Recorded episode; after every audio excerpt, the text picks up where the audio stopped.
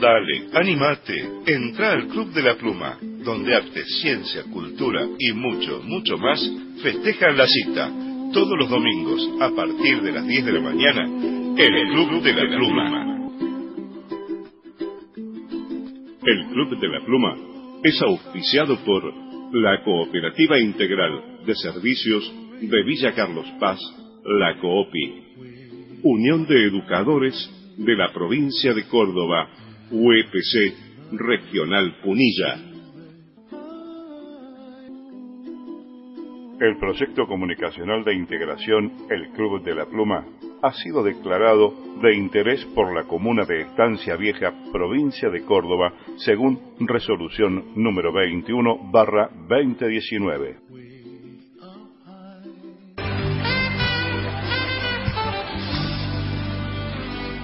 Hoy puede ser un gran día, plantéatelo así.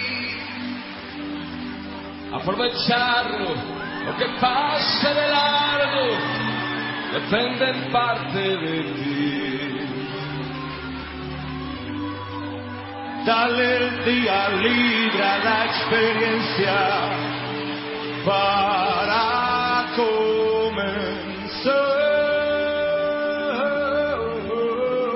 El Club de la Pluma. La calle espera, la gente sabe de que hay un juramento y hay silencio. Y hay un hombre amor que resucita. Somos territorio de violencia. Mi pueblo habla, mi pueblo grita. Somos territorio de violencia. Mi pueblo habla, mi pueblo grita. Basta de muerte, basta, basta, basta de morir, morir, morir. Que se vayan ellos, que se vayan ellos, los que no dejaron nacer y vivir. Muy buenos días a todos y a todas.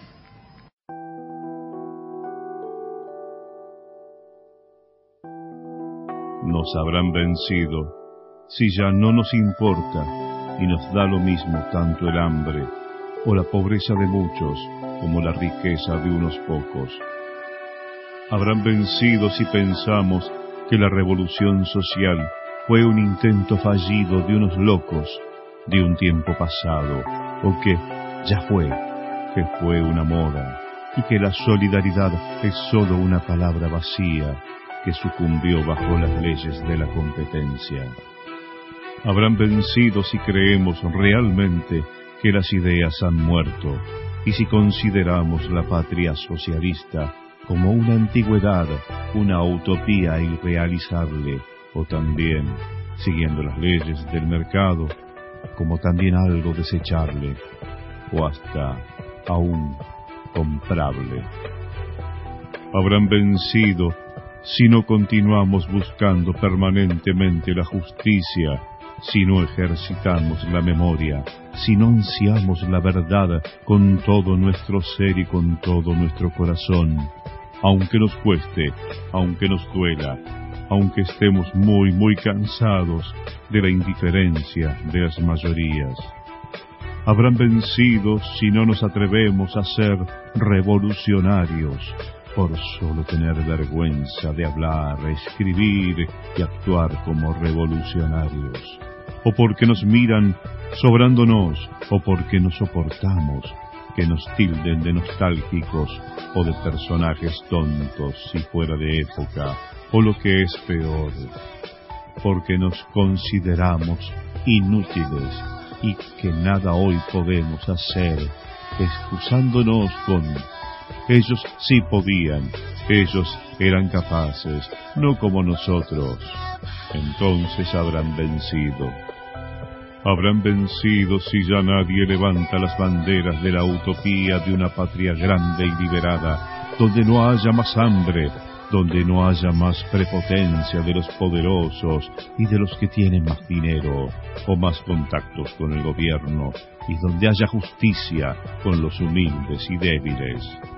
Habrán vencido si solamente nos ponemos una remera con el rostro del Che, o si nombramos a Fidel, Gelman o Galeano, o aún si cantamos a Viglietti o Víctor Jara, pero no trabajamos de alguna forma por la liberación. Habrán vencido si no nos transformamos en hombres y mujeres nuevos y libres, en hombres distintos y jugados, con la verdad a flor de labios, la ética y la transparencia en nuestras acciones y la coherencia en nuestras vidas. Habrán vencido si lo enseñamos o compartimos nuestra visión de la historia, la política y los derechos, o de al menos algo, pero a la vez, si no damos al mismo tiempo el ejemplo de estar plenamente comprometidos con ese algo, habrán vencido si lloramos a nuestros hermanos, familiares y amigos torturados y asesinados, pero luego si después de las lágrimas no continuamos la lucha por un mundo más justo, entonces ellos habrán vencido. Habrán vencido si sentimos vergüenza o nos ponemos siempre nuevas excusas para no hablar o nombrar a los treinta mil como también a sus asesinos, si no deseamos dar a cada uno su nombre si no ansiamos saber quiénes y cuándo los asesinaron, y si no procuramos justicia, justicia, justicia. Habrán vencido si por este profundo dolor de la pérdida nos abandonamos a la depresión, a la angustia y a la desesperanza, no buscando el ánimo o la ayuda del amigo, del compañero o del militante o aún de un buen libro o de una película aleccionadora o el recuerdo de un revolucionario que creyó hasta las últimas consecuencias. Habrán vencido si también por nuestra tristeza y amargura ya no apreciamos la vida, un poema, un atardecer, una canción, un chiste, la sonrisa de nuestros hijos, el abrazo o la mano estrechada de los que nos aman, la pureza e inocencia de los niños, o una noche estrellada, habrán vencido, pero no los dejaremos vencer.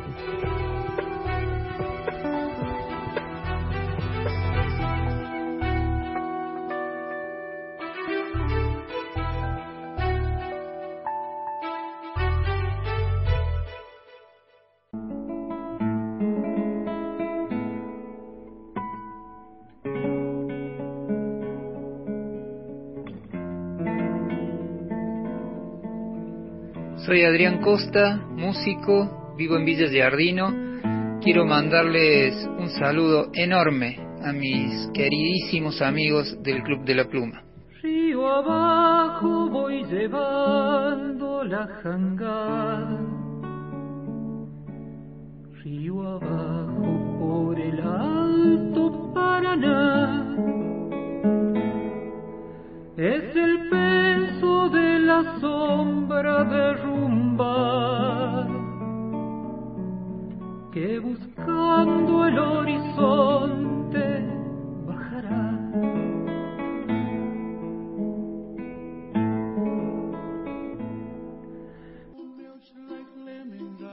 Bienvenidos los desamparados, los excluidos, los ninguneados. Bienvenidos aquellos que buscan un camino, un horizonte, un sueño. Bienvenidos a esta rebeldía comunicacional donde la integración y la diversidad son la propuesta.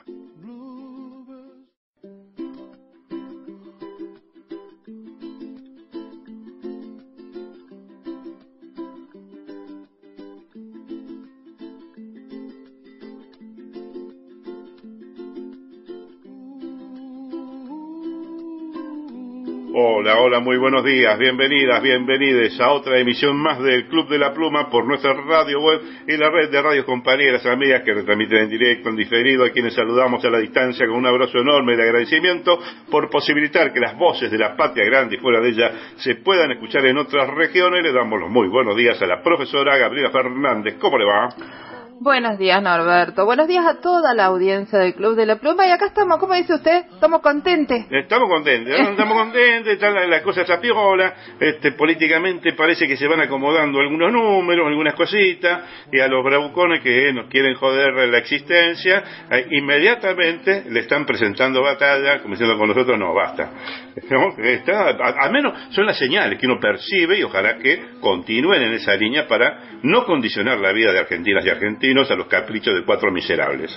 Digamos, no queremos caer en la euforia. Usted sabe que nosotros siempre estamos tratando de ser este ahí analíticos, cautelosos, tener en cuenta todos los aspectos, pero la verdad es que estamos chochos. Sí, sí, sí. A- a- Es más, hasta uno de nuestros columnistas, eh, nuestro querido amigo y compañero, el periodista Jorge Ariel Basalo, eh, lo demuestra en su columna, en su aporte. Este, le costó, viste, tener así un poquito de Le costó tener fe. ¿Qué le pasa?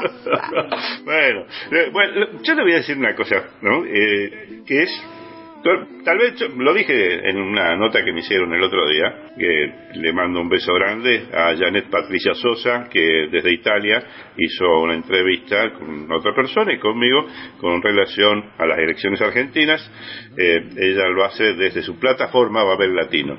Y mm, yo le comenté mis, no sé si dudas o cuestionamientos, más allá de que vamos a poner el botito para masa, eh, qué es lo que va a suceder después.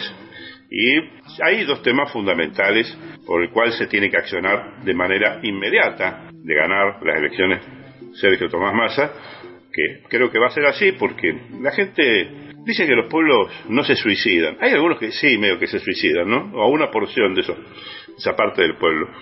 Pero la gran mayoría de lo que he podido percibir en estos, en estos últimos días, estas semanas, que ya no, no están así, esos que se llamaban, que estaban del otro lado de la grieta, creo que están viendo que la película con la cual querían participar no es para todos, no los incluye, y no solamente eso, sino que están en peligro sus derechos y garantías, los mismos que lo vayan apoyando. Las tropas que tienen estos miserables que andan tratando de reagruparse, de armar otra coalición, de armar otro grupejo miserable para ver si pueden alcanzar un guarismo un poquito más alto en las elecciones, eh, bueno, están desencantando a esas tropas y yo no creo que, que logren avanzar más de lo que se avanzó o lo que lograron en estas últimas elecciones. El tema de la PASO fue, para nosotros fue un cachetazo muy fuerte eh, para que quienes tenían que tomar decisiones las tomasen y diesen vuelta la tortilla, pero con proyección hacia el futuro, no medidas paliativas del momento. Y creo que eso es lo que está, viene sucediendo. Ahora, dije, dos temas que, para, para mi entender, si esos temas, una vez asumido el gobierno de Massa, no se tocan de manera inmediata y fuerte, no sé cómo vamos a continuar. Por cuáles son los temas fundamentales. Uno es la reforma de todo el poder judicial. Absoluto, absoluto. Y la otra es volver a poner en vigencia en toda su amplitud la ley de medios audiovisual. Esa ley de medios audiovisual podrá tener sus fallas que se pueden corregir con alguna reforma, pero hay que ponerla nuevamente en vigencia en toda su extensión, porque apuntan esas dos medidas hacia dos patas fundamentales que nos joden la existencia a argentinos y argentinos durante mucho tiempo. Lo vienen haciendo y lo van a seguir haciendo si no se les corta el chorro. ¿sí? Y dejen de subvencionar a los medios monopólicos de desinformación. No hay pauta para esos medios. Arreglátela con la que tenés y poner en vigencia la ley. Y por supuesto, como dije antes, la reforma profunda del Poder Judicial. Porque así no puede continuar. Si esas dos cosas no se hacen de manera inmediata, vamos a tenerla muy difícil en adelante. Yo considero que esto que usted está diciendo es un poco mm, utópico. ¿Mm? No creo que sea realizable. Yo sigo creyendo que la política es el arte de lo posible Sí sigo creyendo que uno al enemigo lo enfrenta, lo puede cinturear, pero no baila con él. Claro. Y me parece que nuestro candidato, Sergio Massa, que mire, esto quería señalar, por segunda vez consecutiva el kirchnerismo logra poner un ministro de Economía de candidato. Eso no tiene precedente en Argentina, porque sucedió con Kisilov, que, bueno, sabemos que hizo una elección espectacular en esta última instancia, pero él había sido ministro de Economía Sí. del país Sí. Y salía a andar por la calle y salió con su vehículo particular, pueblo por pueblo, a resistir durante esos cuatro años oscura, oscuros, oscurantísimos, y la remontó de manera espectacular. Y ahora, Sergio Massa, que se hace cargo del país, se acuerda cuando las papas quemaban, lo dijo Cristina, y eh, el presidente Alberto Fernández desapareció del mapa, ¿Tenemos presidente? Ah, creo que sí, ¿no? Todavía. Bueno, desapareció del mapa, desapareció de la escena pública un ministro de Economía al que los números no le han ido bien, ¿eh? porque no logró bajar la inflación, porque hubo un montón de medidas que tomó en esa dirección y por supuesto ha tenido una resistencia feroz por parte del Poder Real. Aún así, es un ministro de Economía que va por un cargo político y exitosamente, digamos. Entonces, esas miradas son como, para mí son importantes, digamos, porque lo que nos da la impresión y nos da la sensación es de que las otras fuerzas reflotan nombres de ministros de economía que nos condujeron al desastre. Y esos ministros de economía no llegan después a otra parte, a otros cargos que tengan que ver con ejecutivos provinciales o nacionales eh, de importancia. Eso es muy interesante porque muestra que las miradas técnicas desde el Ministerio de Economía son necesarias, pero son políticas. Acompañan o no acompañan el desarrollo de los pueblos y no el desarrollo de oligarquías locales, internacionales, etcétera, y que apuntan hacia las ideologías del libre mercado. Eso para mí es vital. Y la otra cosa que quiero que usted comprenda es que para poder remontar lo que remontó Sergio Massa, ha habido que enroscar un montón de víboras.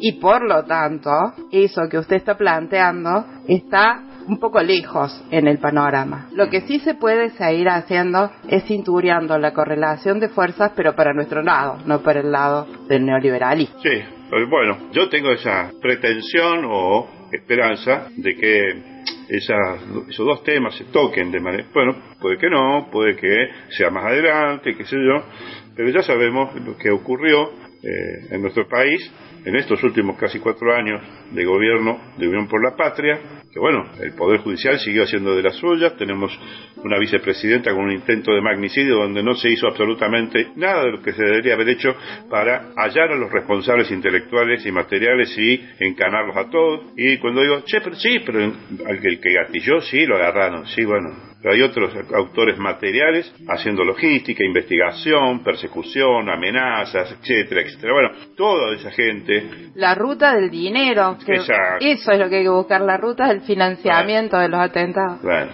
y me asombra, no, ya, bueno, es un eufemismo decir que me asombre, ¿no? Claro, no me asombra un carajo realmente, no me asombra un carajo que cuando fue el secuestro de celulares, por el tema del magnicidio, se borraron, se perdieron, entregaron celulares nuevos sin ningún tipo de registro, a Milman lo tienen ahí todavía protegido, ¿y qué quiere decir? No se reforma el Poder Judicial de manera inmediata, vamos a seguir padeciendo estas miserabilidades y va a continuar sin resolución el intento de magnicidio. Como el tema también de la libertad de Milagro Sala, como un montón de otras cosas, ¿no? Entonces, si eso no se toca de manera inmediata, vamos a seguir con los mismos tipos que nos van a querer condicionar la existencia, porque Massa va a decir, bueno, vamos a mandar una ley al Congreso o un decreto que lo apruebe el Congreso sobre lo que sea. Y a los cuatro miserables que están en la Corte Suprema de Justicia se les antoja decir, eso es inconstitucional, no se puede, porque se agarraron de, no sé, Pepito Simón o Pepín Simón le dijo, no, mira, esa no. Este, ah, que parece Ese que que vuelve. capaz que lo extraditan, ¿no? Capaz, ojalá.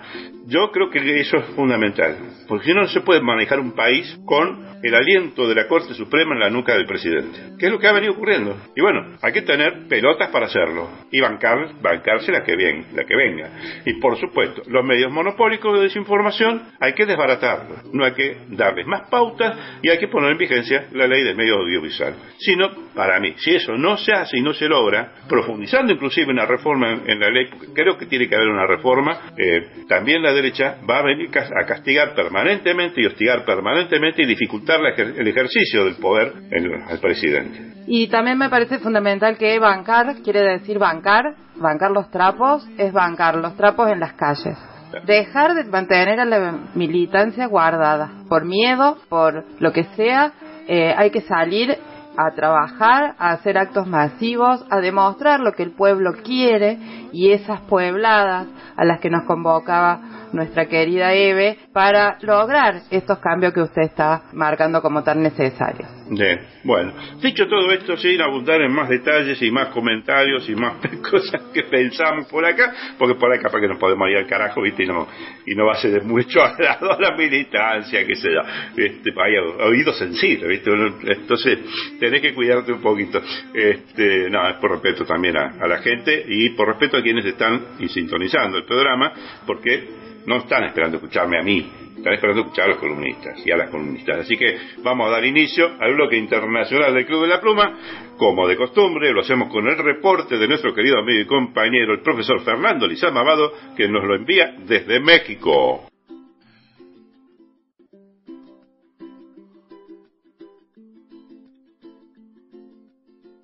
Nosotros necesitamos con mucha urgencia hacer algo contra la Suprema Corte y todos los jueces que están comprometidos con perdonar asesinos, porque no solo perdonan al que quiso matar a Cristina, vienen perdonando desde antes a los asesinos de nuestras hijas y nuestros hijos y nadie salió a la calle. Tenemos que hacer una gran manifestación, una pueblada para sacar a todos estos jueces de mierda. De una pueblada de verdad, una pueblada contra los jueces, una pueblada que le demostremos, como el 20 y el 21 de diciembre, que el pueblo está harto y podrido y que tiene que salir a la calle. Si no nos animamos a hacer una cosa como el 20 y el 21 de diciembre, aunque nos caguen a palos, a hacer una pueblada contra todos los jueces atorrantes que cobran unas sumas que da vergüenza, que tienen mucha plata guardada, no sabe dónde ni para quién.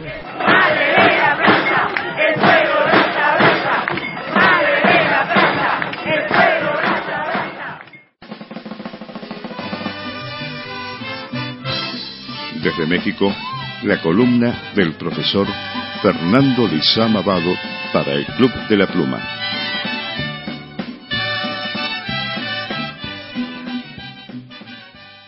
El Instituto Mexicano del Seguro Social, IMSS, proyecta contratar a 50 mil trabajadores. Rechaza el INE paridad de género. Confirman primer vuelo de mexicana. Plantean soluciones a migración. Lamenta Andrés Manuel López Obrador manifestaciones. Buenos días, hermano Norberto. El Instituto Mexicano del Seguro Social Bienestar proyecta contratar con una base laboral superior a los 50 mil trabajadores antes que concluya 2023, según dio a conocer el director del Instituto Mexicano del Seguro Social, Zoe Robledo. Durante la conferencia de prensa matutina, hermano Norberto, el presidente Andrés Manuel López Obrador explicó que la primera etapa, 8.380 profesionales de la salud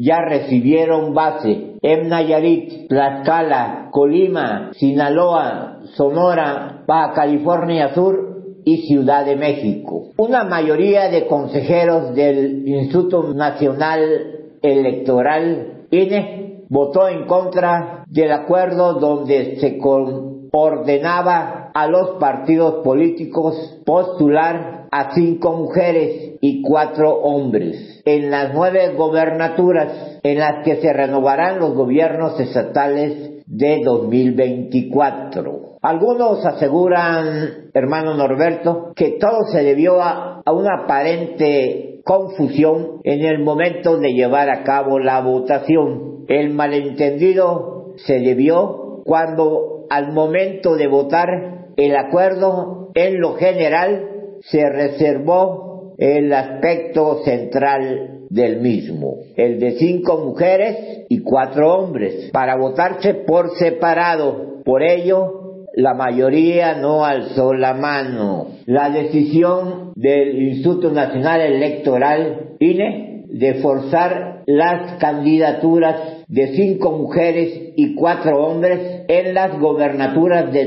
del 2024 no afectará a los partidos en Yucatán mayoritarios, ya que el Estado tiene aprobada la ley de alternancia y la candidatura de Huacho Díaz Mena no peligra. El presidente Andrés Manuel López Obrador confirmó que el próximo primero de diciembre inaugurará el nuevo aeropuerto internacional de Tulum, Quintana Roo, pues el 30 de noviembre el aeropuerto internacional Felipe Ángeles inaugurará el primer vuelo de Mexicana de Aviación. El primero de diciembre volarán al aeropuerto de Tulum y un día antes invitará el mandatario a todos los periodistas que cubren la conferencia matutina La Mañanera. El presidente ofreció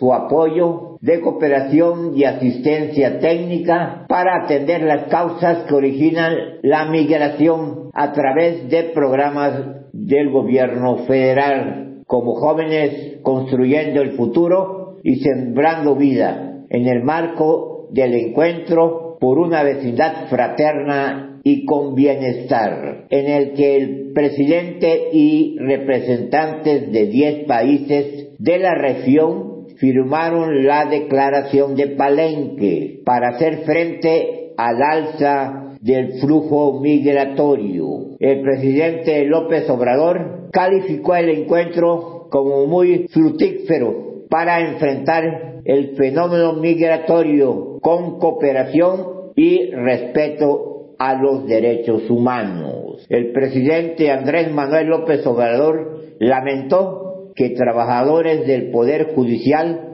salgan a manifestarse en contra de la extinción de fideicomisos, al considerar que es un pecado social que defiendan los privilegios de altos funcionarios de esa instancia. En conferencia de prensa en Palacio Nacional, el Ejecutivo Federal indicó en que los trabajadores tienen libertad de manifestarse, pero aseguró que es una vergüenza que estén defendiendo a funcionarios sin vocación de servicio. Incluso el mandatario federal criticó el salario de los ministros de la Suprema Corte de Justicia de la Nación y llamó a revisar el patrimonio de los altos funcionarios. Para el Club de la Pluma, Fernando Lizama Vado, desde México. Te mando un fuerte abrazo revolucionario, hermano Norberto, y hasta la victoria siempre. Nos vemos la próxima semana.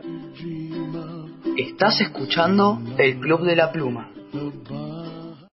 En la tierra que hay detrás de mis ojos un caudillo vive en pie de lucha, defendiendo pueblos enteros de ideas mudas, asesinadas por ser diferentes a las de otros. En el ejido en medio de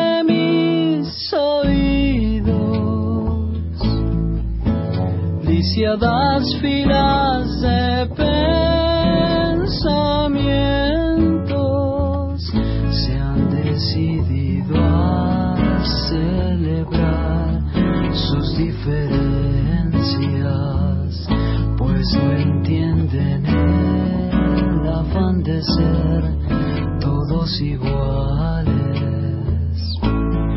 Quisiera cantar, quisiera florecer con mis propias semillas. Ya no quiero sembrar y solo cosechar flores de color de la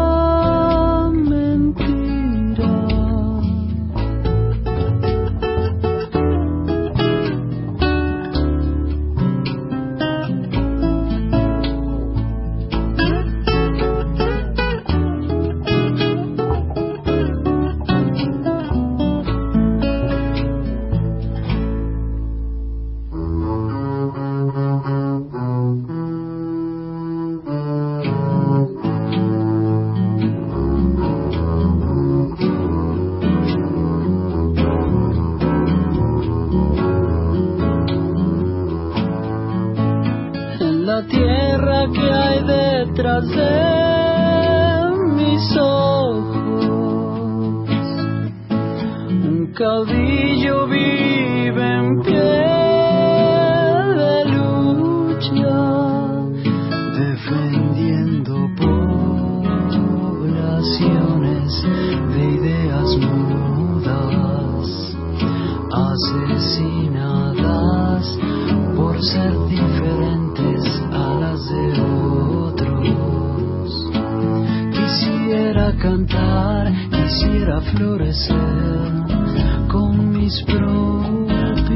semillas.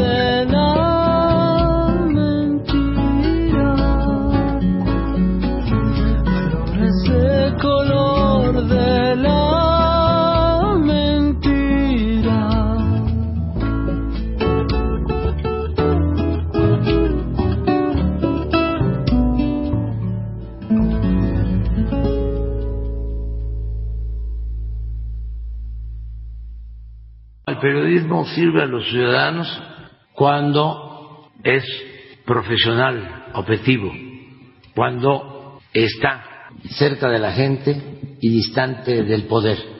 Querida gente del Club de la Pluma, los saluda Cristian Adriani desde Berizo Digital.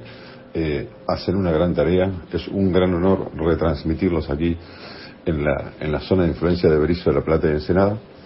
Eh, y la verdad es que mm, el Club de la Pluma era algo que hacía falta. Realmente eh, nos ilumina todos los domingos. Un gran abrazo para todos, para todas y hasta la victoria siempre. Continuamos en el bloque internacional del Club de la Pluma y ahora nos vamos hasta La Habana, Cuba. Allí está nuestra querida amiga y compañera, la licenciada Coralis Bellas. Hace un interesante detalle histórico sobre las relaciones bilaterales entre Cuba y el Estado de Israel, relaciones que cesaron en 1973 en la cumbre de países no alineados de Argelia. Con pensamiento propio, desde las calles de La Habana, la realidad cubana en la voz de Coralis Bellas para el Club de la Pluma. Hola queridos amigos del Club de la Pluma, yo soy Coralis Bellas y como siempre les hablo desde La Habana, Cuba. En este día me gustaría abordar con ustedes el tema de las relaciones eh, que establecen Cuba e, e Israel en la actualidad. Cuando estamos hablando de relaciones entre Cuba e Israel, eh, me estoy refiriendo a las relaciones bilaterales que se establecen entre ambos países. quiero decirles que ambas naciones no han tenido relaciones diplomáticas oficiales desde 1973, a pesar de que Israel mantiene una sección de interés en la Embajada canadiense en La Habana. Eh, desde el establecimiento de Israel, las relaciones entre Cuba e Israel han sido un tanto que turbulentas. Eh, quería hablarles un poquitico de la historia, ya que en 1919 quería decirles que Cuba apoyó la idea de independencia del pueblo judío y condenó la exterminación de judíos por los nazis en 1942. Eh, Cuba fue el único país en las Américas en votar en contra del plan de, partición de las Naciones Unidas para Palestina, eh, plan que como todos sabemos llevó a la fundación de Israel.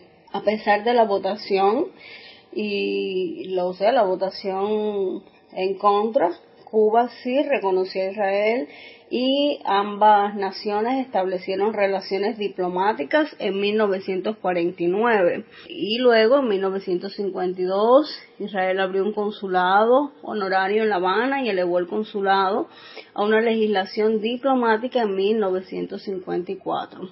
Y ya para 1957 Cuba abrió una oficina diplomática en Israel. Cuando triunfó en 1959 la revolución de Fidel Castro, este presidente nombró embajadores en Israel, se mantuvieron unas buenas relaciones eh, diplomáticas con Israel. El presidente Castro comenzó a desarrollar estrechas alianzas con las relaciones árabes y después de la guerra de los seis días, en junio de 1967, Cuba y Rumanía fueron los únicos países comunistas que no rompieron los lazos diplomáticos con Israel. Pero ya para septiembre de 1973, durante una cumbre del movimiento de los países no alineados que se celebró en Argelia, Cuba eh, hizo un anuncio oficial durante esta cumbre diciendo que romperían las relaciones diplomáticas con Israel. Eso fue ya desde el año 1973, ya que en octubre de ese mismo año Cuba ayudó a Egipto y a Siria en la guerra contra Israel, eh, supuestamente enviando tropas y equipos a Siria.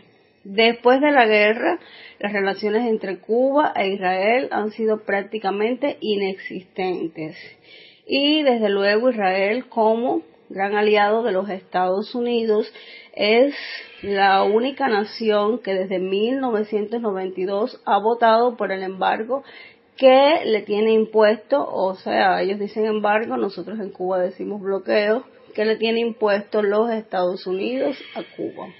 No obstante, en 1994, durante la inauguración de Nelson Mandela como presidente de Sudáfrica, eh, Fidel se reunió con el primer ministro israelí y en 1999 Fidel Castro permitió a 400 judíos cubanos emigrar a Israel con la ayuda del gobierno canadiense conocido como Operación Cigar.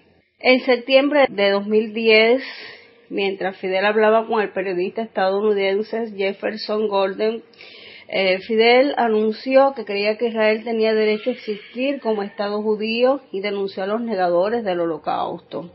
Eh, Fidel también expresó gran preocupación con respecto a la, a la, invasión nuclear de Irán y después de estas declaraciones de Fidel Castro, el primer ministro Benjamin Netanyahu elogió a Fidel Castro por sus declaraciones y se habló en ese entonces de, de restablecer las relaciones diplomáticas entre ambas naciones. Sin embargo, nunca se dieron pasos importantes para el restablecimiento de estas relaciones. Obviamente, todas estas cosas vienen dadas por esa alianza tan fuerte que eh, mantiene Israel con los Estados Unidos, el, cual ejerce mucha presión Estados Unidos sobre la nación israelí, sobre el gobierno israelí, para que esas relaciones con Cuba no se den. Eh, de hecho, todos los años, desde 1992, que Naciones Unidas se hace la votación para poner fin al embargo a Cuba, Estados Unidos e Israel son los únicos dos países que dan eh, fijamente su voto en contra de que se ha levantado este embargo. En Cuba lo vienen turistas israelíes. El intercambio entre pueblo a pueblo eh, se da de una manera especial tal como eh, las relaciones entre cubanos y americanos, que eh, cuando en el tiempo de Obama se, se abrieron las puertas a Cuba y se le permitía a los ciudadanos americanos venir, pues fueron relaciones amistosas, eh, muy bonitas entre ambos ciudadanos. No podemos decir que exista un odio pueblo a pueblo de israelíes contra cubanos ni de cubanos contra israelíes, como tampoco existe contra el pueblo norteamericano. Es simplemente eh, una cuestión de gobierno a gobierno y que no se mantienen relaciones diplomáticas. No obstante, en Cuba no se promueve un odio hacia Israel, independientemente de que se condenan todas sus acciones, sobre todo hacia el pueblo palestino, ya que en Cuba eh, damos un apoyo rotundo, sobre todo en estos tiempos, eh, al pueblo palestino, a las naciones árabes, con las cuales sí mantenemos excelentes relaciones diplomáticas con todas, y eso es algo que a Israel no agrava, y no se acaban de dar las relaciones diplomáticas entre ambos países. Y bueno, mis amigos, esto, esta parte de la historia eh, de las relaciones diplomáticas entre Cuba e Israel era lo que yo quería abordar y con ustedes, mis amigos del Club de la Pluma. Yo soy Coralis Bellas y como siempre les hablé desde La Habana, Cuba. Estás escuchando el Club de la Pluma.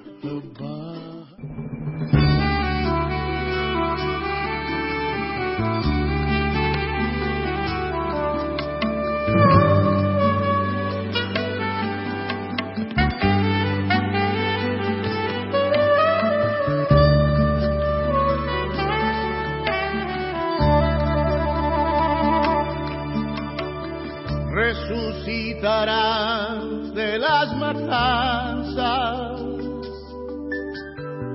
volverán a respirar aún en los genocidios,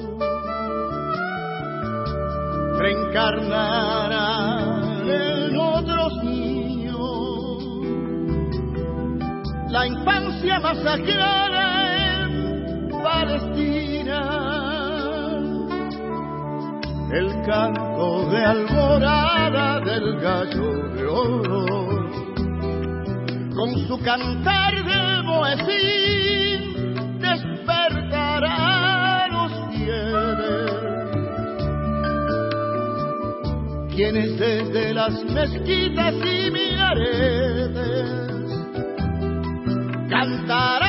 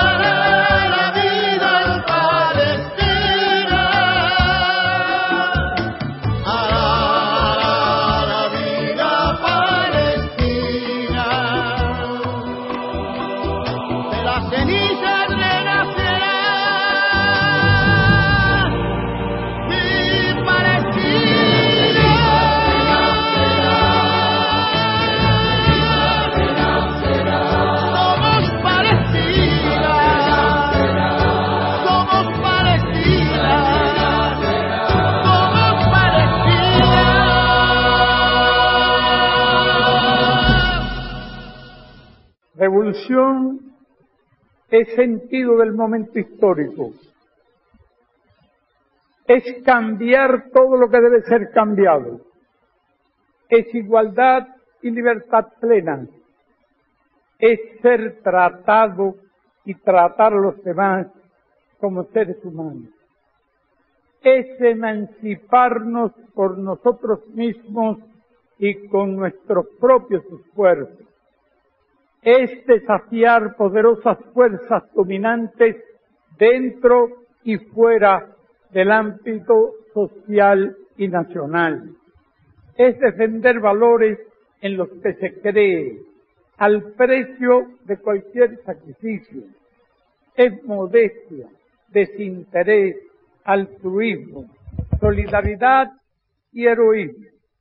Es no mentir jamás ni violar principios éticos. Es convicción profunda de que no existe fuerza en el mundo capaz de aplastar la fuerza de la verdad y las ideas. Revolución es unidad, es independencia, es luchar por nuestro sueño de justicia para Cuba y para el mundo, que es la base de nuestro patriotismo, nuestro socialismo y nuestro internacionalismo. Una cojilla que es una pluma. Tenemos que mandarle un saludo enorme a la gente del Club de la Pluma que nos aporta a nuestra agenda radial, cultural, social, el Club de la Pluma. Le mandamos un abrazo enorme de Radio Comunitaria Oreta P. Primera y única radio de Benito Juárez. María Paz. Así es, un Gonzalo, saludo grande. Charlie y quien habla Fernando. Así es, un saludo para ellos.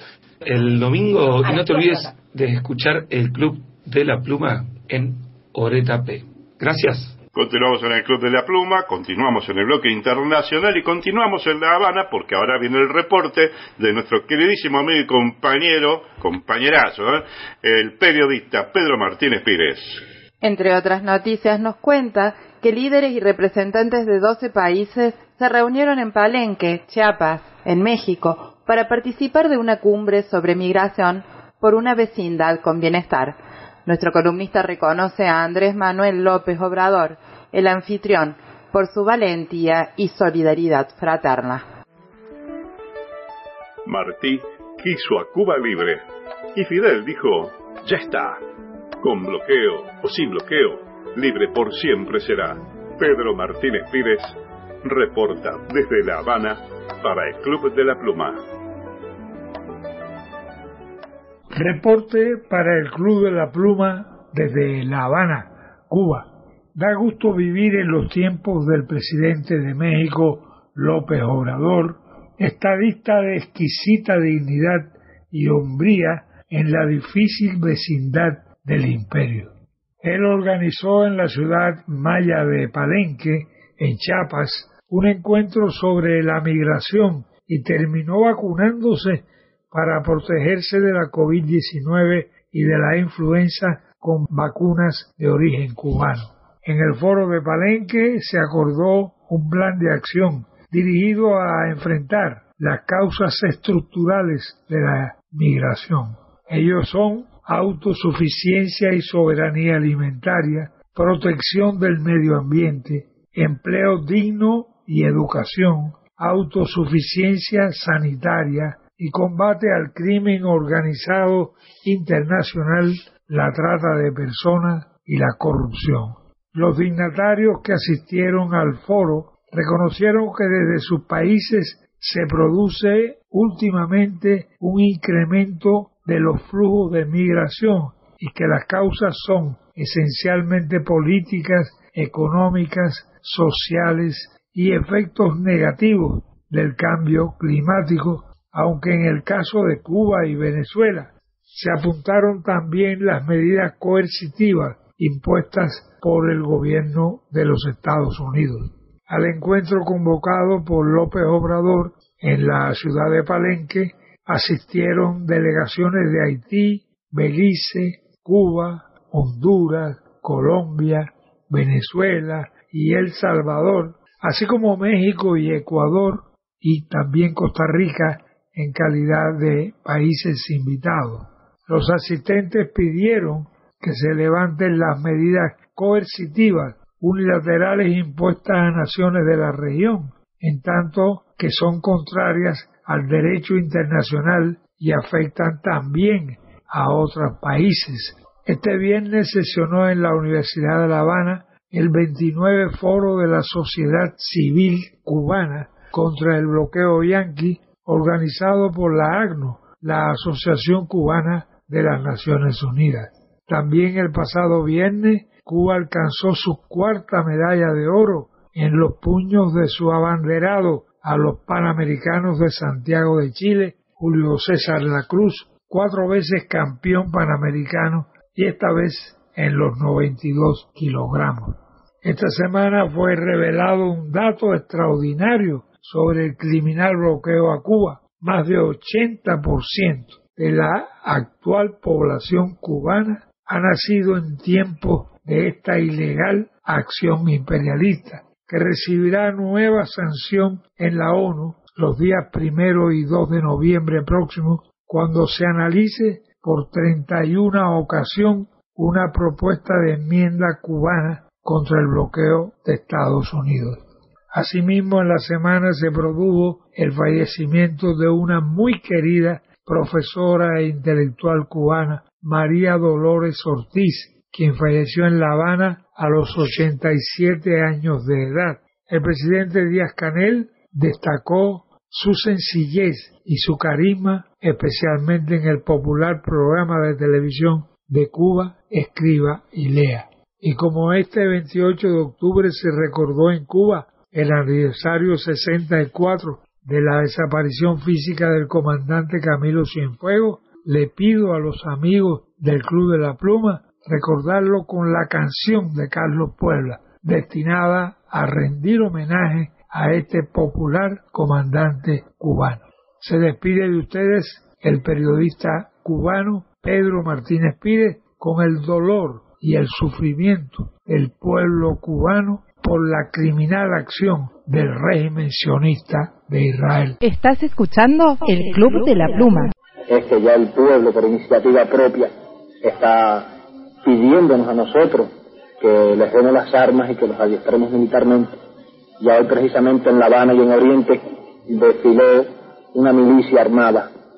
Le vamos a poner el ejemplo nuestro cuando tuvimos que alzarnos y tuvimos que pelear eh, la gran la totalidad de nuestros hombres no conocían el manejo de las armas de fuego y quizás en un momento sea necesario que una gran parte de esos ciudadanos tengan que tomar las armas porque muchos hombres no van a apartarse de la lucha armada si se presenta el momento y nosotros consideramos que es útil que por lo menos sepan, por lo menos sepan el manejo de esas armas. Nosotros no tenemos ningún temor de armar y de enseñar al pueblo el manejo de las armas, porque esta es una revolución, es un ejército identificado con el pueblo.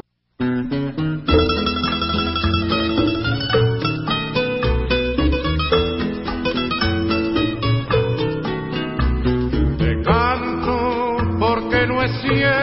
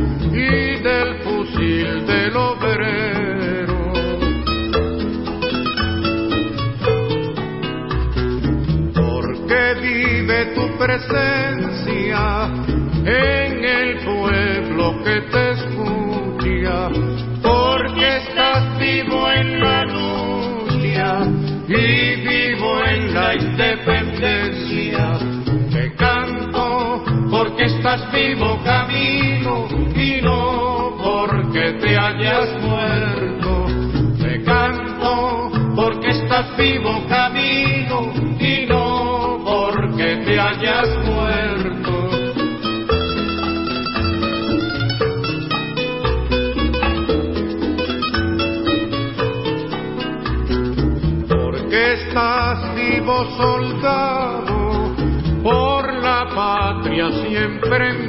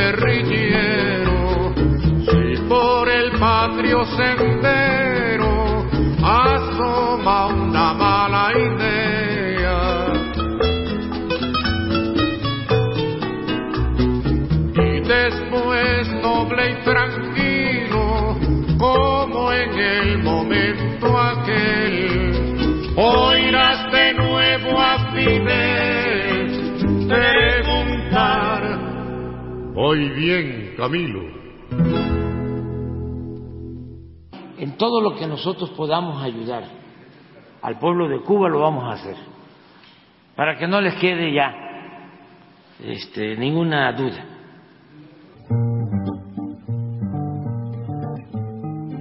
amigas y amigos del Club de la Pluma y, a todas y todos los oyentes eh, que tienen a lo largo y a lo ancho de América Latina. Eh, soy el indio Cancinos desde Tucumán y quiero mandarles un, un abrazo enorme, enorme, enorme y todo mi cariño y todo mi amor.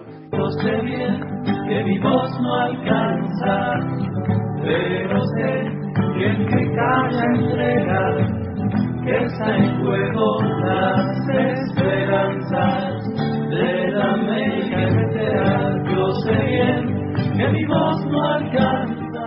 Desde la más pequeña de las islas que constituyen el archipiélago de las Antillas, Moncho Soto, para el Club de la Pluma. Viva Puerto Rico Libre. En el bloque internacional del Club de la Pluma damos un salto cruzando el charco y nos vamos hasta Europa, más precisamente a Islas Canarias, porque allí está nuestra querida amiga y compañera, la profesora Viviana Onofri. Tavistock lavando cerebros a través de la publicidad. Una mitología moderna que viene desde la propaganda, pasa por las relaciones públicas y los mensajes subliminales, hasta la actual asociación de productos con famosos. La involución que nos trajo a esta creatividad sin moral, a este individualismo a ultranza. Con voz argentina, desde las Islas Canarias y con mirada internacionalista, la columna de Viviana Onofri para el Club de la Pluma.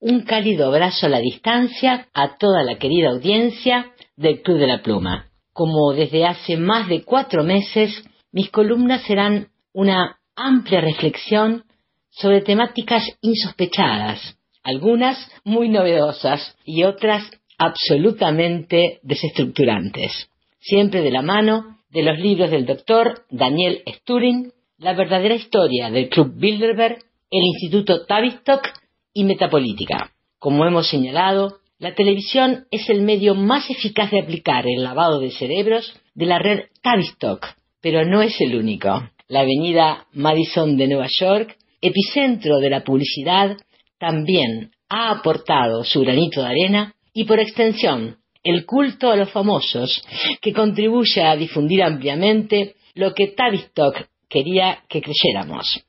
En los años 20 del siglo pasado, Edward Bernie convirtió la propaganda en tiempos de paz en relaciones públicas y esas relaciones públicas crearon la sociedad de consumo que, según se decía, iba a ser la guinda de la tarta del capitalismo de libre mercado. Las relaciones públicas consolidaron las teorías de la psicología de masas y los planes que tenían las empresas y los políticos de influir en las creencias de los ciudadanos apelando por encima del intelecto directamente a las emociones y los instintos.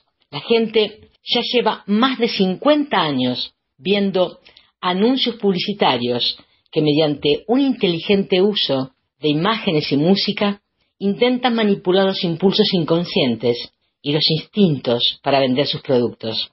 Si lo analiza, verá que en lo que se refiere al estímulo emocional y no racional, prácticamente No hay diferencia entre ver series de televisión y ver publicidad en la televisión. Las dos cosas venden un mismo punto de vista, sin charlas, sin clases, sin decirnos esto es lo correcto y esto es lo incorrecto.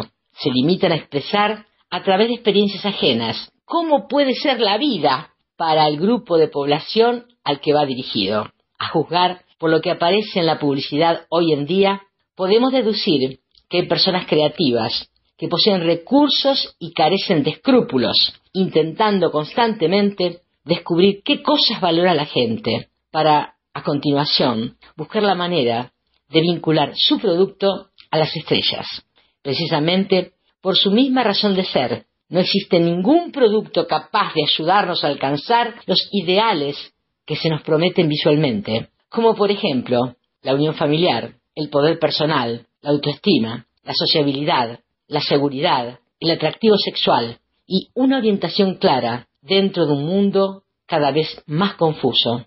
La publicidad es el proceso de fabricar glamour y el glamour es el estado de ser envidiado. Por lo tanto, la publicidad habla de la felicidad solitaria que le llega a uno cuando es envidiado por los demás. Pero la envidia tiene un lado siniestro.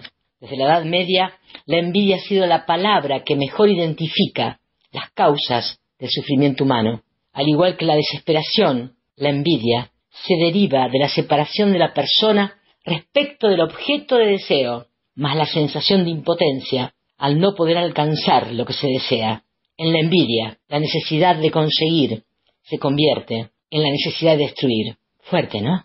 La publicidad también es la versión de la mitología que se da en la cultura del consumo. Ninguna sociedad existe sin contar con alguna forma de mito. Así pues, no es de sorprender que una sociedad que está basada en una economía de producción y consumo en masa desarrolle un mito propio en forma de anuncio publicitario. Al igual que el mito, la publicidad se sirve de lo extraordinario para aplicarlo a lo trivial. ¿Para qué iban a querer los creadores de anuncios evocar la envidia y el odio? Los anuncios publicitarios cargados de imágenes repletas de valores que no guardan relación con el producto pueden alejarnos de los mismos valores que están explotando, confundirnos acerca de cómo hay que alcanzar dichos valores y abrir la puerta a la desesperanza, el resentimiento y la apatía, como los productos no proporcionan la recompensa psíquica que prometían las imágenes del anuncio, nos quedamos con la duda de si habrá algo que la proporcione. Si continuamos con esa duda, terminaremos deprimiéndonos y viendo casi todos los productos rodeados de un agujero negro, el negativo fotográfico de su antiguo resplandor, el agujero negro de las promesas incumplidas. Y en ese agujero negro, que no es sino la explotación por parte de la publicidad de muchas imágenes ideales, se mete cualquier religión que promete romper el círculo de la idolatría y conectarnos con el único ideal grandioso que trasciende a todos los demás, la inmortalidad, la conciencia cósmica, la iluminación, Dios, el yo profundo, o como demonios se lo quiera llamar, haciendo uso de las técnicas que son fundamentalmente religiosas, la publicidad, sin darse cuenta, está haciendo publicidad de la religión. Vista como religión, la publicidad estimula a la gente a que crea que los ideales más vívidos y más atrayentes de nuestra cultura son fáciles de alcanzar, solo con que nos demos con el producto adecuado y por extensión acertemos con el sabor, la filosofía, la iglesia, el gurú, la secta y hasta los fármacos que mejoran el rendimiento. Y el éxito de la publicidad moderna es el reflejo de una cultura que por sí misma ha preferido el espejismo a la realidad. La cultura del siglo XXI está guiada por ideales inalcanzables, belleza absoluta, igualdad y felicidad. La publicidad fomenta desesperación. En primer lugar, rodeándonos de imágenes de una perfección inalcanzable. Y en segundo lugar, diciendo de forma implícita que ese producto va a proporcionarnos el ideal, cuando en realidad no puede hacer tal cosa. Y la desesperanza es un producto secundario de la experiencia, que depende del modo en que la publicidad promete proporcionar los valores implícitos en sus imágenes hipernormales.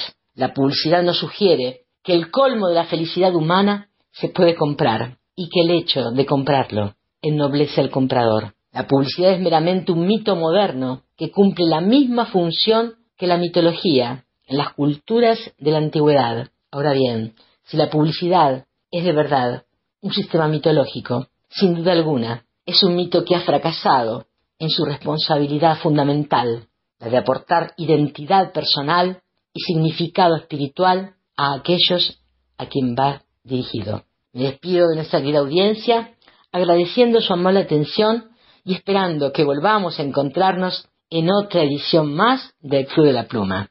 El tema musical que elegí no necesita explicación alguna. Estás escuchando el Club de la Pluma. Le mordiste la mano a quien te dio de comer. Te vendiste por chele y además se te ve. Mejor mantén la distancia. Si no te quieres joder, ya que no brego con rata. ¿Cuál es tu problema? Ah, ah.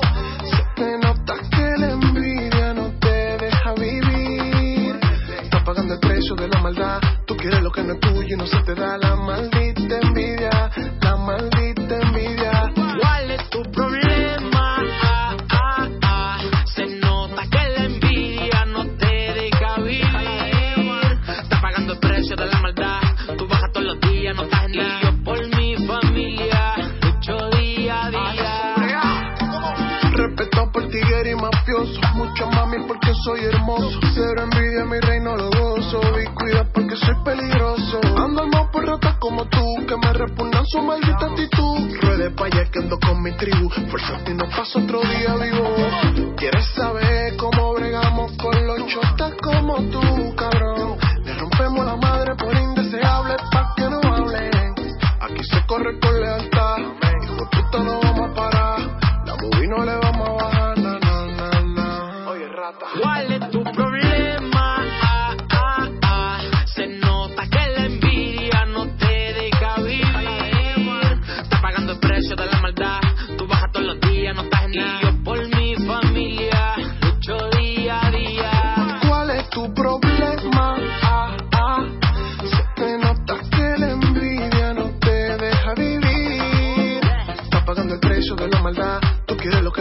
no se te da la maldita envidia. La maldita envidia. Ah, ah, La maldita envidia lo tiene a tomar. Tirar la macumba, tirar la pelata. Si no hay problema, te quieren bajar. Si no le va bien, te quieren ver mal. No aguantas que yo ande bien. En la jipeta en la calle. Perdí amigos, perdí mi friend. Hay que cuidarse y tú lo sabes. Ante toda la pelea yo sigo firme.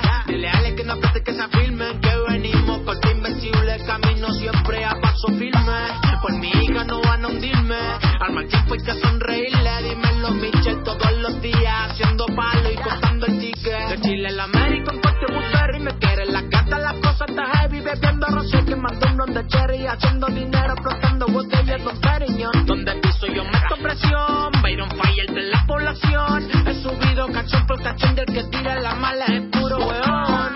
Unidos seremos inconquistables. Amigos, le mando un fuerte abrazo a, todos los compañeros de la red de emisora del Club de la Pluma y bueno, como cada domingo transmitiendo acá desde Presidente Derqui en FM Hall. Le mando un abrazo grande, soy Luis Lejano, director de FM Hall de Presidente Derqui. Un abrazo grande para todos. Queridos compañeros de la Patria Grande, abrazos y éxitos en sus luchas. Seguimos en el bloque internacional del Club de la Pluma, retomamos el recorrido por la Patria Grande, nos vamos a Caracas, Venezuela. Allí está nuestro amigo y compañero, el periodista, el locutor Víctor Songo Quintero. Patria Bolivariana hoy, desde Venezuela, el reporte de Víctor Songo Quinteros para el Club de la Pluma.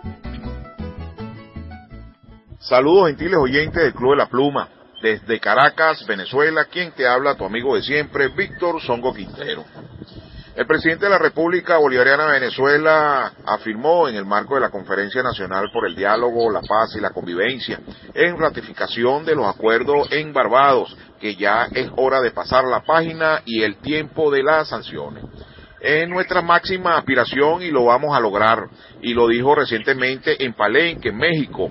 Y se lo prometí al presidente de México, Andrés Manuel López Obrador, y se lo digo a la sociedad venezolana en el marco de esta Conferencia Nacional por el Diálogo, la Paz y la Convivencia en ratificación de los acuerdos en Barbados que una vez que se levanten todas las sanciones contra Venezuela, yo garantizo y le doy mi palabra que en un año a partir de este momento nosotros revertiremos las corrientes migratorias.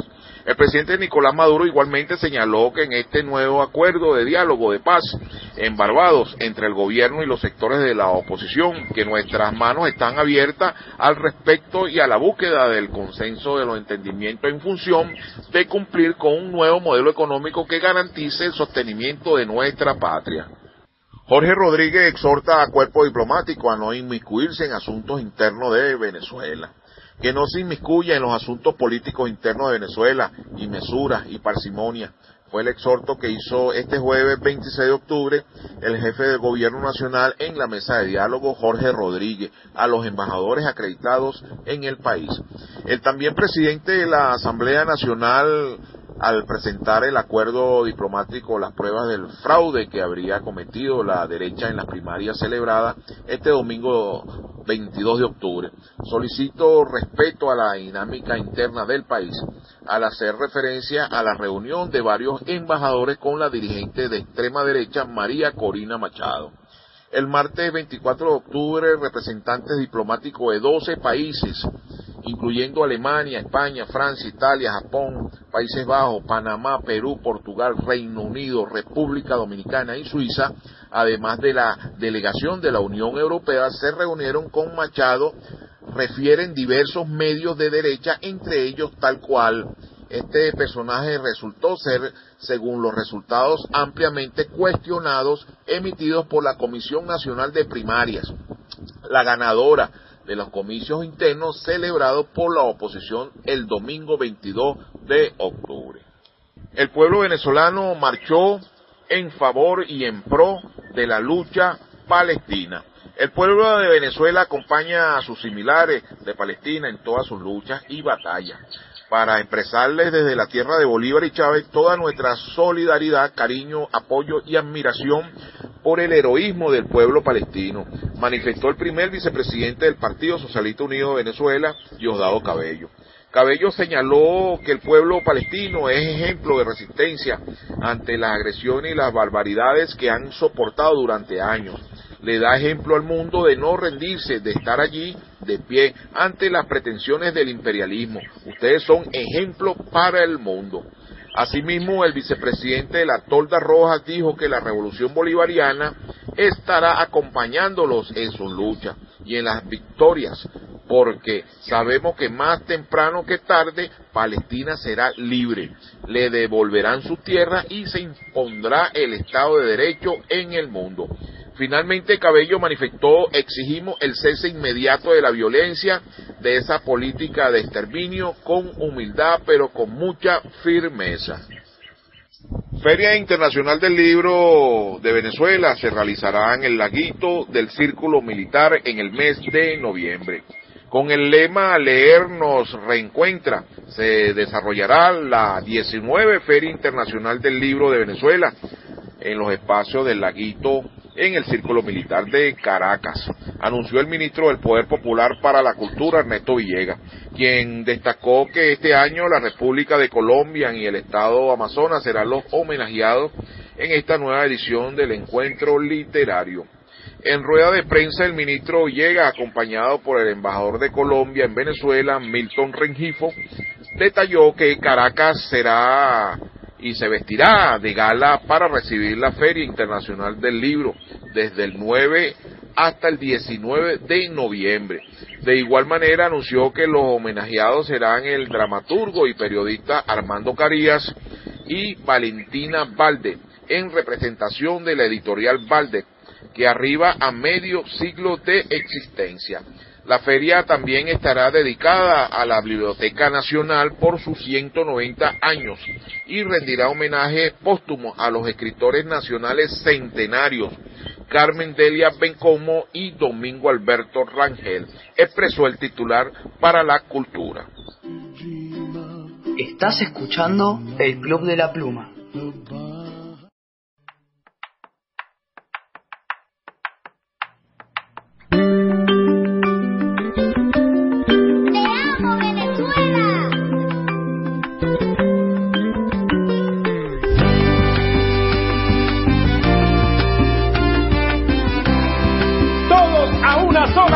Decimos.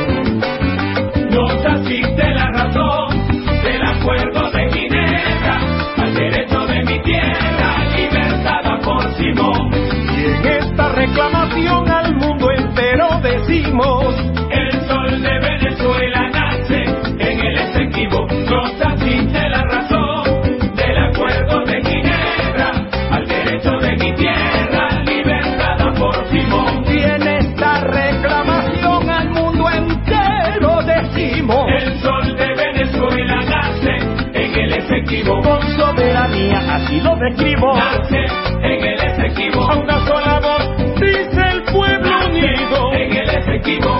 El sol de Venezuela nace en el Esequibo. Con diplomacia de paz responsable y respetable, proponemos además la solución amigable. Venezuela siempre amable,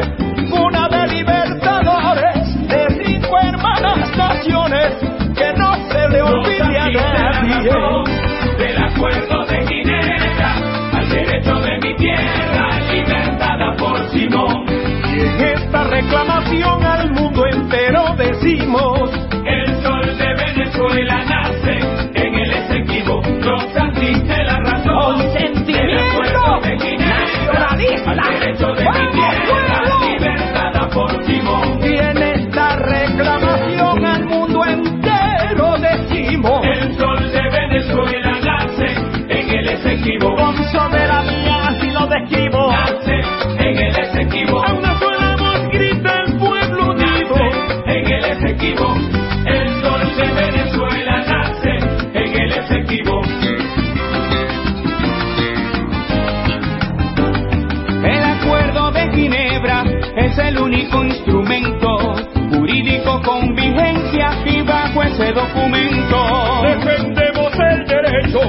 Esa mi patria querida, pues la Guayana Esequiba es un territorio Nos nuestro.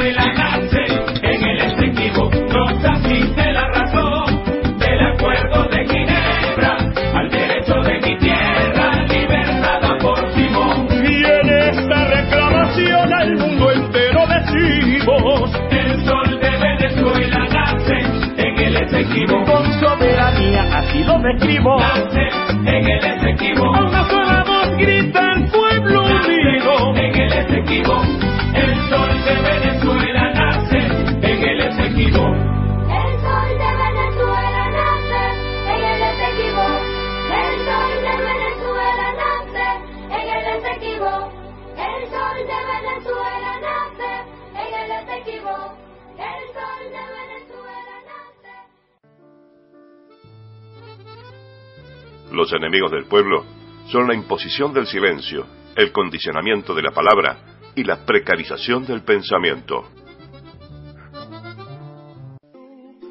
El Club de la Pluma se emite en directo por Radio Expedición con Música Sao Paulo desde Brasil, conmusica.com.br. Continuamos en el bloque internacional del Club de la Pluma. Nos quedamos un ratito más en Venezuela, pero esta vez para recurrir a la memoria, nuestra efeméride dedicada a nuestro querido cantautor maravilloso, revolucionario, Ali Primera.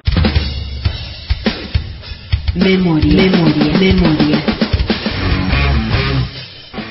La memoria, lugar de encuentro con nuestra identidad.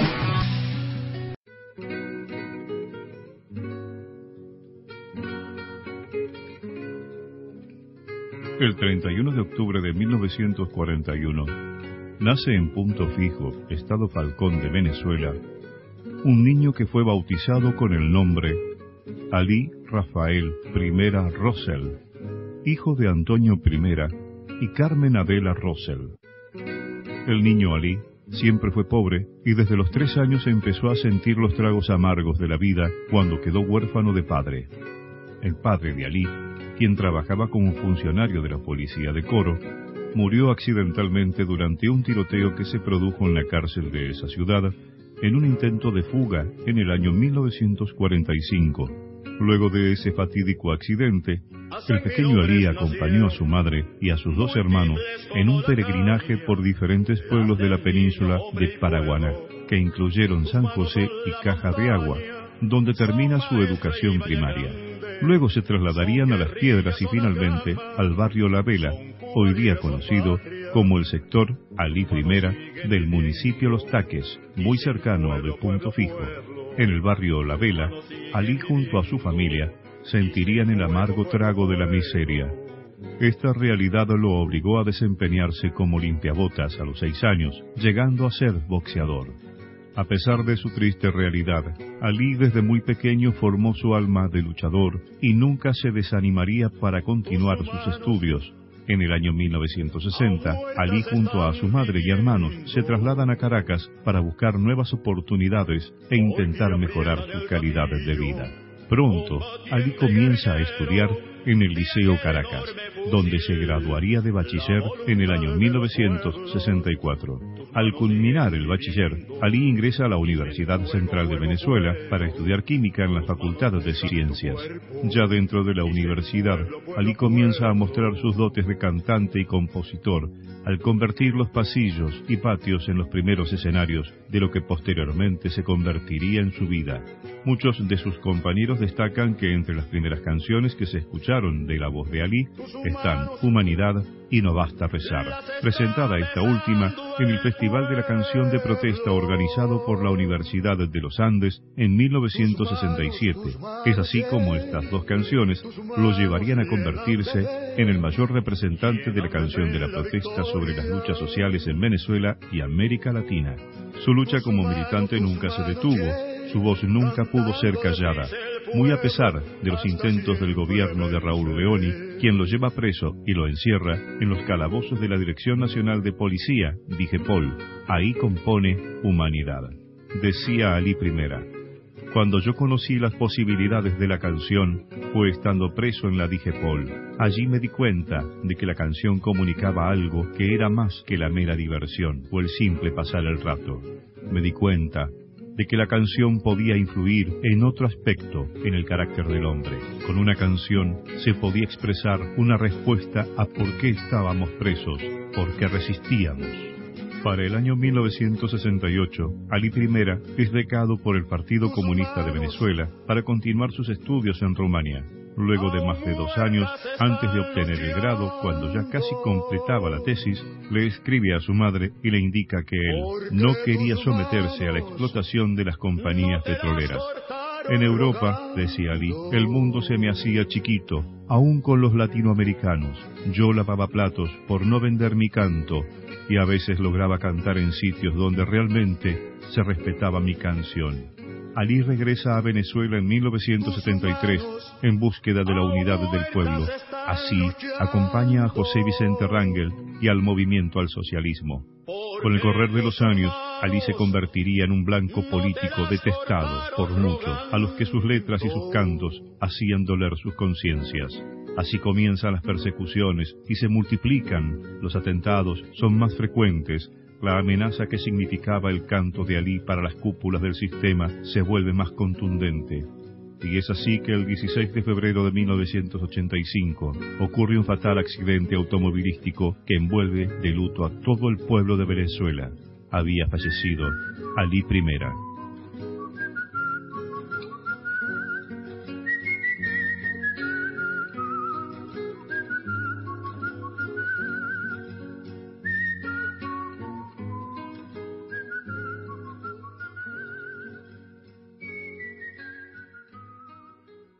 Los senderos de la Patria Grande en el Club de la Pluma nos conducen hasta Ecuador para recibir la columna que nos envía nuestro amigo y compañero, el licenciado César Aizaga Castro. Un análisis del resultado de las elecciones en su país, donde ganó la oligarquía bananera. Un país que exportaba energía, hoy tiene que planificar apagones. El desmantelamiento del Estado ha fragmentado el territorio que ya se disputan bandas del crimen organizado.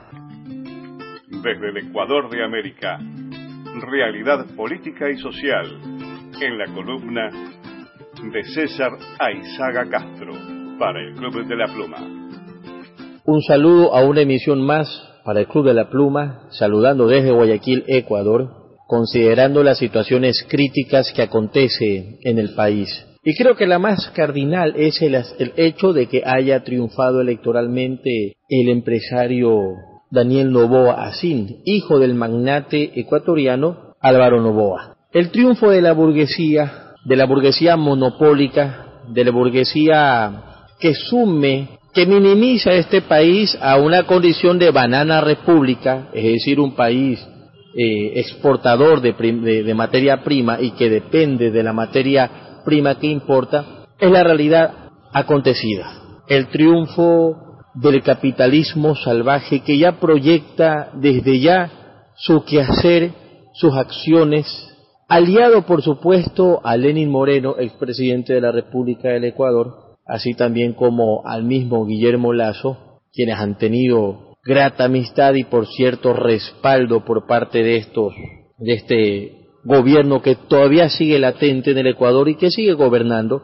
el señor Guillermo Lazo, previo a irse del poder, ha emitido con todo su gabinete, ha emitido una situación bien, bien crítica. La energía eléctrica, que por cierto en los 90 y previamente a esa década ya se veía la crisis por la energía eléctrica en la cual habían cortes de la misma, otra vez se implementarán a partir de, de este mes, mes de octubre, ya entrando a noviembre, por cierto, van otra vez a darse a nivel nacional. ¿Qué significa esto? En muchos sectores, en muchos cantones, en muchas provincias, por no decir casi todas, va a racionarse la energía eléctrica por ciertos periodos, va a cortarse la luz eléctrica por ciertas horas en distintos puntos de las distintas ciudades. Esto implica también de dos a cuatro horas de energía eléctrica que no va a emitirse.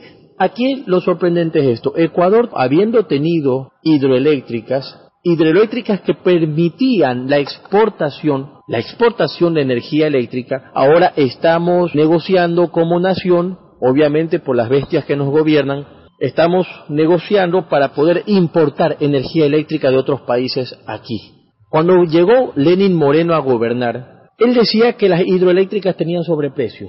Dio a entender que no servían, que eso estaba mal hecho, no se le dio el mantenimiento debido y ahora el resultado es este han desmantelado al Estado, lo han dejado sumido a condiciones de miseria.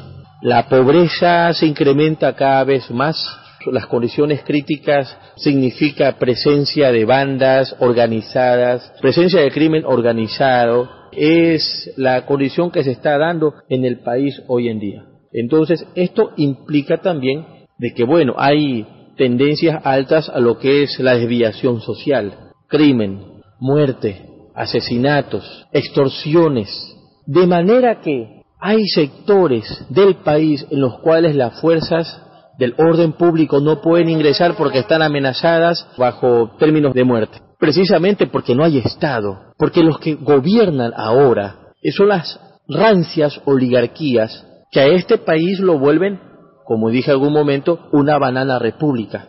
Es decir, un país monoexportador, un país que no busca aras a la industrialización, sino más bien la dependencia a partir a través de ciertas, ciertos eh, productos, ciertos, ciertas mercancías o de ciertos insumos básicos que posteriormente serían procesados para luego tener que importar eh, lo mismo. Ese es el país que nos deja el señor Guillermo Lazo Mendoza y que le pasa la posta a su coideario o amigo entrañable por ahí al nuevo presidente electo, Daniel Novoa. El país se ha equivocado, ha elegido el peor de los caminos. No digo que el otro camino hubiera sido, digamos así, hubiera sido menos peor, si es que se puede añadir ese término. Parte es propia de las contradicciones, parte mismo es de la dialéctica, dada en virtud muchas veces del conocimiento de la historia propia del país, porque el pueblo depende de la imagen que le vende. Entonces allí es cuando debe combatirse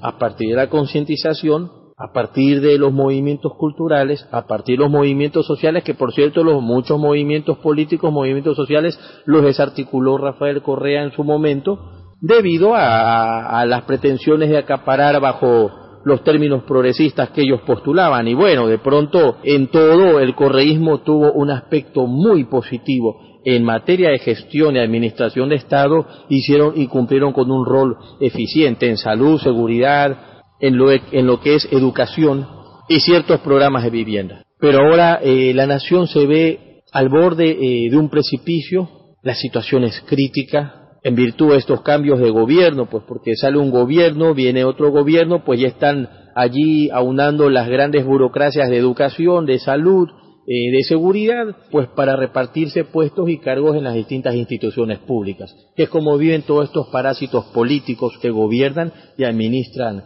eh, desgraciadamente al país en toda su institucionalidad. Es decir, la misma institucionalidad del Ecuador se encuentra bajo términos y condiciones de desviación social, de corrupción.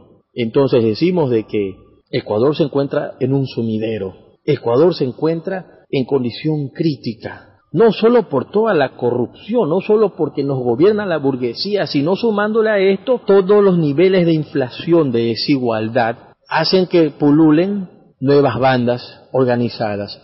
Hay un fenómeno migratorio alto en el Ecuador que ya va encaminándose por la selva eh, del Darién. Esto es un síntoma, un signo de que hay crisis. Hay una crisis demográfica, una crisis de migración, una crisis debido a que hay un país en donde no se le da la oportunidad al, al profesional, en donde el profesional, la fuerza del trabajo que vende el profesional llega a ser o llega a tener una remuneración tan miserable que no hay otra opción que salirse del país, el pensar de muchos profesionales. Entonces decimos de que estamos al borde de un nuevo eh, gobierno nefasto, estamos al borde de un nuevo orden político, de un nuevo orden político caracterizado por la miseria, por el hambre, por la pobreza. Y ya se veía mucha gente celebrando el triunfo de Novoa, gente de, eh, sectores populares, gente de creyendo que un hombre de la alta clase social y que llegaron a ser ricos explotando y que en su fiesta esta gente sería invitada. Una situación bien crítica cuando hablamos de la ideología e identidad del ecuatoriano. Un abrazo amigos queridos. Estás escuchando el Club de la Pluma.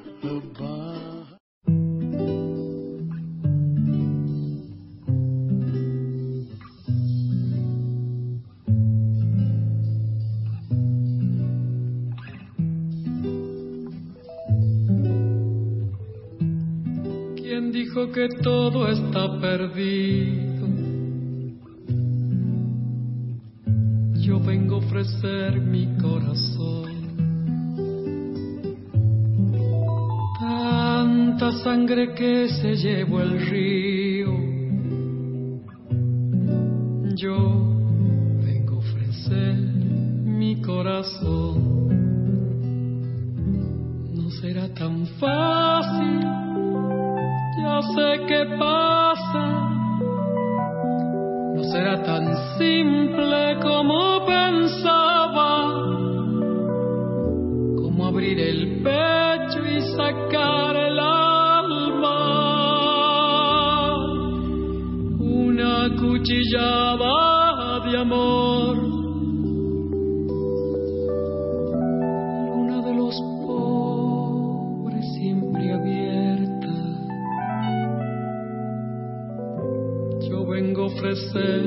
mi corazón como un documento inalterable. Yo vengo a ofrecer mi corazón y un uniré las puntas de un mismo lazo y me iré tranquila, me iré despacio daré todo y me darás algo, algo que me alivie un poco más. Cuando no haya nadie cerca o lejos, yo vengo a ofrecer mi corazón. Cuando los satélites no alcancen, yo vengo a ofrecer mi corazón. Y hablo de países y de esperanza. Hablo por la vida, hablo por la nada. Hablo de cambiar nuestra casa. De cambiarla por cambiar no más. ¿Quién dijo que todo está perdido? Yo vengo a ofrecer mi corazón.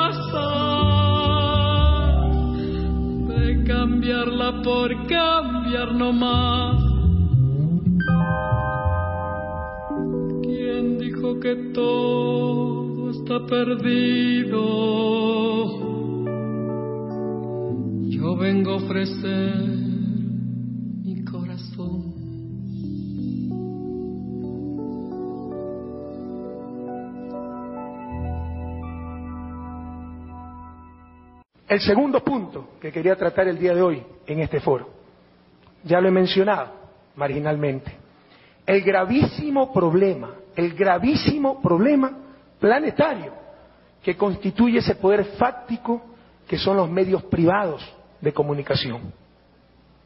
Basta de engaños. Al igual que en la colonia, cuando nos decían que criticar al rey era criticar a Dios, ¿te acuerdas, Raulito? No. Criticar al rey era criticar a Dios.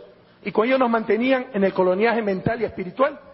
Hoy nos dicen que cuestionar a los negocios dedicados a la comunicación es atentar contra la libertad de expresión.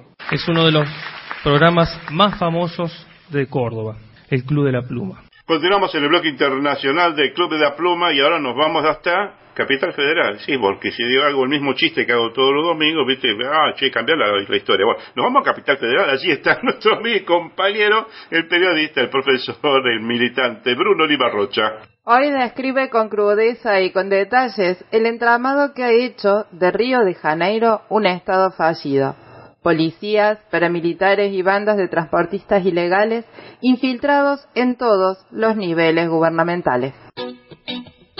Desde Brasil, análisis político-social en el Club de la Pluma, la columna de Bruno Lima Rocha.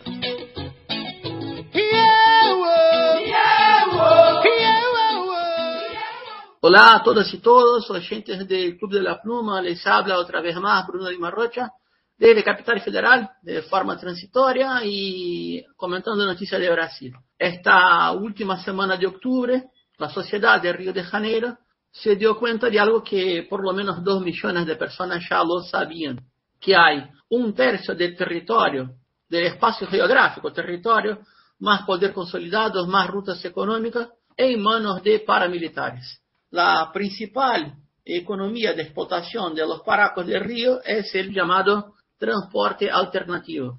Hoy por hoy serían tres bandas considerables, con tamaño, con potencia, con envergadura de paracos y tres facciones de narcotráfico que se alían, coligan y se pelean entre sí mismas. Y más, lo más importante, lo más importante, que la, la jerarquía de la policía de investigación, que es separada allá de la policía militar y del antiguo aparato de seguridad del Estado, está todo contaminado, todo contaminado. La única diferencia, diría yo, es que en este momento la lideranza, eh, la primera línea decisoria de los paracos no es conformada de ex policía, y sí ya de miembros de las bandas paramilitares que fueron reclutados por sus fundadores, los ex policías. Es un fenómeno antiguo de policía privada y seguridad privada en Río y en la zona metropolitana, pero más que nada más que nada es una, es una situación que gana envergadura, gana una capacidad, yo diría, empresarial con su refuerzo político, con la capacidad que tiene de hacer articulación política. Y vamos a adivinar, una, dos, tres. ¿Cuál familia política de ultraderecha siempre ha condecorado, premiado, ha puesto en su despacho político a parientes y familiares directos de estos paracos. Sí, los Bolsonaro. Los Bolsonaro eran muy cercanos a los dos más importantes asesinos, sicarios de, de alquiler de Río. El ex sargento de policía militar Ronnie Lessa, que asesinó a Marielle Franco, la concejal de Río, y el otro, el ex capitán de las fuerzas especiales de la policía militar de Río, Adriano Danóbrega, conocido como Adriano el Matador, que terminó él, él, mismo siendo asesinado por la policía de Bahía en una operación infeliz, estúpida, imbécil.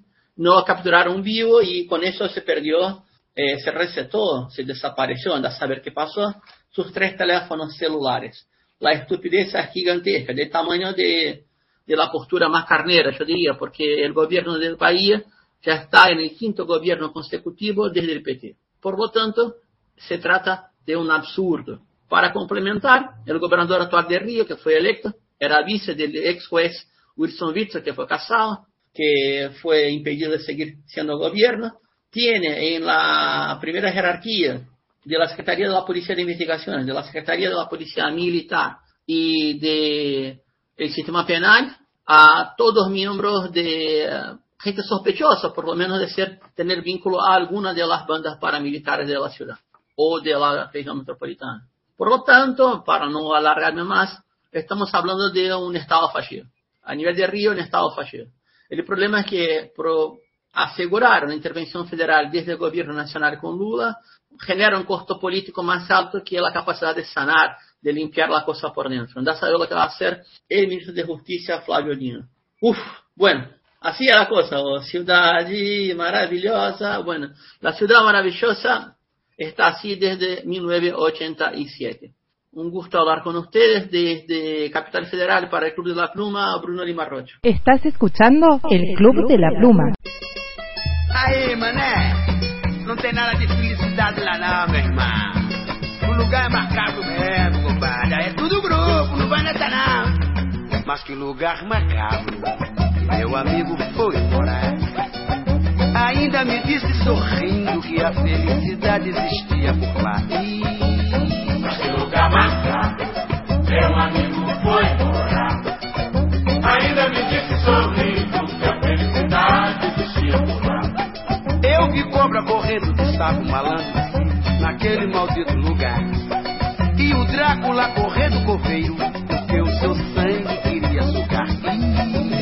Aquele lugar macabro, meu amigo foi morar. Ainda me disse sorrindo que a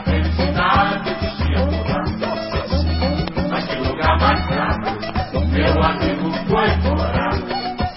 Ainda me disse sorrindo que a felicidade existia por. Vi cachorro matando outro aquele malandro naquele maldito lugar. Vi piranha comendo piranha, porque a fome é demais lá naquele lugar. Aquele lugar macabro, meu amigo foi Pedro, ainda me disse sorrindo que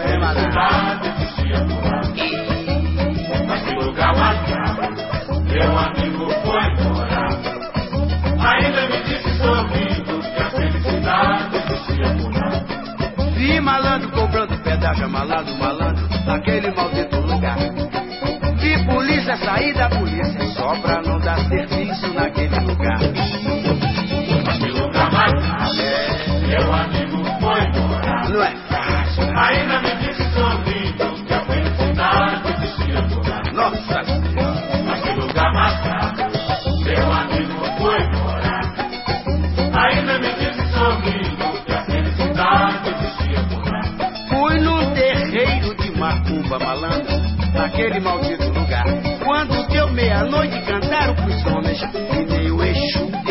deu as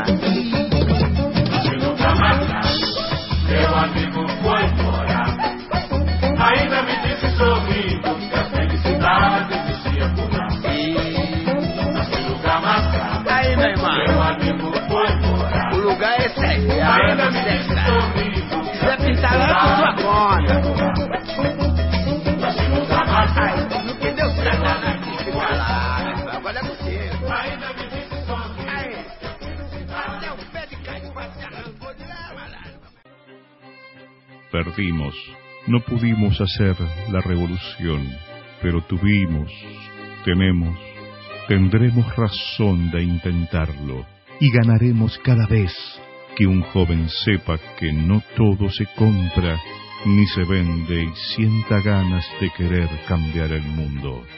En Bar El Cadri. El Club de la Pluma se emite en directo por Radio Comunitaria Oretapé, FM 88.9, la radio del pueblo, Benito Juárez, provincia de Buenos Aires, oretapé.com.ar. Seguimos recorriendo la patria grande en el Club de la Pluma, ponemos rumbo hasta el Uruguay, allí está nuestro amigo y compañero, el profesor Carlos Medina Vigliel. ¿Cómo impactó en Uruguay el resultado electoral de la primera vuelta en Argentina y la convocatoria del infatigable Pepe Mujica al encuentro entre pueblos nuestroamericanos? Explica también cómo continúan las causas que involucran al ministro Haber y al fugado narcotraficante con pasaporte uruguayo Sebastián Marcet. Redoblando esperanza y coraje, desde la orilla oriental, el reporte de Carlos Medina Vigliel para el Club de la Pluma. Salud Norberto, saludos amigos del Club de la Pluma que nos escuchan a lo largo y ancho del continente y más allá del Atlántico. Uruguay, por la integración de los pueblos y el juicio a un ministro. Un profundo suspiro de alivio provocó en Uruguay en general en todas las tiendas políticas el resultado de la primera vuelta de las elecciones en Argentina. El martes pasado, el expresidente José Mujica realizó el lanzamiento de la Jornada Latinoamericana de Integración de los Pueblos, un encuentro que se llevará a cabo durante tres días del 7 al 9 de diciembre en Foz de Iguazú, la triple frontera de Brasil, Argentina y Paraguay. El lanzamiento tuvo lugar en el Quincho de Varela, en la granja del expresidente Mujica, ubicada en la zona oeste de la capital. Según publicó la diaria de Montevideo, ya dentro del Quincho, durante la presentación de las jornadas, Mujica se refirió a la integración regional. En su discurso reflexionó que, desde que los países de América Latina surgieron, fue más importante comunicarse con París o con Londres que entre nosotros, y que desde entonces hemos seguido así. Pero ahora nos damos cuenta de que para defender lo poco de soberanía que nos queda en un mundo cada vez más global, si no nos juntamos, no existimos. Respecto a las elecciones en Argentina, los integrantes de la coalición de derechas en el gobierno habrían apostado por la victoria de Juntos por el Cambio, tomando distancia con las expresiones extremistas del candidato autodenominado libertario Javier Milei. Mujica, en tanto, apuesta por Sergio Massa en el balotaje, anunciando que antes de esa instancia es posible que se reúna con algún amigo argentino. Según la diaria, el expresidente prevé que el balotaje será parejo, y dijo apostar por el candidato de la Unión por la Patria, no porque sea Dios o porque sea perfecto, sino porque el otro, en alusión a Javier Milei, parece un mono con una ametralladora. Sigue en desarrollo a nivel local la intensa puja entre el Ministerio del Interior Luis Alberto Heber y la coalición de izquierdas Frente Amplio. Heber se presentó motu propio al Senado de la República para dar explicaciones sobre el involucramiento de la policía en el caso del ex senador nacionalista Gustavo Penadez, imputado por 22 delitos sexuales contra menores de edad, uno de ellos de apenas nueve años, y organizar una trama con el apoyo de jerarcas policiales para entorpecer la investigación de la Fiscalía. El ministro sostiene como único argumento que no sabía nada el Frente Amplio resolvió no hacer preguntas en la instancia y esperar hasta la próxima comparecencia de Heber en régimen ahora de interpelación que está prevista para los primeros días de noviembre. Todo parecía estar encaminado, pero la Fiscalía inició una investigación interna por la desaparición de un archivo de audio con una declaración en la cual el famoso narcotraficante Sebastián Marcet prófugo gracias al pasaporte que le gestionaran el Ministerio del Interior y la Cancillería, habría admitido sus vínculos con la Brigada Antidrogas. Mientras tanto, continúa en prisión en la cárcel de Belmarsh en Reino Unido por haber revelado crímenes cometidos por fuerzas militares de Estados Unidos de América el periodista australiano Julian Assange, para quien exigimos la inmediata libertad. Esto es todo por ahora, amigos del Club de la Pluma. Desde Montevideo les habló Carlos Medina Villel. Estás escuchando el Club de la Pluma.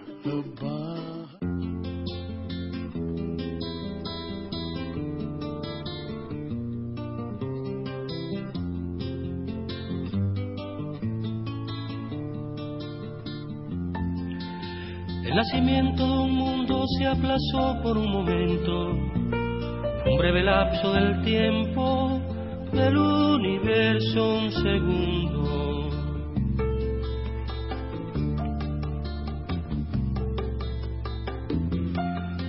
Sin embargo, parecía que todo se iba a acabar, una distancia mortal que separó nuestras vidas realizaron la labor de desunir nuestras manos y a pesar de ser hermanos nos miramos con temor. Cuando pasaron los años se acumularon rencores, se olvidaron los amores, parecíamos extraños. Qué distancia tan sufrida, qué mundo tan separado. Jamás se hubiera encontrado sin aportar nuevas vidas.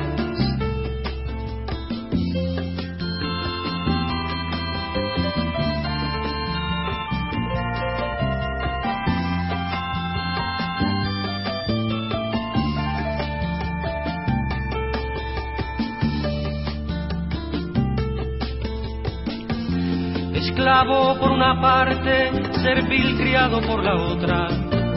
Es lo primero que nota, el último en desatarse. Explotando esta misión de verlo todo tan claro, un día se vio liberado por esta revolución. Esto no fue un buen ejemplo para otros por liberar. La nueva labor fue aislar, bloqueando toda experiencia. Lo que brilla con luz propia, nadie lo puede apagar. Su brillo puede alcanzar la oscuridad de otras costas. ¿Qué pagará este pesar del tiempo que se perdió? De las vidas que costó, de las que puede costar. Lo pagará la unidad de los pueblos en cuestión y al que niegue esta razón la historia condenará. La historia lleva su carro y a muchos los montará, por encima pasará de aquel que quiera negarlo. Bolívar lanzó una estrella que junto a Martí brilló, Fidel la dignificó para andar por estas tierras.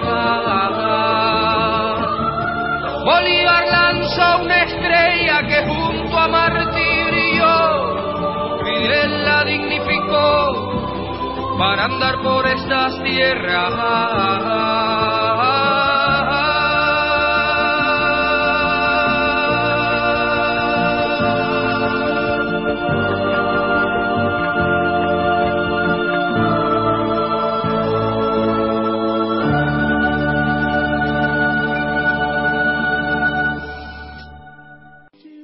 Tienes que comprender que la mayor parte de los humanos son todavía parte del sistema.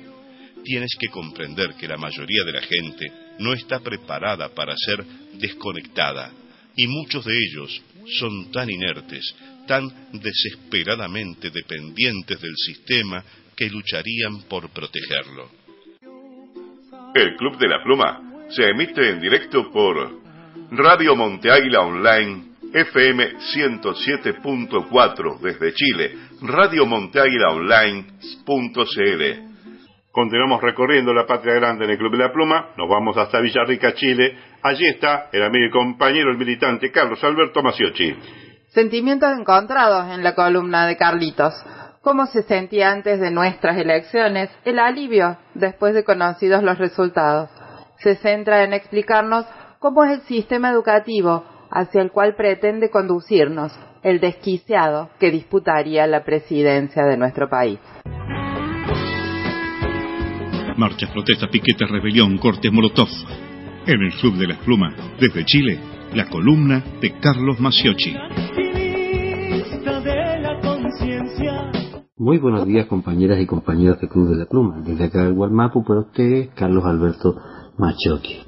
Bueno, ha sido una semana bastante agitada para ustedes y con mucha esperanza, por supuesto, porque en la Argentina no sucedió algo, sucedió algo atípico, ¿no? Y yo escribí un día a unos compañeros allá, eh, el día anterior, escribí, queridos hermanos, no sé si lograré pegar un ojo esta noche y me preocupa lo que pasa en su tierra mañana de sobremanera. Las masas indignadas nunca llegan a nada, al contrario, pueden destruir todo y autodestruirse también. Y claro que la inteligencia está en peligro, ya que el resentimiento es un desquiciado, de un desquiciado tiene una base de sustentación social, ¿no? En fin, muy preocupado, recordé las, las, las, palabras del himno nacional de Chile que dice que la tumba será de los libres. Y claro, acá tenemos enterrado a Almacerro, Allende, Rodríguez, ¿no? igual así lo contra la opresión. Y espero que no lleguemos a hacer uso de nuestros versos y espero que se despierten los descamisados y recuperen la patria que les dejó Belgrano y San Martín. La imaginación mía da para mucho y pensar que en un momento determinado pudieran haber elegido un desquiciado en primera vuelta y ya me imaginaba que el programa Club de la Pluma se tendría que transmitir desde Chile, ¿no? ¿No es cierto, Norberto? Bueno, pero en fin, ahora con una que escribí al día siguiente, cuando se supo ya eh, la, la, primera mayoría que obtuvo en, primer, segunda, en primera vuelta, más bien dicho, eh, el candidato Massa, y dije yo que con una nerviosa alegría felicito a las y los argentinos, y claro que este no es un triunfo, es una reacción consciente ante un peligro, no es una victoria del peronismo como lo maliciosamente lo pone la prensa corrupta y empresarial. Para nosotros, los conscientes de este lado de la roca, Toda derrota de la derecha y la ultraderecha es un aliento, ya que el enemigo común de nuestros pueblos es la oligarquía, el gorilaje, el negacionismo y la ideología neoliberal. Bueno, independientemente de lo que yo dijese, también hay una parte importante de lo que yo pienso y siempre he dicho.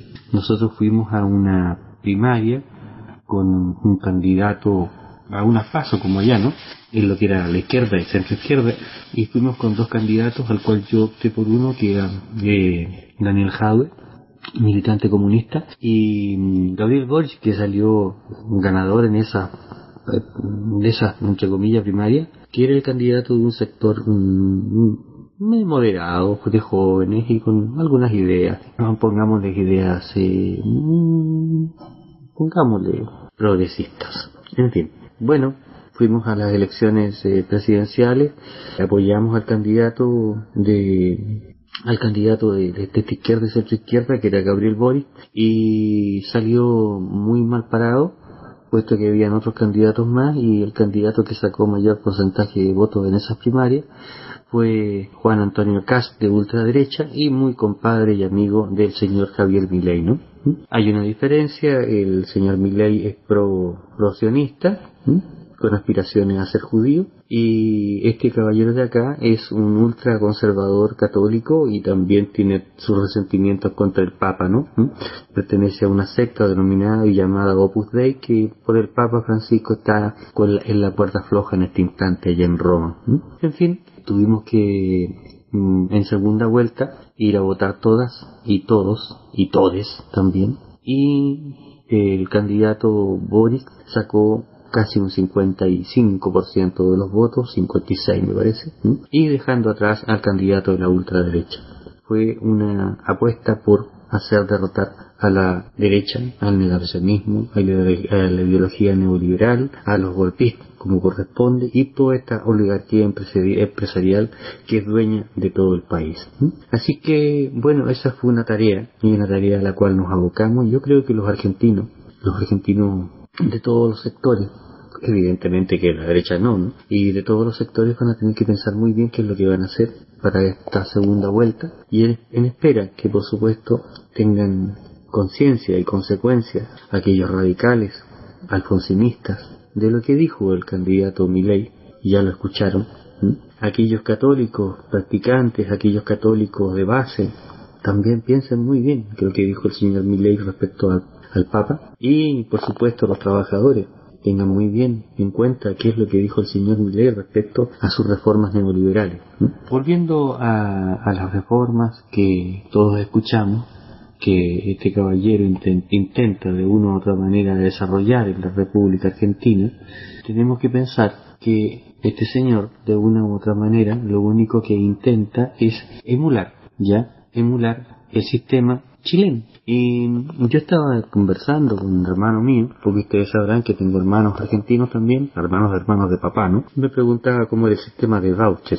Bueno, en Chile no se denomina sistema de voucher. Tiene un nombre muy similar, o sea, no muy similar, pero el sistema es mismo. Los colegios particulares subvencionados son establecimientos que se financian con aportes del Estado, de los padres y madres y apoderados, a través de una, del pago de una mensualidad. Y si alguno piensa que le van a dar un voucher, con ese voucher va a ir a negociar a un colegio particular, y ese colegio particular no existe, no le va a recibir nada. Se van a crear sistemas educativos como acá. La financiación de la educación de un colegio particular subvencionado y estos son establecimientos municipales o particulares que se financian principalmente a través del subsidio que les entrega el Estado, subvención educacional, más aportes de los municipios en el primer caso, también aportes de la familia, padres, madres y apoderados, en el caso de los establecimientos particulares pagados que se financian con este tipo de aportes. Es decir, hay una suerte de lejanía por parte del Estado,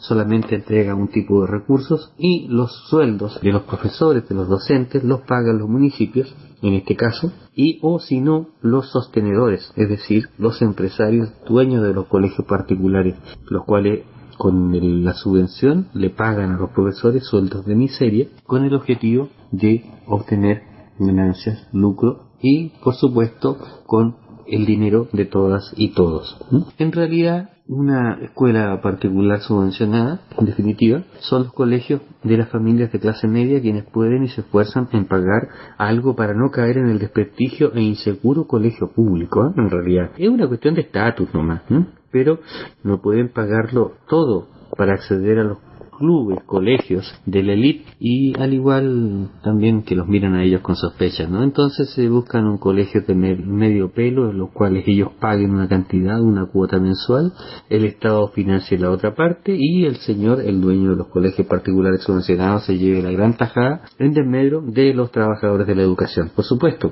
que a los grandes empresarios les interesa esto porque de una u otra manera son recursos que están flojos ahí dando vuelta, que son del Estado y que se los pueden echar al bolsillo. Eso es el modelo económico neoliberal y eso es el tema de la educación particular subvencionada. En fin, los colegios particulares subvencionados en Chile eh, se crearon el año 1920 y eso no significaba lo que es ahora. Quedó consagrado en una ley de la educación primaria. Eh, se requería más que nada que los privados, los dueños de estos colegios, que por lo general eran docentes, como el caso de mi abuela, podían eh, en sus eh, lugares de residencia generar una o dos o tres aulas para la famosa educación unidocente y contratar eh, profesores que eran pagados por el Ministerio de Educación, no eran pagados por el dueño del colegio. Y a mi abuela, por ejemplo, que era directora de un colegio particular, subvencionado por el Estado, se le pagaba el arriendo del colegio y las mantenciones, el aseo y se le pagaba una suerte de seguro de degravamen por la propiedad. Eso pagaba el Estado nada más, porque incluso hasta el sueldo de mi abuela, que era directora de la escuela, la pagaba, lo pagaba el Ministerio de Educación. Mi abuela solamente recibía a fin de año una cantidad de dinero que era como compensación por haber prestado las instalaciones para que ahí en ese lugar se hicieran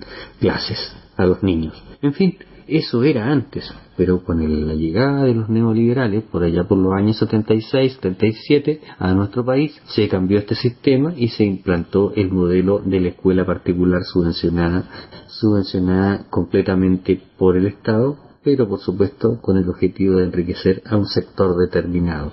Compañero del Club de la Pluma, estoy un poquito resfriado, discúlpenme la voz, el sonido. Desde acá el Gualmapu, Villarrica para ustedes, Carlos Alberto Machoque. Buenos días Gabriela, buenos días Norberto, que tengan todos un fin de semana muy consciente y consecuente. Bueno, y a ganar votos, ¿no? Porque aquí la lucha contra el fascismo y la ultraderecha no ha terminado, continúa. Estás escuchando el Club de la Pluma.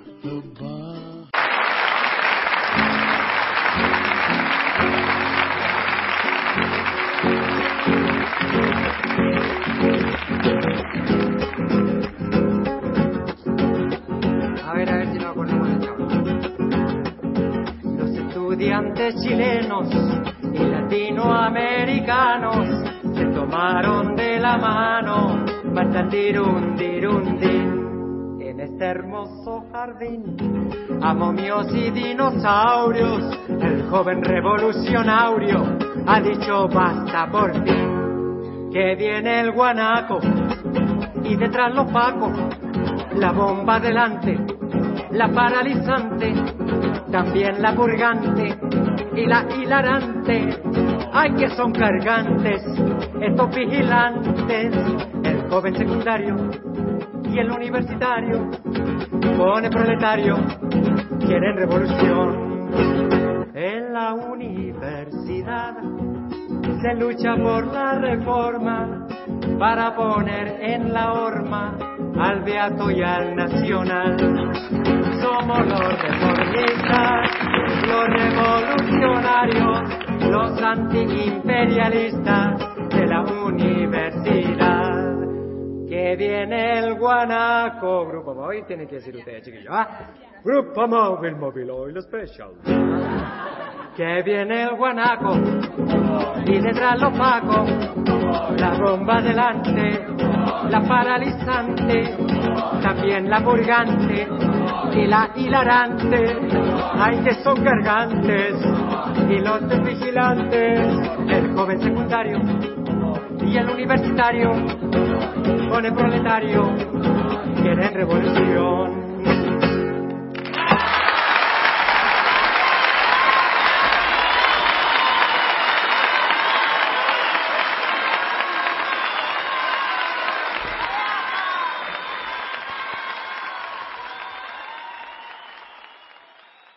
Los medios de comunicación se especializan en pervertir a los seres humanos según victoria o derrota. Hola amigas y amigos del Club de la Pluma, soy Quinturray Melín Rapimán, consejera constitucional electa de Chile por la región de la Araucanía. Un abrazo mucho muy grande y hasta luego, ahí nos estamos comunicando. Juliana Sanz. Un hombre entero preso por practicar periodismo responsable. Hay que liberar a Assange, a todos y todas. Nos hace falta ese pedacito de libertad. Para el cierre del bloque internacional del Club de la Pluma, el análisis de nuestro querido amigo y compañero, el licenciado Cristian Cirilli. El pacto entre Israel y Estados Unidos por la hegemonía. Lejos de buscar disminuir la escalada de destrucción masiva en Gaza, el embajador israelí muestra desembosadamente un ladrillo como símbolo de la violencia palestina. ¿Estarán buscando romper los BRICS y la esperanza multipolar que estos representan? Mapas y devenires. Presentes en contexto. El análisis de política internacional de Cristian Cirilli para el Club de la Pluma. Estamos probablemente en los prolegómenos de una invasión israelí sobre la franja de Gaza, luego de dos semanas de intensísimos bombardeos aéreos que han provocado más de 7.000 muertos, la gran mayoría mujeres y niños. La incursión del Hamas está siendo retaliada con un excesivo uso de la fuerza. Este tipo de respuesta abusiva puede acarrear peligrosas consecuencias, dado que está a punto de desatarse un conflicto generalizado en Medio Oriente, donde inevitablemente se involucrarían las potencias occidentales, léase la triada Estados Unidos, Reino Unido y Francia, y probablemente Rusia, país que tiene dos bases militares en Siria. El bombardeo sobre el hospital Al-Hadi, poco tiempo después de que Israel combinara a evacuarlo, es un acto criminal y no cabe otra definición. Luego, ante el generalizado rechazo internacional, sus autoridades dijeron que se trató de un ataque yihadista, pero todos los indicios recaen sobre una bomba J-DAM, de esas que usa impunemente la Fuerza Aérea Israelí sobre los cielos gazatíes. Si bien iraníes, libaneses y palestinos ya habían hecho interconsultas sobre una posibilidad de intervención para frenar la carnicería, este trágico hecho y la disposición de columnas blindadas prestas a invadir ha activado el denominado eje de la resistencia. Para evitar este choque, que de cierta manera ya está desatado en dosis, hubo dos intentos de la comunidad internacional.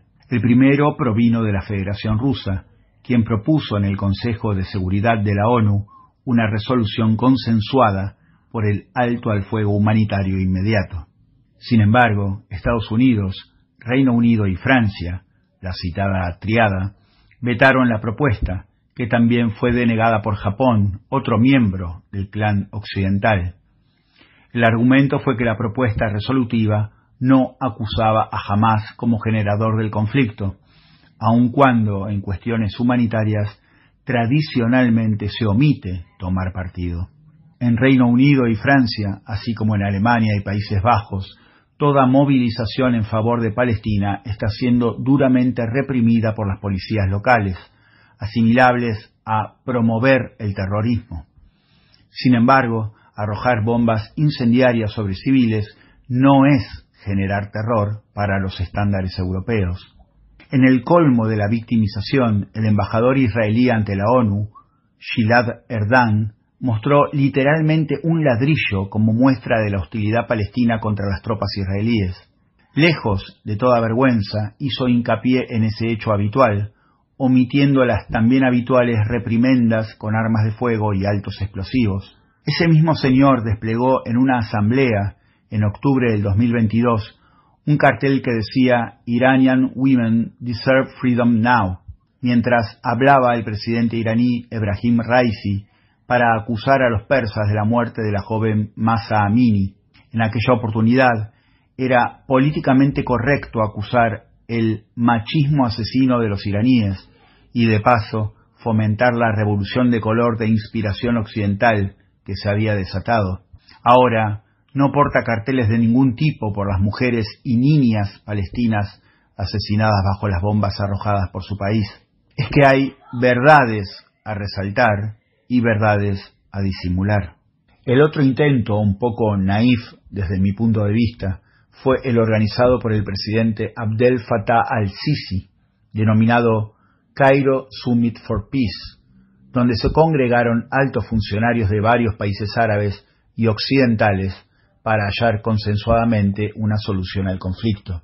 Acudieron a la capital egipcia el secretario general de la ONU, Antonio Guterres, el presidente del Consejo Europeo, Charles Michel, el alto representante de la Unión Europea para Asuntos Exteriores y Política de Seguridad, el jardinero Josep Borrell, el rey de Jordania, Abdalá II, el muy deslegitimado presidente de la Autoridad Nacional Palestina, Mahmoud Abbas, el rey de Bahrein, el príncipe heredero de Kuwait, el primer ministro de Irak, el presidente chipriota, la primera ministra de Italia, Giorgia Meloni, el presidente de gobierno de España, Pedro Sánchez, el primer ministro británico, Rishi Sunak, y el primer ministro de Grecia, Kyriakos Mitsotakis.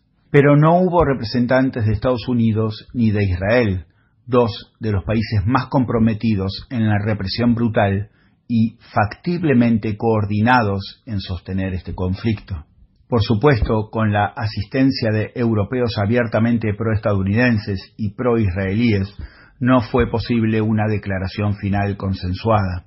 El motivo, una vez más, fue el desencuentro sobre si condenar o no a Hamas como el germen del asunto o retrotraerlo a las condiciones históricas y los abusos sistemáticos. Es que muchos en el mundo árabe o circundante no ven a Hamas como una organización terrorista, sino como una expresión vívida de la resistencia palestina.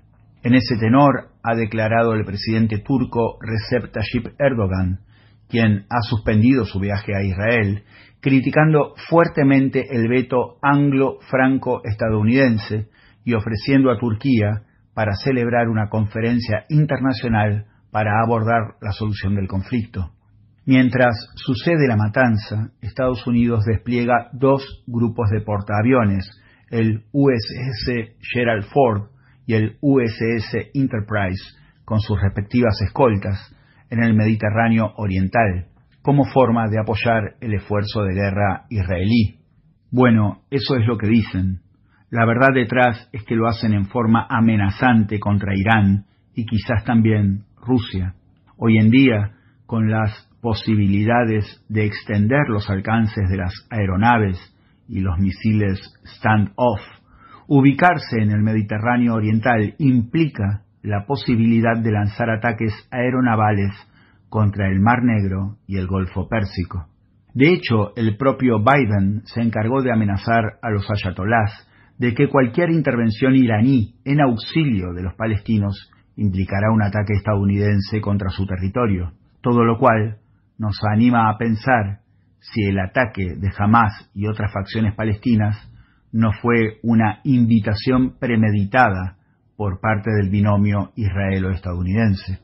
Es muy curioso que Biden, al visitar Israel, fuera invitado al Consejo de Guerra, donde actualmente prevalecen las posiciones genocidas de Joab Galant, el ministro de Defensa célebre por catalogar como animales humanos a los palestinos y exigir que coman cemento, y del ultracionista colono Basalel Smotrich, ministro de Transporte y fundador del Partido Sionista Religioso, que tiene en su bolsillo a varios de los miembros del Consejo.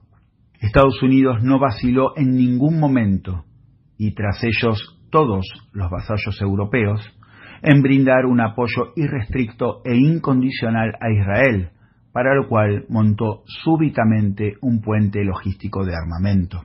En uno de sus lapsus linguae, Biden dijo que la ayuda a Ucrania e Israel es una inversión inteligente que reportará dividendos a Estados Unidos, ante lo cual la vocera de Exteriores rusa, María Zaharova, replicó diciendo, antes lo llamaban lucha por la libertad y la democracia. La evidencia de intereses económicos y geopolíticos ya ni siquiera se camufla. De hecho, es bastante llamativo que el conflicto israelo-palestino se desate a apenas meses de la incorporación al BRICS del Pentágono compuesto por Egipto, Etiopía, Arabia Saudita, Irán y los Emiratos Árabes. Brasil, miembro del BRICS, declaró a través de su presidente Lula que esto no es una guerra, es un genocidio, mientras en Argentina un candidato con perspectivas presidenciales sostiene abandonar el BRICS para focalizarse en Israel y Estados Unidos. No casualmente, el propio Biden, que ya no se esfuerza en encubrir sus más oscuros pensamientos, reclamó en uno de sus más recientes discursos en la Casa Blanca que Estados Unidos debía actualizar el orden liberal global que lideró desde la Segunda Guerra Mundial. Para lograr ese objetivo, Estados Unidos debe recobrar el liderazgo porque, según él, con Washington a la cabeza, el mundo funcionó bien, pero se ha quedado sin energía. Por supuesto, luego edulcoró estos axiomas, insistiendo en que Estados Unidos es el defensor de la democracia del mundo, al que todavía estima un faro para la comunidad internacional. Si eso no es un reconocimiento a ejercer un protagonismo, ya sea por la persuasión o por la fuerza, no sé qué es. Y si eso no es, además, explícitamente una preocupación ante el advenimiento del multipolarismo liderado por Rusia y China, tampoco sé qué es. En el fondo subyace, como siempre, el orden basado en reglas, impuesto por Occidente mucho más claramente a partir de 1991 con el colapso soviético. La realpolitik del poderoso ha dominado mentes y corazones y ha impuesto como normal una visión imperialista con relaciones de opresor y oprimido. La fuerza se ha impuesto como ley, a diferencia de que la ley se reserva el uso de la fuerza. Es más que probable que haya un pacto tácito entre Israel, sus matanzas indiscriminadas y los planes hegemonistas estadounidenses. Como en el escenario ucraniano, las matanzas a indefensos son tendidas como trampas de cuerda que hacen colmar la paciencia pacifista. Irán ha sido el primero en responder con amenazas de intervención, pero Egipto y Turquía no se han quedado atrás. Partir Medio Oriente con una gran guerra sería la peligrosa forma en que Estados Unidos ahora puede ver quebrar un círculo virtuoso que había empezado a darse con la paz irano-saudí, el corredor logístico norte-sur ruso-irano-indio y los posicionamientos cada vez más geopolíticos del BRICS y la Organización de Cooperación de Shanghái. Les habló Cristian Cirilli, les mando un afectuoso saludo los espero la semana que viene, todos los domingos, por el Club de la Pluma. Estás escuchando el Club de la Pluma.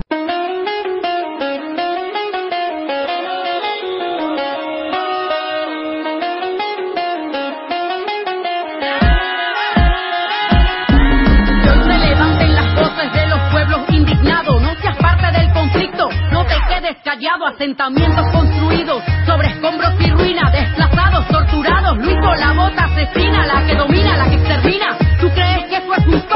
Pedir por Israel olvidando a Palestina, donde niños también mueren, donde madres también lloran, donde gritos de agonía que se escuchan cuando imploran. Un pueblo asediado por todos lados dispara. Y tú, alzaste la voz o volteaste la cara. Una historia con dolor que ya lleva tantos años que no te la ¿No te parece extraño tapaste tus oídos y cerraste tus ojos? Toda esta hipocresía es lo que me causa enojo. Depende de quién la lance, la bomba será buena. Depende de quién muera, es que sentirán pena. Que armen la noticia, que preparen la escena. Y depende de quién financie, se verá si se condena. Seguro se ofenderán en coros de hipocresía, porque la guerra se condena, excepto cuando financia la CIA. Hipocresía son las risas del concierto en el desierto. Y al lado miles de muertos, la mayor cárcel a cielo abierto. No es autodefensa, es sed de venganza. Con los de animales humanos justifican la matanza.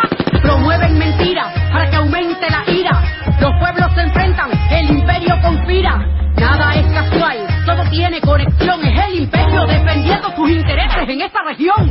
Y yo me pregunto, ¿dónde están Naciones Unidas? Haciendo algo real para que se respete la vida. Que cesen los bombardeos en escuelas y hospitales. ¿Dónde están los organismos internacionales? Intentes confundir, yo también creo en Dios.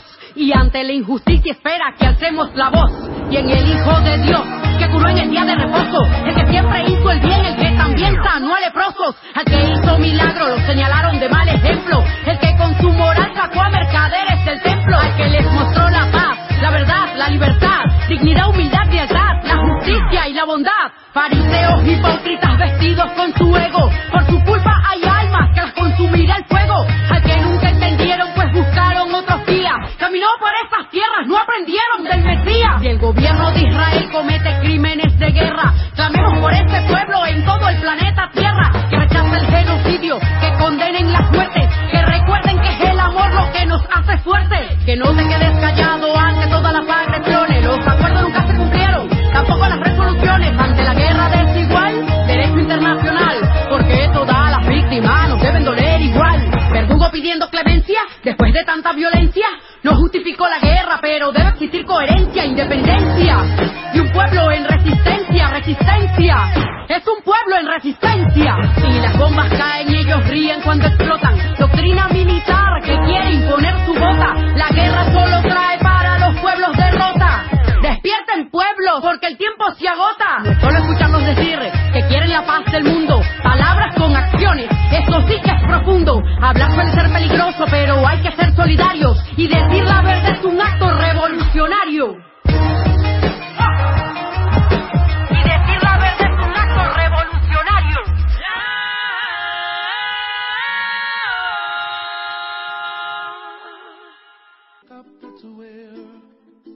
Julian Assange.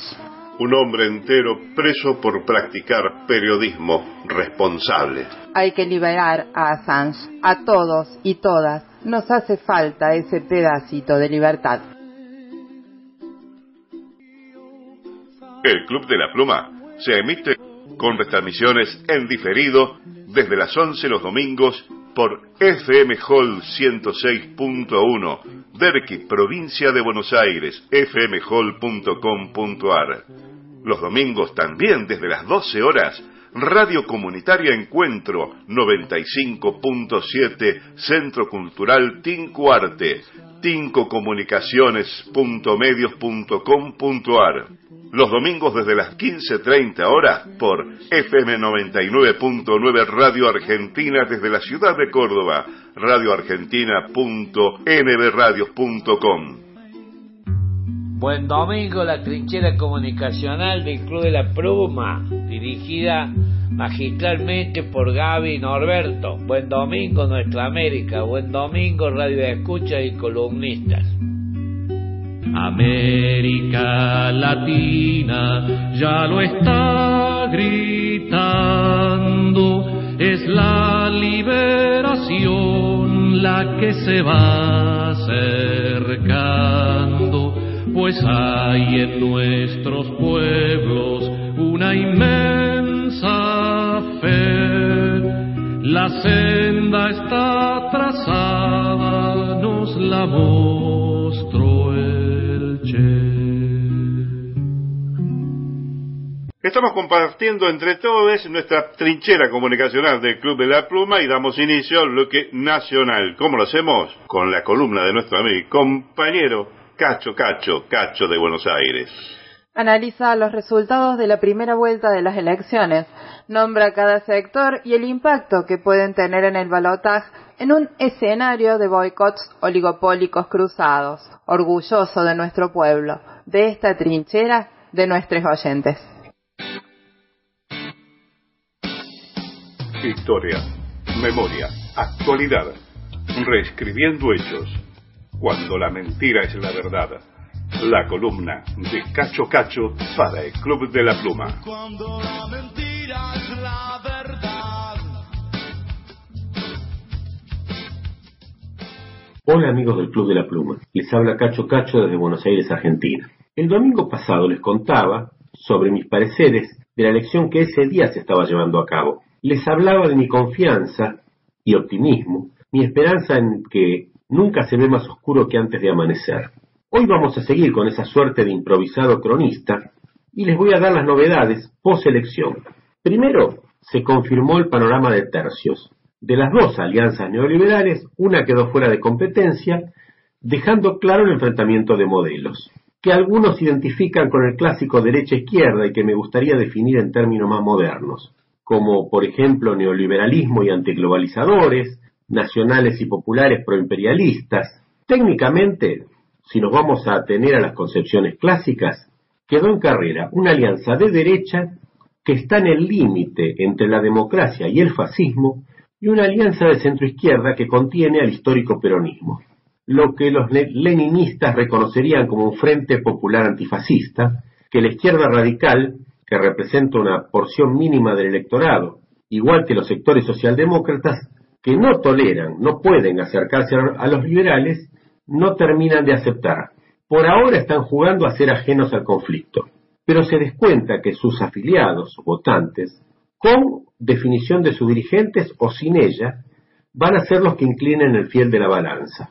Esta situación que acabo de presentarles es la que le impone un techo al crecimiento de los neoliberales, que es casi imposible de perforar.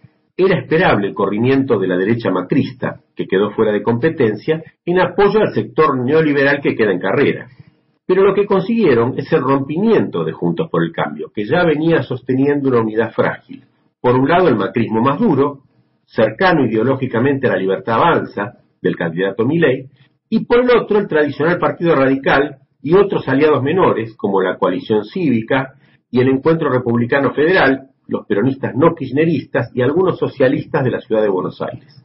De todo este sector se espera o un franco apoyo a la Unión por la Patria o el voto en blanco. Y yo diría que cualquier arreglo de cúpulas partidarios no va a incidir en el ánimo ni la voluntad del electorado. Las campañas en nuestro país han sufrido un cambio de época.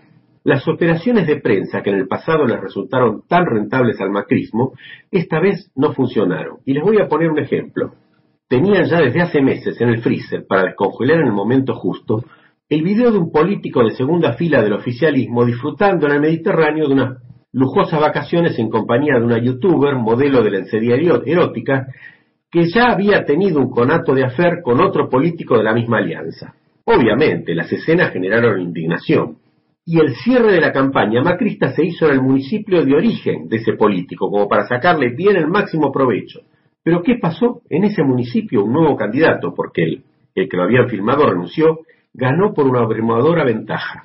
Ahora, si los viejos métodos no funcionan, ¿cuáles son los actuales? Bueno, son conocidos los padecimientos del pueblo argentino, que comenzaron con el gobierno de Macri, por la caída de la participación de los salarios en la renta, que generó la caída del PBI, un empobrecimiento general y una baja de calidad de vida.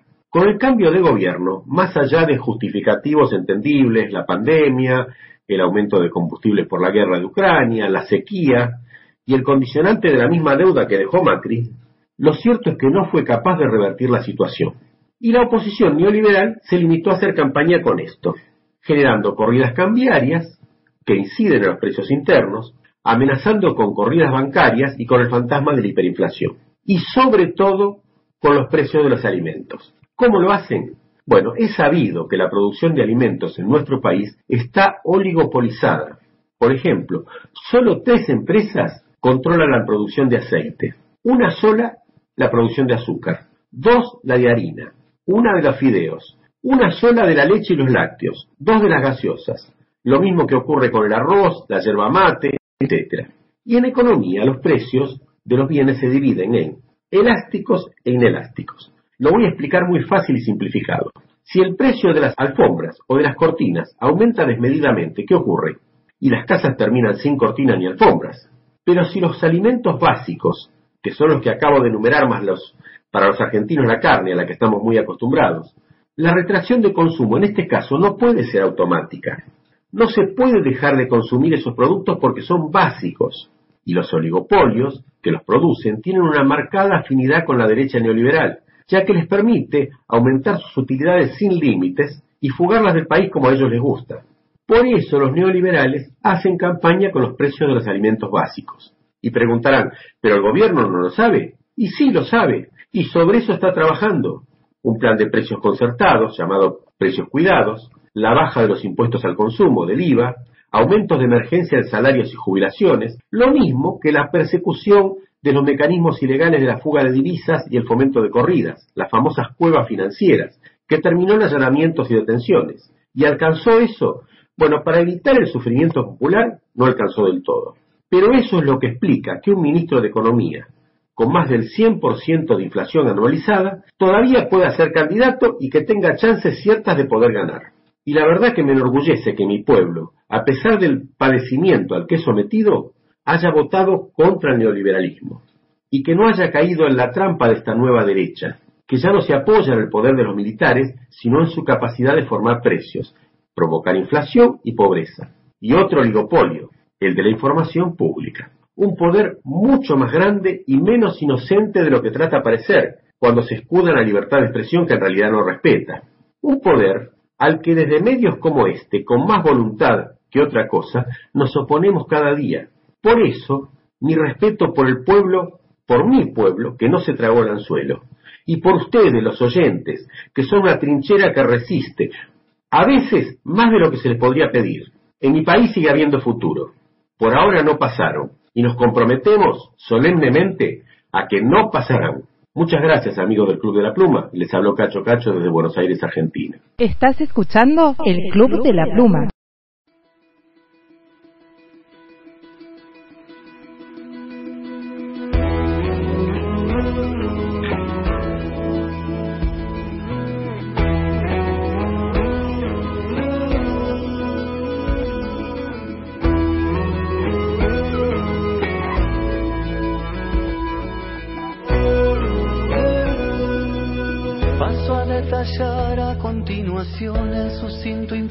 Que usted demandó.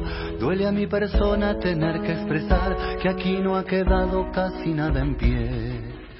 Mas no desespere, le quiero aclarar que aunque el daño es grave, bien pudiera ser que podamos salvar todo el trigo joven si actuamos con fe y celeridad.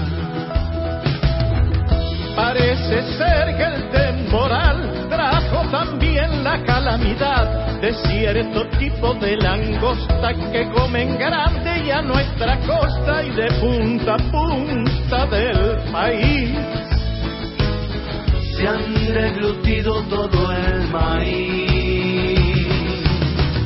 A los manzanos se los ve cayendo antes. Se agusanaron los tomates y a las verduras por más que trate ya no hay manera de hacerles bien. Ya no sé qué hacer ni tengo con quién. La gente duda en empezar la tarea dura de cosechar. Lo poco que queda se va a perder si como le dije no ponemos fe y celeridad.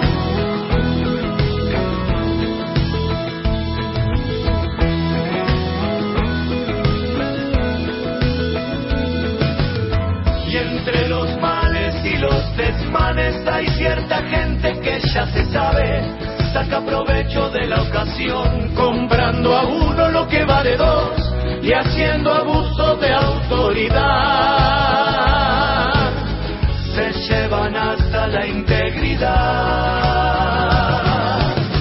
Suscribo nombre y apellido y ruego a usted tome partido para intentar una solución que bien podría ser la unión de los que aún estamos vivos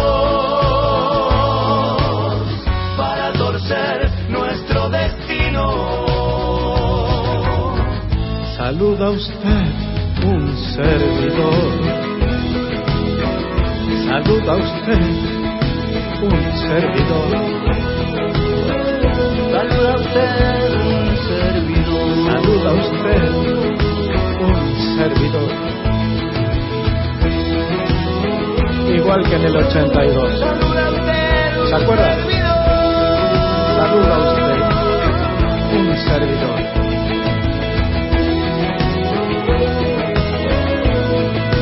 Servidor. Recuérdame. Saluda usted un servidor. Saluda usted un servidor. ¿A quién le van a hacer creer los políticos hoy, cualquiera sea el origen, la idea, que van a poder controlar lo que hace el poder económico concentrado y que van a solucionar los problemas de los argentinos en este estado de cosas? Que no me jodan, que no me jodan más con esas fantasías. Que viva esa locura de dar voz a los pueblos, contra todos los vientos, contra todos los tiempos. Que viva el Club de la Pluma, alma, voz y sentimiento. Miguel Longarini, 9 de julio, para los amigos y compañeros del Club de la Pluma. En el bloque nacional del Club de la Pluma llegó el momento de la justicia con una cargo del amigo y compañero, el doctor Julio Miguel Rodríguez Villafañe. El escenario postelectoral parece aquel sálvese quien pueda, ya convertido en el todos contra todos, que vaticinara el Papa Francisco. No nos dejemos engullir por los fuegos cruzados ni por las falsas promesas del mercado. La presencia del Estado y la solidaridad en el encuentro fraterno son lo único a lo que podemos aferrarnos. Pensamiento y legalidades. Unidos y esclarecidos somos más. La columna del doctor Miguel Rodríguez Villafañe para el Club de la Pluma. Para el Club de la Pluma, Miguel Julio Rodríguez Villafañe desde Córdoba, Argentina. Hoy, y les comento especialmente a los amigos latinoamericanos, quiero hablar sobre un tema que nos atañe en muchas de las cosas que pasa a América Latina y particularmente a una Argentina que está en la opción ahora de elegir presidente entre propuestas disímiles y particularmente con una de las propuestas muy bañadas de preconceptos neoliberales y de economía de mercado. La reflexión de hoy le he llamado elección presidencial, propuestas tramposas e inseguridades. En nuestra Argentina, ante la pronta elección presidencial en segunda vuelta, se viven sensaciones de impotencia y temor. Impotencia ante los problemas que nos desbordan, desempleo, pobreza, inflación, deuda pública, tanto la interna usuraria y la externa ilegítima, corrupción, narcotráfico, mafias varias y una importante vivencia de inseguridad ante el delito. Luego, el temor, en este contexto de impotencia, fundamentalmente ante un futuro que no se puede vislumbrar claramente, porque el propio presente se hace difícil de entender en un mundo globalizado, con un nuevo orden mundial multipolar y dos guerras activas, tanto la de Ucrania como la de Medio Oriente. En dicho contexto hay sectores interesados que echan toda la culpa de la situación que vivimos al Estado, lo cual no es justo, ya que cabe recordar, por ejemplo, que ha sido el Estado y no el mercado el que asumió la problemática de la pandemia del COVID-19. Aunque es cierto que es necesario que el Estado en todos sus ámbitos debe ser reformado, transparentado, dale más eficacia y que desarrolle una dinámica democrática más participativa. Sin embargo, no se puede aceptar que se indique que la salida de la realidad preocupante se solucione con lógicas suicidas que impliquen la destrucción del Estado, dejando que los problemas los resuelva solo el mercado. Con esas propuestas han aparecido muchos nutricionistas falsos de la política, como uno de los candidatos presidentes de esta segunda vuelta, Javier Milei, que nos dicen que nos harán bajar de peso en poco tiempo. Pero cuando se analiza la propuesta de dicho nutricionista, resulta que luego, al llevarla adelante, bajaríamos de peso, eso sí, pero se advierte que para ello nos cortarían una pierna. Estas recetas tramposas, en definitiva, nos refieren que el Estado es el gran ámbito de tutela social, con escala de poder para enfrentar las mafias de todo tipo y promover el bienestar, la prosperidad y la seguridad de los ciudadanos. Los falsos nutricionistas de la política presentan salidas como si los lobos hambrientos le propusieran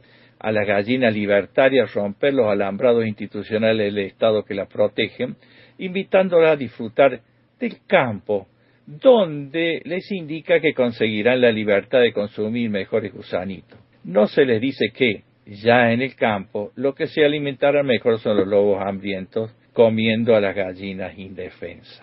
En medio de toda esa vivencia, opera casi de manera instintiva un sálvese quien pueda, que agudiza el cuadro de situación y tiende a generar salidas individuales elaboradas desde el odio y el miedo por sobre la búsqueda de soluciones serias, integrales y solidarias. En este aspecto, el Papa Francisco, en su encíclica Fratelli Tutti, todos hermanos, dice, el salve si quien pueda se traduce rápidamente en todos contra todos, y eso será peor que una pandemia. No pretendo en estas reflexiones o artículos profundizar toda la temática mencionada, pero sí detenerme en uno de los aspectos señalados como un disparador de vivencia, de vivencia negativa, tal es el caso de la inseguridad pública, que de manera especial preocupa socialmente en los últimos tiempos. El delito cotidiano produce en la población una primera reacción defensiva. Se tiende a proponer acciones inmediatas de naturaleza particularmente represiva y punitiva, pero solo a partir de la óptica de las consecuencias, sin reparar demasiado en las causas que estructuralmente generan en gran medida la actitud delictiva.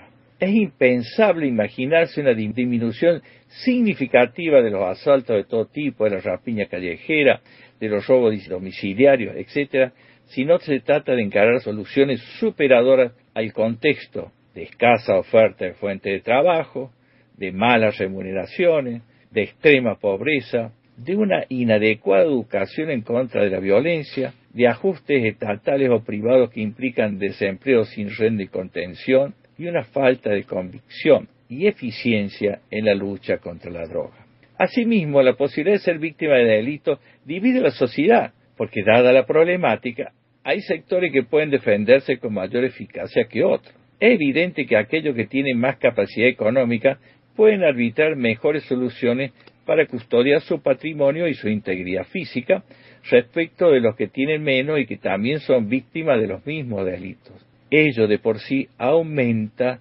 las desigualdades. Además, en este contexto se potencia aún más la injusticia ante un Estado que todavía no ha cumplido de manera adecuada con las promesas de encarar la reforma de su estructura y funcionamiento para empeñarse en el logro de objetivos que son esenciales como el de garantizar debidamente la seguridad ciudadana. A su vez, en el desconcierto que trae el miedo es difícil que se distingan acciones racionales de protección ante el peligro con actitudes irracionales de venganza. Muchas veces, en la psicosis colectiva que se apodera de la ciudadanía ante las situaciones delictivas, se confunde con facilidad la legítima defensa, aceptada y justificada legal y moralmente, con el ejercicio de la fuerza represiva desproporcionada en la búsqueda muchas veces de justicia por mano propia.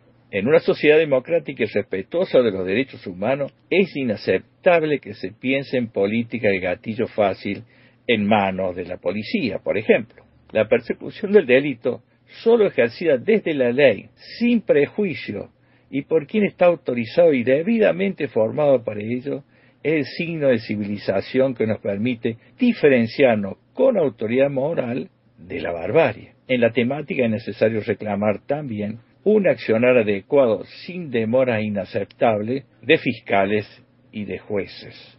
Además, hay que reflexionar sobre los valores que potencian la convivencia humana, en especial la solidaridad.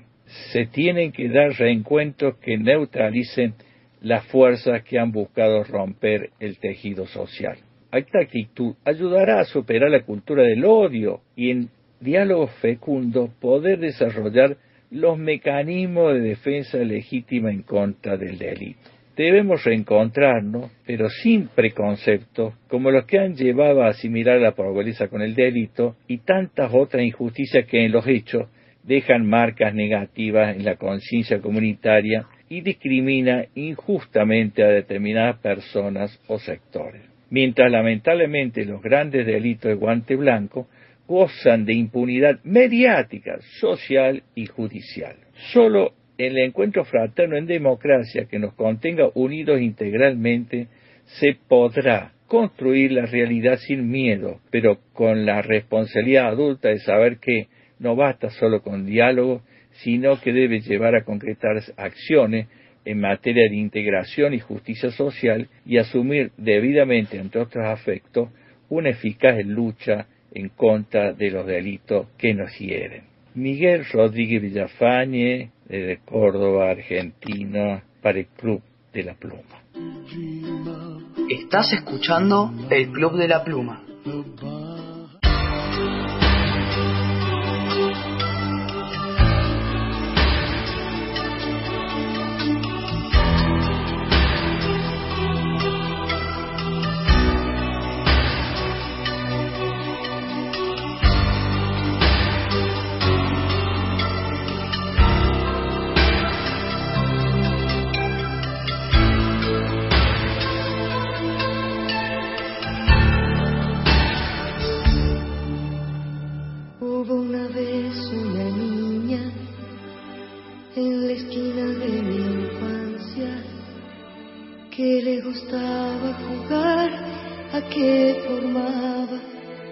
Una banda.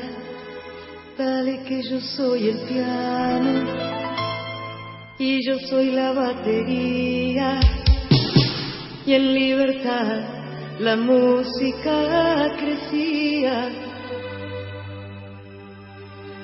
pero lamentablemente nos oyeron los que saben y quisieron nuestro juego encasillar.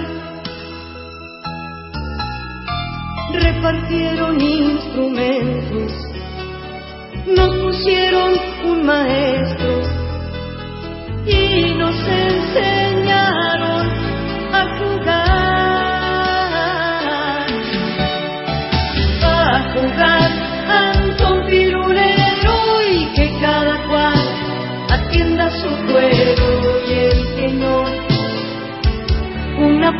una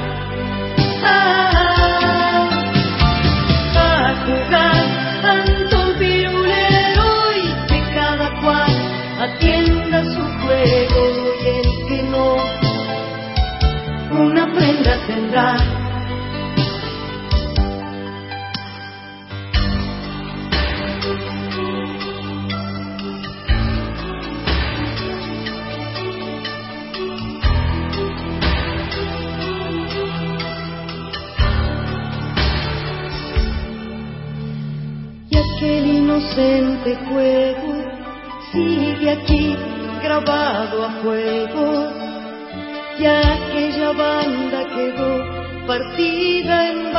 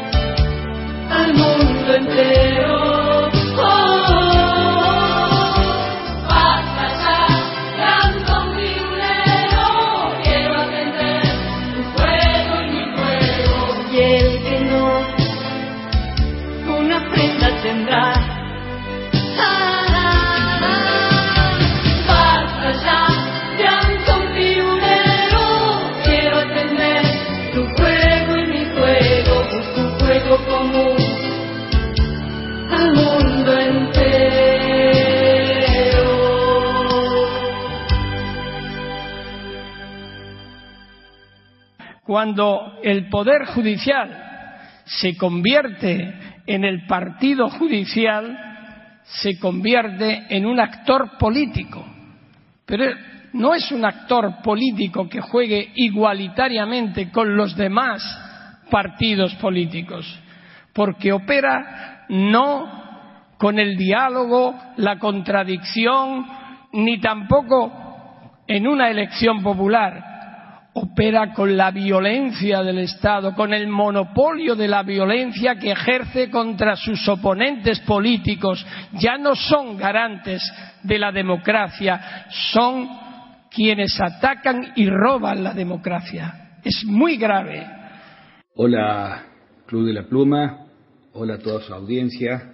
Eh, soy Enrique Senestrari, fiscal federal en Córdoba miembro de la Comisión Directiva de Justicia Legítima Córdoba y vocal suplente de Justicia Legítima a nivel nacional. En el bloque nacional del Club de la Pluma llegó el momento de los pueblos originarios, columna a cargo de la amiga y compañera, la periodista Valle Nujem. Nos trae la voz del abogado Alberto Nallar, quien ha sido condenado a tres años y medio de prisión, acusado de instigar las protestas contra la reforma de la Constitución Provincial de Jujuy en el último mes de junio. Identidad ancestral. Reporte de las comunidades originarias en la voz de Valle Nujem para el Club de la Pluma.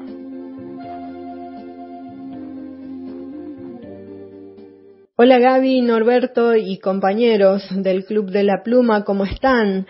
Aquí nosotros estamos siempre al pie del cañón con respecto a la compartida de informaciones. En este caso vamos a Jujuy.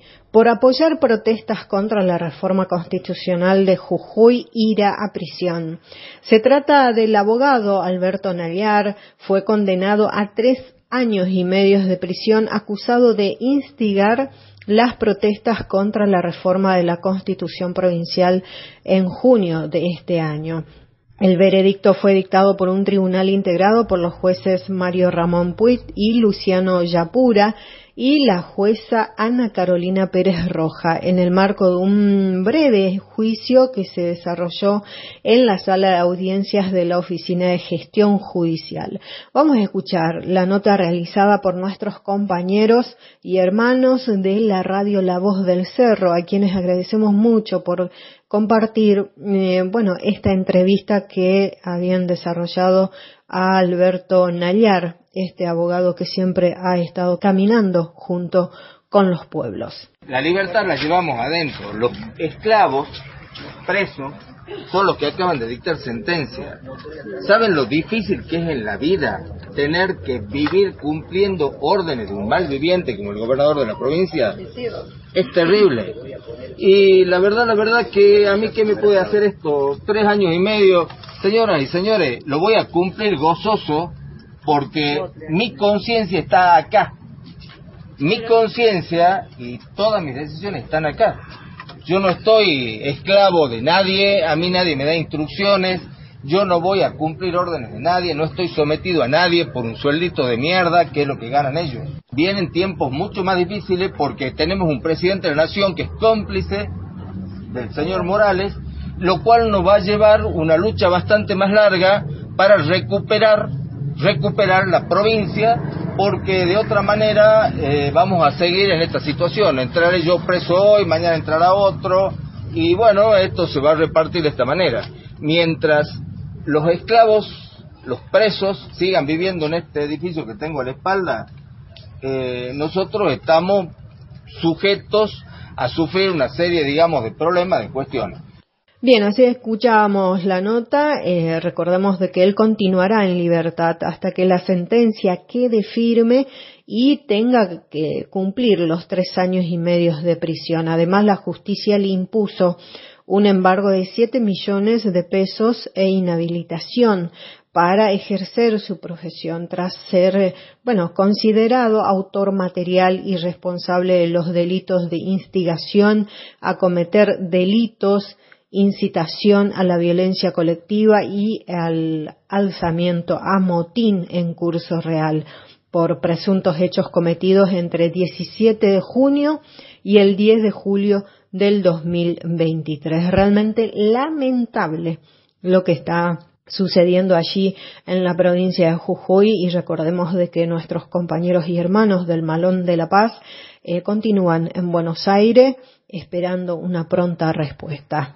Y justamente estos días también eh, eh, la policía de la reta fue a mandar, la reta en realidad fue a mandar a reprimir a la comunidad que están protestando, que están buscando respuesta al respecto, bueno, de esta reforma que fue realmente eh, fue digamos, inconsulta a las comunidades indígenas también.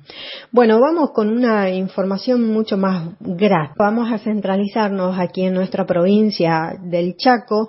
Jóvenes Mocoit harán recorridos guiados por el Campo del Cielo en noviembre. Justamente va a estar empezando el sábado 11 de noviembre y culminará el domingo 12 de noviembre. El grupo eh, de jóvenes guías del pueblo Mocoit estarán en la Reserva Natural y Cultural Piguem En la localidad de Gancedo para que la comunidad realice visitas con su acompañamiento. El sábado a las 18 horas brindarán una guía por el circuito de meteoritos, mientras que a las 20 y 30 guiarán la observación del cielo desde la cosmovisión Mocoit. El itinerario de propuesta concluirá el domingo a las 9 con un recorrido por el sendero de El Monte. El proyecto cuenta con el acompañamiento de la Dirección de Patrimonio Cultural del Instituto de Cultura del Chaco y el Instituto de Turismo del Chaco,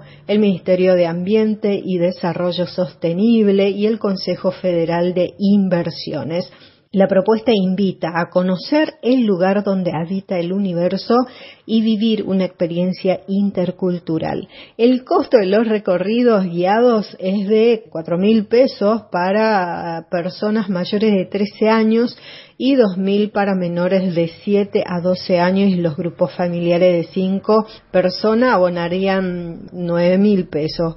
Para más informaciones o inscripciones también comunicarse con el número 3735 548538. Todas las recaudaciones, la idea es poder, bueno, este, seguir ayudando en los proyectos colectivos de las comunidades Mocoit. La experiencia con el universo es, eh, bueno, se trata de la recuperación de la experiencia del, cielo como parte del paisaje, su relación con el horizonte y paisajes terrestres locales y sus vínculos con la actividad humana y la vida animal y vegetal. Son factores imprescindibles para fortalecer la relación con el cielo en una sociedad crecientemente urbanizada. Es por ello que la experiencia de los jóvenes Mocoit y el entorno específico de la Reserva Provincial dan lugar a un servicio de recorridos guiados por ellos de manera turística y cultural y bueno, de carácter único para el público asistente. Así que bueno, aquellos que puedan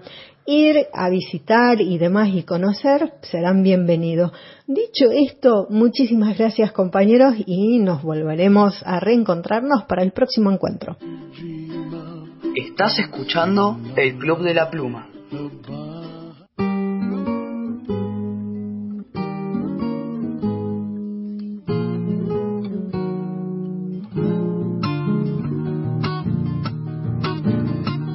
Estamos prisioneros carceleros, estamos prisioneros carceleros. Yo de estos torpes barrotes, voz del miedo. Yo de estos torpes barrotes, voz del miedo. ¿A dónde vas que no vienes? Conmigo a empujar la puerta. ¿A dónde vas que no vienes? Conmigo a empujar la puerta. No hay campanario que suene como el río de allá afuera, como el río de allá afuera. Como el que se prende fuego andando preso del miedo, como el que se prende fuego andando preso del miedo. De nada vale que corran si el incendio va con ellos, si el incendio va con ellos. No sé. No recuerdo bien. ¿Qué quería el carcelero? Creo que una copla mía para aguantarse el silencio, para aguantarse el silencio.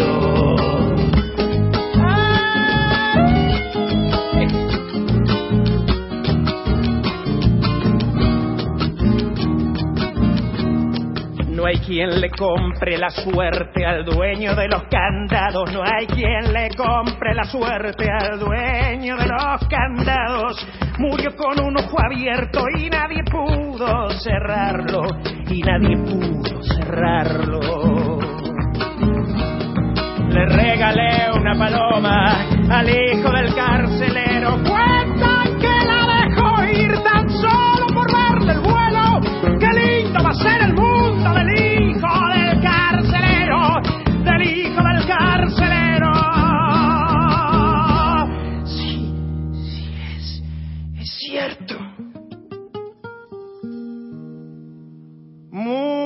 Muchos callaron.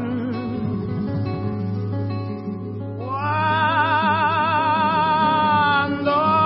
yo fui detenido.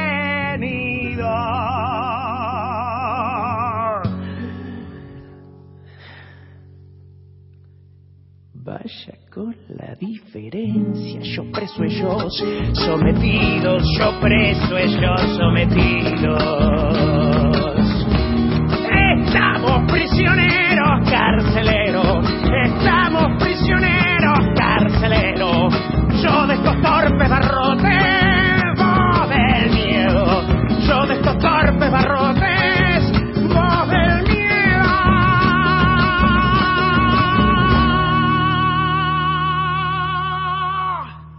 No queremos ayudar a conjugar y a que el- todo el mundo nos diga que sí, a tener tropas disciplinadas, entre comillas, como se estila. Queremos tener compañeros que piensan, que nos digan la verdad, que tengan capacidad transgresora, que ayuden a equivocarnos lo menos posible. Le canto al club de la pluma, un tizón que siempre arde y que por no ser cobarde, palabra y espada blande, militando la trinchera en pos de la patria grande. En el bloque nacional del Club de la Pluma también se hace presente nuestro amigo y compañero el periodista Jorge Ariel Basalo con su De Boca en Boca. Más optimista que en columnas anteriores, hace un recorrido detallado del daño que le hizo la derecha a nuestro presente. ¿Qué país tendríamos hoy si no hubieran roto lo logrado desde Néstor hasta 2015? Que no se salgan con la suya y sobre todo, que no queden impunes. De Boca en Boca, la columna de reflexión y opinión del periodista Jorge Ariel Basalo para el Club de la Pluma.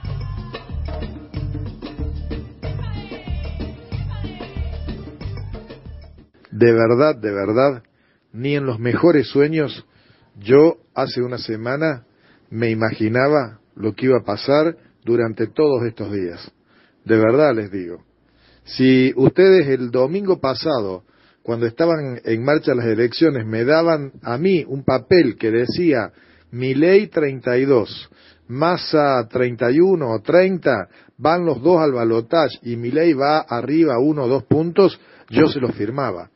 Yo no me imaginaba que íbamos a terminar Unión por la Patria primeros en semejante elección en un momento tan crucial, allí al borde del abismo, 6,7 puntos arriba. no me lo imaginaba, pero fíjense, esa diferencia ha cambiado el tablero, más todo lo que ha pasado en los dañinos de Juntos por el Cambio, que nunca fueron el cambio para bien, sino que siempre fueron el cambio para mal. A las amigas y a los amigos del Club de la Pluma de Argentina y Latinoamérica, expresarles lo que está pasando en este momento político de la Argentina y que la verdad que tengo un grito de gol, ¿eh? un grito de gol atragantado en la garganta, pero no lo voy a gritar, no lo voy a alargar hasta que no se confirme la elección de Sergio Massa como presidente y del Chivo Rossi como vicepresidente de Unión por la Patria en la continuidad del poder político hasta el 2027. De verdad se los digo, porque si algo hemos aprendido en la Argentina es que la derecha, en cualquiera de sus formas, nos ha provocado mucho daño. Son un bicho muy dañino, y lo digo así, a calzón quitado, porque hoy, por ejemplo, tendríamos o podríamos tener a la vicepresidenta, nuestra querida Cristina Fernández de Kirchner, ya fallecida y estaríamos hablando de un magnicidio. No fue de milagro el crimen de Cristina, pero así como no fue de milagro el crimen de Cristina, no fueron de milagro un montón de cosas y lamentablemente sí fueron otras. Hoy Argentina podría ser una gran nación, un país desendeudado completamente, porque e, en esa dirección íbamos en, el diciembre del 2015. Argentina tenía casi pleno empleo, tenía una clase media muy robusta, el mejor poder adquisitivo de los salarios de Latinoamérica, no le debíamos un solo dólar al Fondo Monetario, la deuda en dólares eh, comparada con el Producto Bruto Interno, era una deuda eh, muy manejable, o sea, hoy podríamos estar sin deudas en dólares, eh, podríamos tener hoy mejores escuelas, mejores hospitales, hoy en vez de tener el 40% de pobreza, podríamos tener el 10% de pobreza, o menos todavía, hoy podríamos estar infinitamente mejor y no estamos porque unos crápulas delincuentes que fueron, muchos de ellos, y sus hijos y nietos cómplices de la dictadura que nos sumió en la página más negra de la Argentina allá por el año 76 y antes también y hasta el año 83 cuando recuperamos la democracia con Alfonsín presidente. A ver, hay que decirlo, porque ahora presumo que se les está hundiendo el barco y entonces aparecen algunos, entre comillas, periodistas independientes que han envenenado, intoxicado de una manera alevosa a un montón de gente, a millones de compatriotas, los han confundido, los han desinformado. Y ahora parecen haciéndose los buenitos. Miren, yo a Jorge Lanata personalmente lo debo haber visto dos o tres veces. Jamás hablé. Creo que una vez lo saludé cuando en los tiempos en los que para mí Jorge Lanata, lo doy como ejemplo a él, era un referente en la década del 90 del periodismo corajudo, del que eh, la verdad ante todo, pero es un tipo que yo hoy desprecio, no quiero tomar ni un vaso de agua con Jorge Lanata. Por eso, porque ahora se están haciendo los buenitos, ahora están como, están huyendo, se les está hundiendo, hay algunos barcos que se están hundiendo y los tipos están rajando y saltan sobre el agua como pueden y entonces ahora se abren algunas puertas y bueno, la concordia, el final de la grieta, no, no, para, para, para un poquito. Sergio Tomás, presidente Massa, ojalá que se confirme porque el final de la grieta, pero vamos a poner las cosas en claro. Vamos a poner eh, negro sobre blanco y que los que causaron tanto daño lo reparen. Porque si no, dar vuelta a la página, sí, viste, con una especie de indulto, de amnistía, de obediencia de vida, de acá no pasó nada. No, no, no, no, no.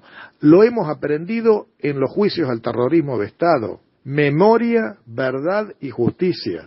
Por eso, primero tenemos que seguir militando con la fuerza y la alegría con la que lo hemos hecho para desembocar en los resultados de las elecciones del domingo.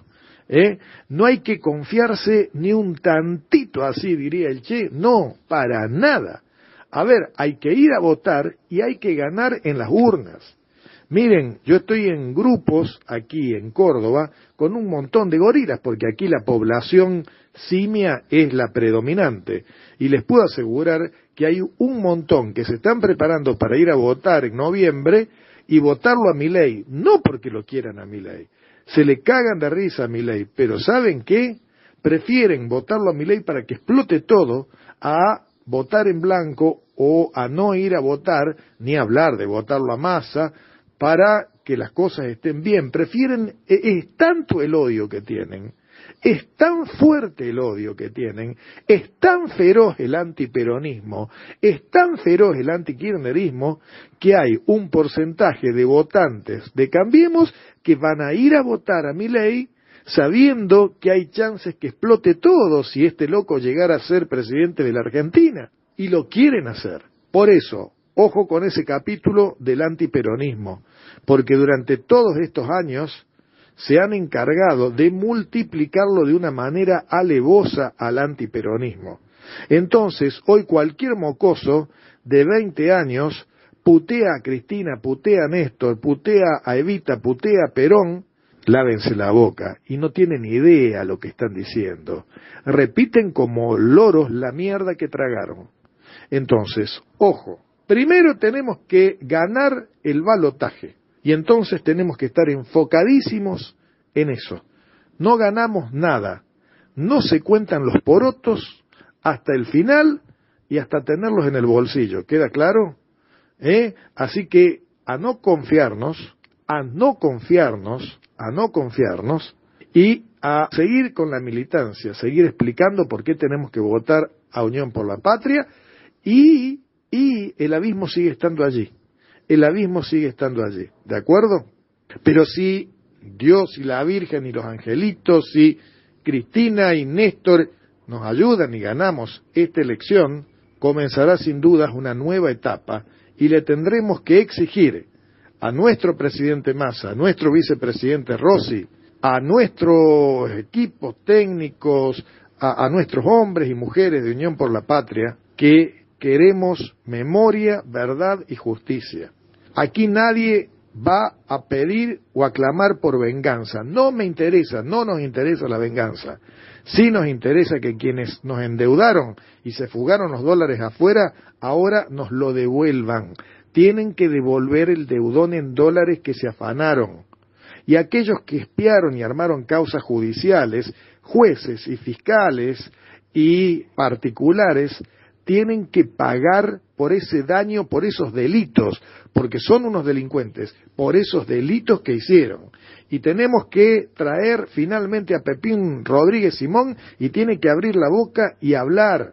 Y yo no tengo ninguna duda que Macri es un mafioso y que las causas judiciales que lo involucran a él y a todos los delincuentes que participaron como Iguacel mintiendo en el armado de la causa judicial que desembocó en la condena a seis años de cárcel a Cristina, todo eso se tiene que investigar rápidamente y la verdad.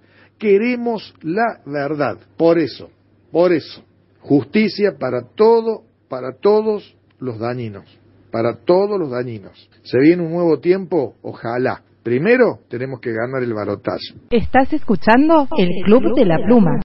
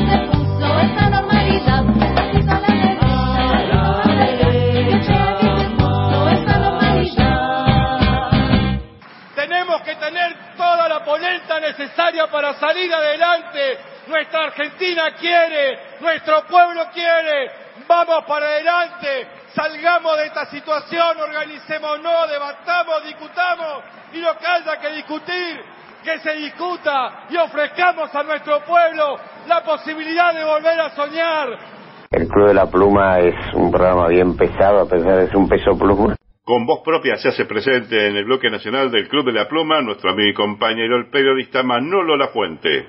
Aclarado un poco el panorama después de las elecciones, alegría y cautela. Un abajo que se mueva es lo que puede dar lugar a un tiempo más hermoso.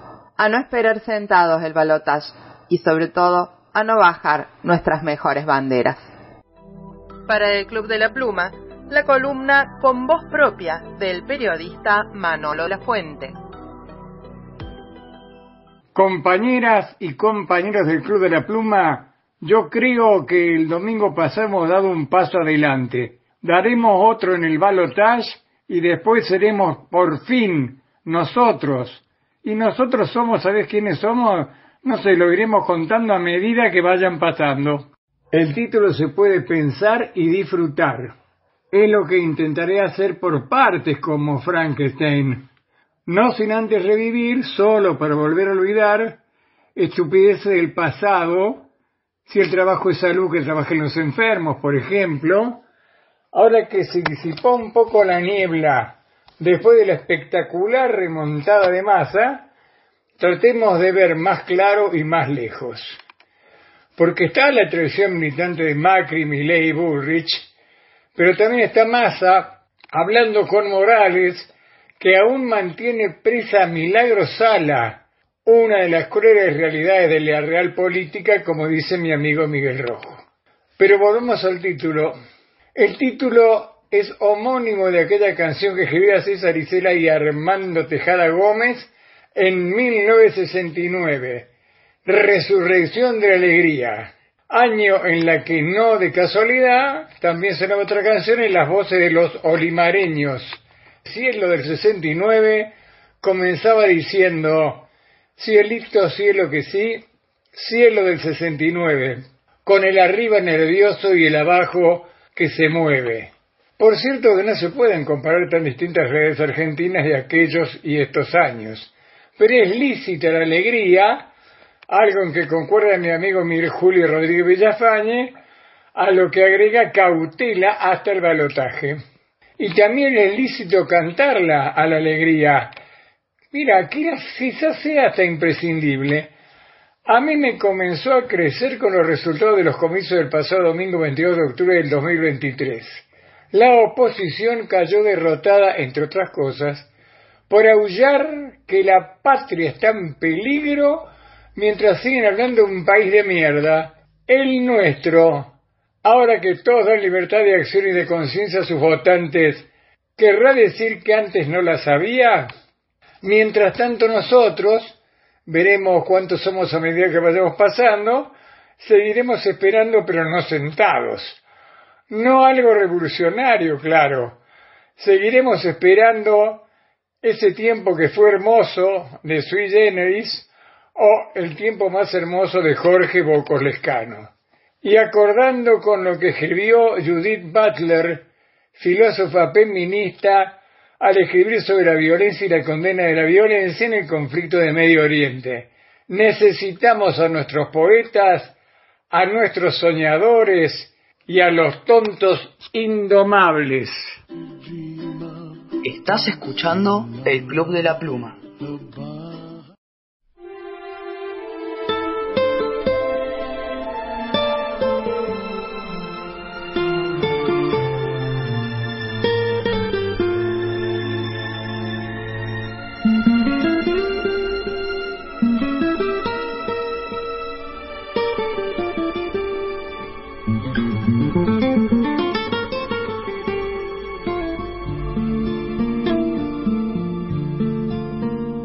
Ya no me acuerdo del olvido ni de la ausencia lastimando. Solo recuerdo tu silueta, dulce habitante del paisaje, resurrección del cielo tuyo, entre mis manos y la tarde ya no me acuerdo del olvido, canto de sol con tu milagro.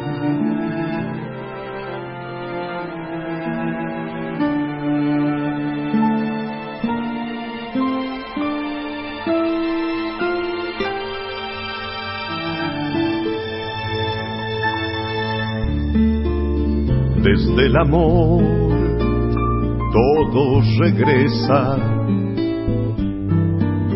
como los pájaros y el alba. Resurrección, digo su nombre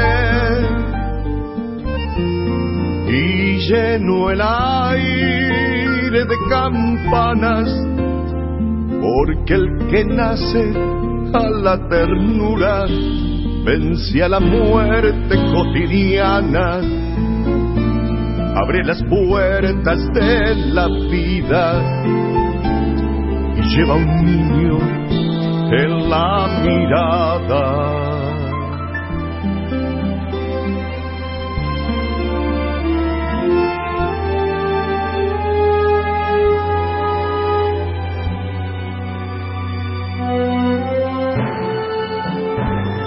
Amor que vuelve, amor que espera, amor que grita, amor que nace, amor que crece. Resurrección de la alegría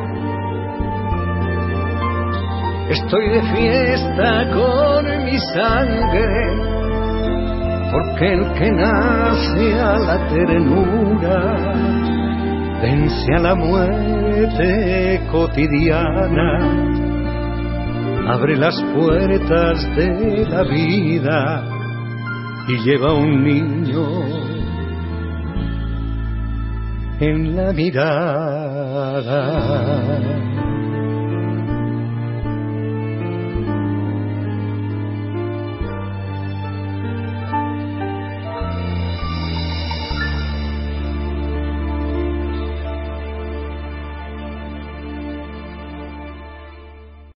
Procedimiento educativo más poderoso que tiene la sociedad ya no son más la escuela, son los medios de comunicación, porque los medios de comunicación influyen más que la familia y que la escuela, que son los elementos genuinos de formación. Es una vergüenza que los medios de comunicación eduquen a la gente. El Club de la Pluma se emite en diferido los sábados y domingos a partir de las 13 horas por FM Alternativa, fmalternativa.com.ar. Camilo Santofoco, el poeta popular, se hace presente en el bloque nacional del Club de la Pluma.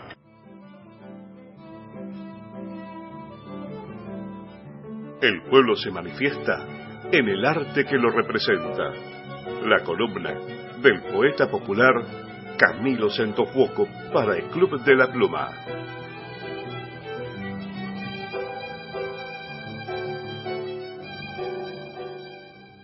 Dedicado a la estadista más grande que tuvo y tendrá la Argentina. Crepúsculo. La luna llegó antes para verla.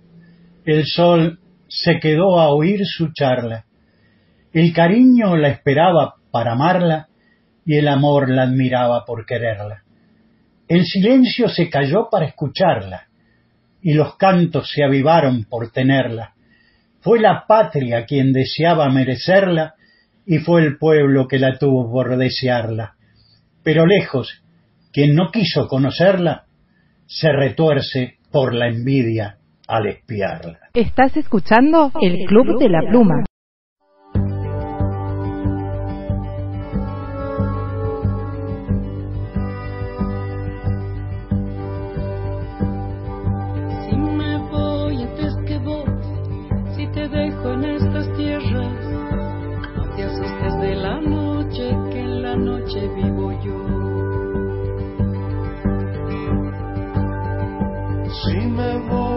Antes que vos, si es así que está dispuesto, quiero que tus noticias hablen del aire y del sol. Quiero que siempre recuerdes lo que dijimos un día, que cada vez que te ríes, río contigo, mi amor. Y no te olvides de algo que se adivina en la vida, y es que la vida misma es un milagro de amor.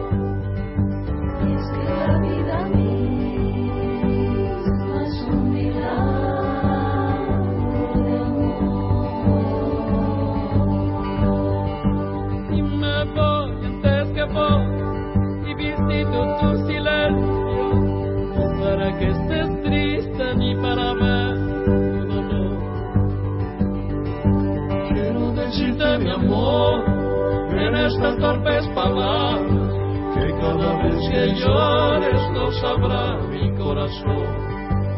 Y no nos encontraremos pues siempre estuve a tu lado. Hacia donde y hasta cuándo estas son cosas de Dios. y no nos encontraremos pues siempre estuve a tu lado. Siempre aunque me vaya antes es un milagro de amor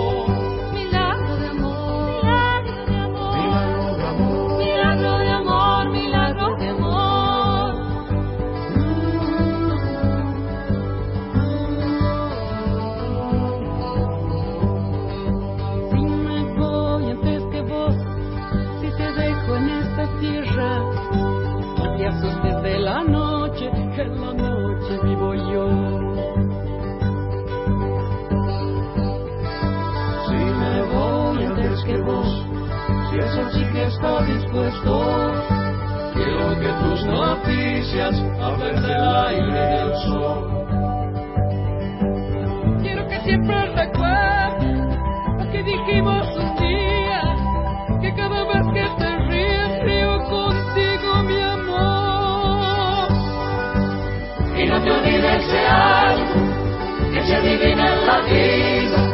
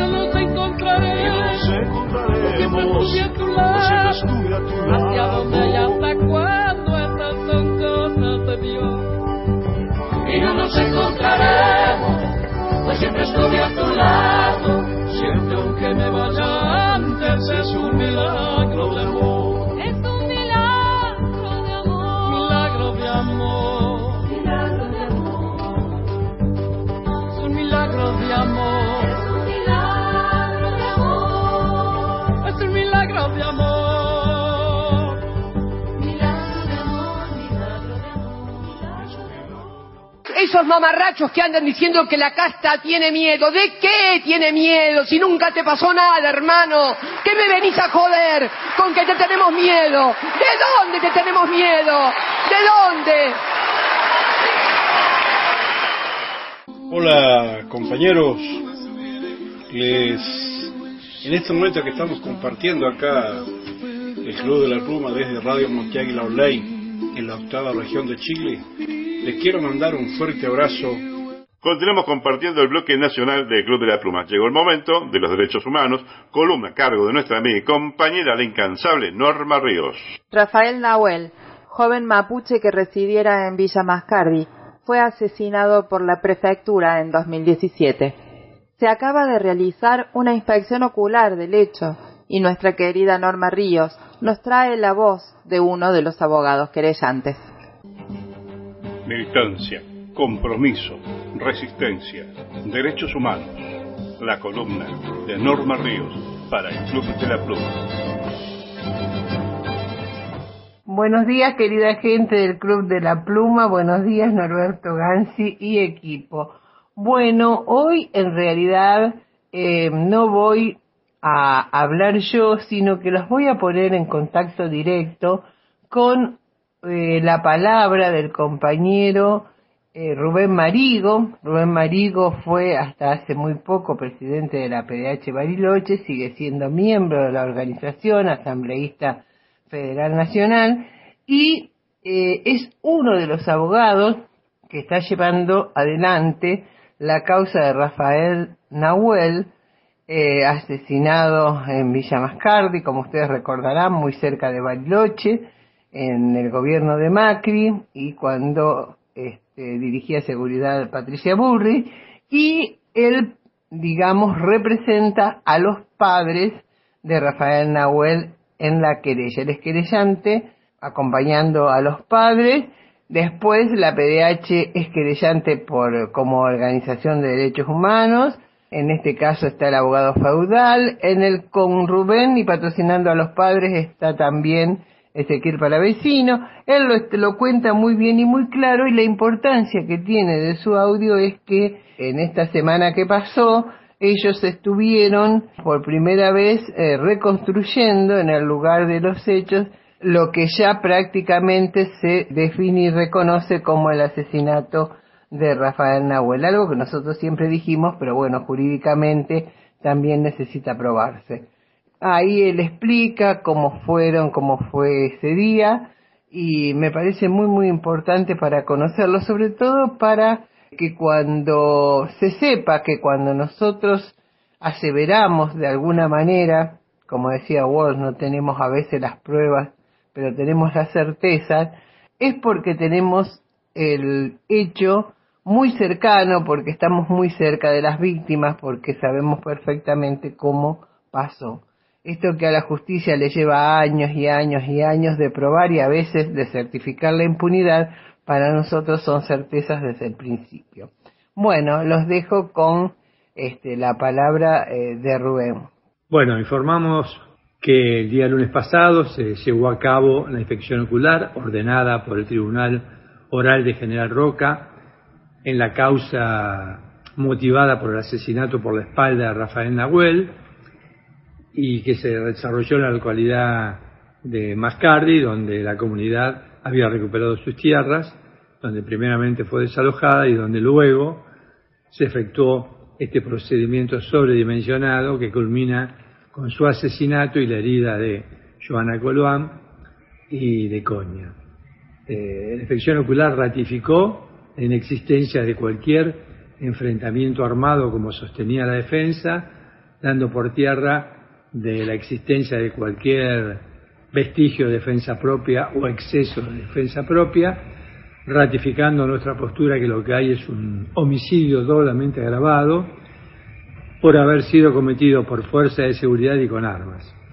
Más aún, como todos sabemos, de las declaraciones realizadas desde el 3 de agosto hasta ahora, ha surgido también un claro tinte discriminatorio hacia el pueblo mapuche, lo que en cierta forma agrava más este homicidio que va a llevar a las tres querellas a que pidamos la cadena perpetua.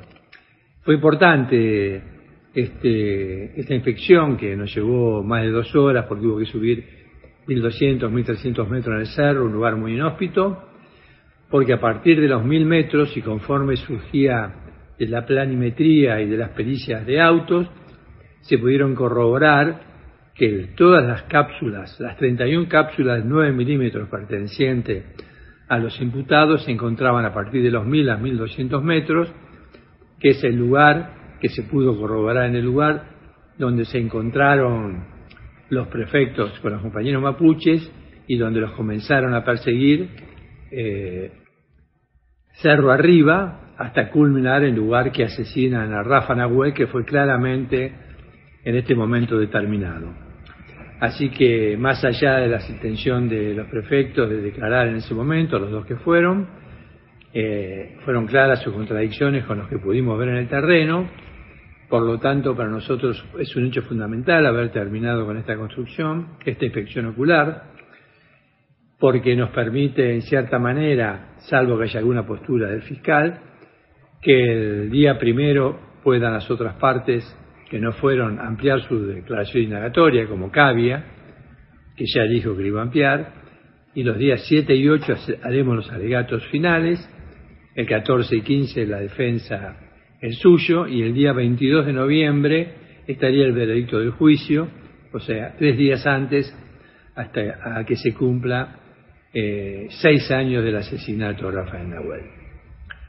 Así que este, me parece que fue importante, es un buen corolario, y tanto la defensa, tanto la querella de la Secretaría de Derechos Humanos, representada por Mariano Previsky, como la querella de la Asamblea Permanente por los Derechos Humanos, representada por Sebastián Feudal, como la de los padres, representada por mí y por Ezequiel Paravicino, hemos hecho una reunión posterior a esto y estamos en condiciones de sostener no solo la existencia de este homicidio doblemente agravado, sino la coautoría, ¿no? De todos, dado que todos dispararon, todos corrieron a los mapuches eh, cerro arriba y el resultado fue la muerte. No hay ninguna otra bala que no sea de los prefectos, no hay ningún herido de la parte de los prefectos y como siempre los muertos están del sector mapuche. Así que bueno, fue importante para nosotros culminar este juicio de clara violencia institucional de esta forma y esperamos obtener una sentencia que sea ejemplificadora y reparadora para los padres, para Tito y Graciela, que hace seis años que están esperando una respuesta y que su fuerza es la que nos hace seguir adelante. Bueno, muchas gracias, buenas tardes. Hasta la semana que viene. Estás escuchando el Club de la Pluma.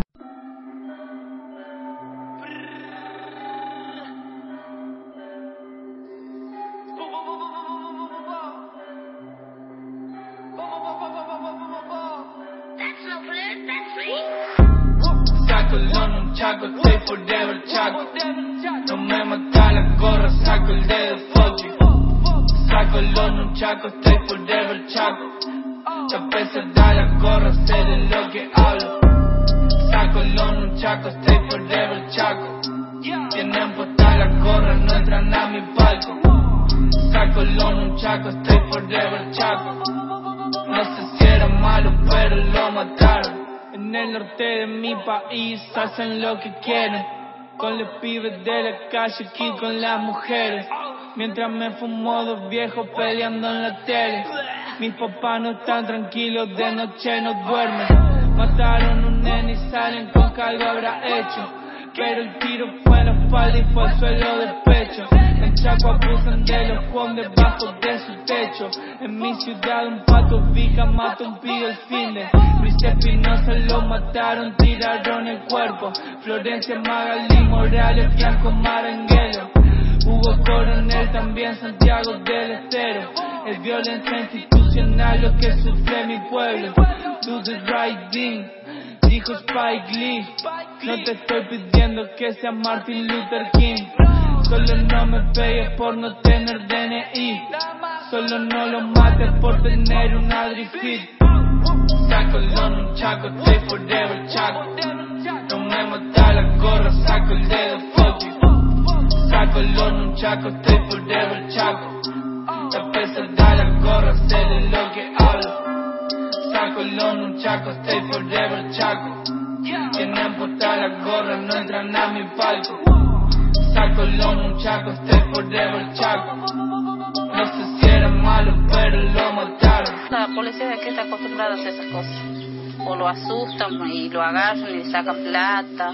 Parece la gente más le tiene miedo a la policía que porque ven que están matando, están haciendo todo. ¿Quién me cuida el que te cuida? No sirve la rosa en el cañón. Mi abuela reza casi todos los días, pa' que nunca me calle la voz. ¿Quién me cuida el que te cuida? No sirve la rosa en el cañón. Mi abuela reza casi todos los días, pa' que no pare mi corazón. Niño, yo sé que es una injusticia que te maten y tu voz, solo por crecer con otra vida, pensando en todo lo que no se te dio. ¿Por qué nos maltrata el que nos cuida? Otra espina que el rocea lo infectó. Mi abuela reza casi todos los días, pa' que nunca me dejen sin voz. La opinión pública no es la opinión pública, no es el resultado del pensamiento reflexivo de la gente. No estamos, en general, educados para pensar, eso que exigía yo antes, del pensamiento propio, del pensamiento crítico. La gente no razona, no piensa. Ahora mismo, frente a unas elecciones, la gente no piensa. El Club de la Pluma se emite en directo por DN Radio Ecuador, dnradioec.com. Desde Rosario nos llega la columna de nuestro amigo y compañero el militante Pedro Rodríguez. Balaceras sobre las escuelas en la ciudad de Rosario. Es una experiencia de violencia que busca mutilar la esperanza en algún futuro posible. Sin lugares en los cuales crecer cuidados, los narcos reclutan sus tropas entre nuestras niñas y jóvenes.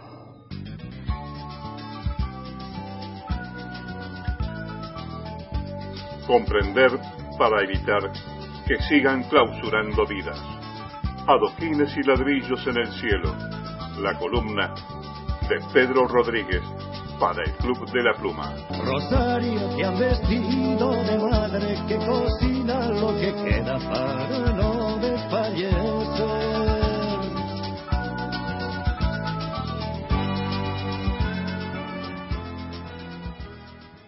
Saludamos al Club de la Pluma y agradecemos a Norberto Gansi la posibilidad de difundir nuestro trabajo. Mi nombre es Pedro Rodríguez y desde Rosario continuamos con nuestra columna sobre narcotráfico, narcomenudeo y narcocriminalidad. En junio de este año, y a raíz de la amenaza Vamos a matar a todos, enviada a la escuela Nuestra Señora Dita Ti, los diferentes vehículos informativos enumeraron seis balaceras sobre otras tantas escuelas rosarinas en lo que iba del año. Inclusive, a la salida del colegio José Ortolani, un niño había recibido un tiro en el tobillo. Esto ya evidenciaba el promedio de una balacera por mes. No se trataba de los tiroteos en el interior de escuelas por causa de bullying o maltrato entre alumnos, como acontece con tanta frecuencia en otros países como Estados Unidos, o este mismo miércoles 25 de octubre en San Pablo, Brasil. ¿Cuál sería la causa entonces de estas balaceras sobre las escuelas en esta ciudad? Proponemos lo que es mucho más que una conjetura, es la descripción de una particular experiencia de violencia cada vez más frecuente. Una violencia que busca marchitar futuros o tornar imposible el futuro de estos niños en el marco de legalidad de una sociedad civil. Afirmamos que el tráfico de estupefacientes no sólo desintegra el tejido social o la constitución de una comunidad de vecinos cualquiera a partir del consumo y adicción del usuario, también interviene en los espacios de confraternización y desarrollo de niños, adolescentes y jóvenes en general. Veamos los motivos de esto que podemos denominar una guerra dentro de otra guerra. Son tristemente conocidas las confrontaciones territoriales entre diferentes bandas dedicadas al narcotráfico en nuestra ciudad. Lo que afirmamos es que las balaceras sobre escuelas y también clubes de barrio buscan restringir y o eliminar los espacios de desarrollo personal y social de niños y jóvenes para su posterior reclutamiento como soldados de sus fuerzas delictivas.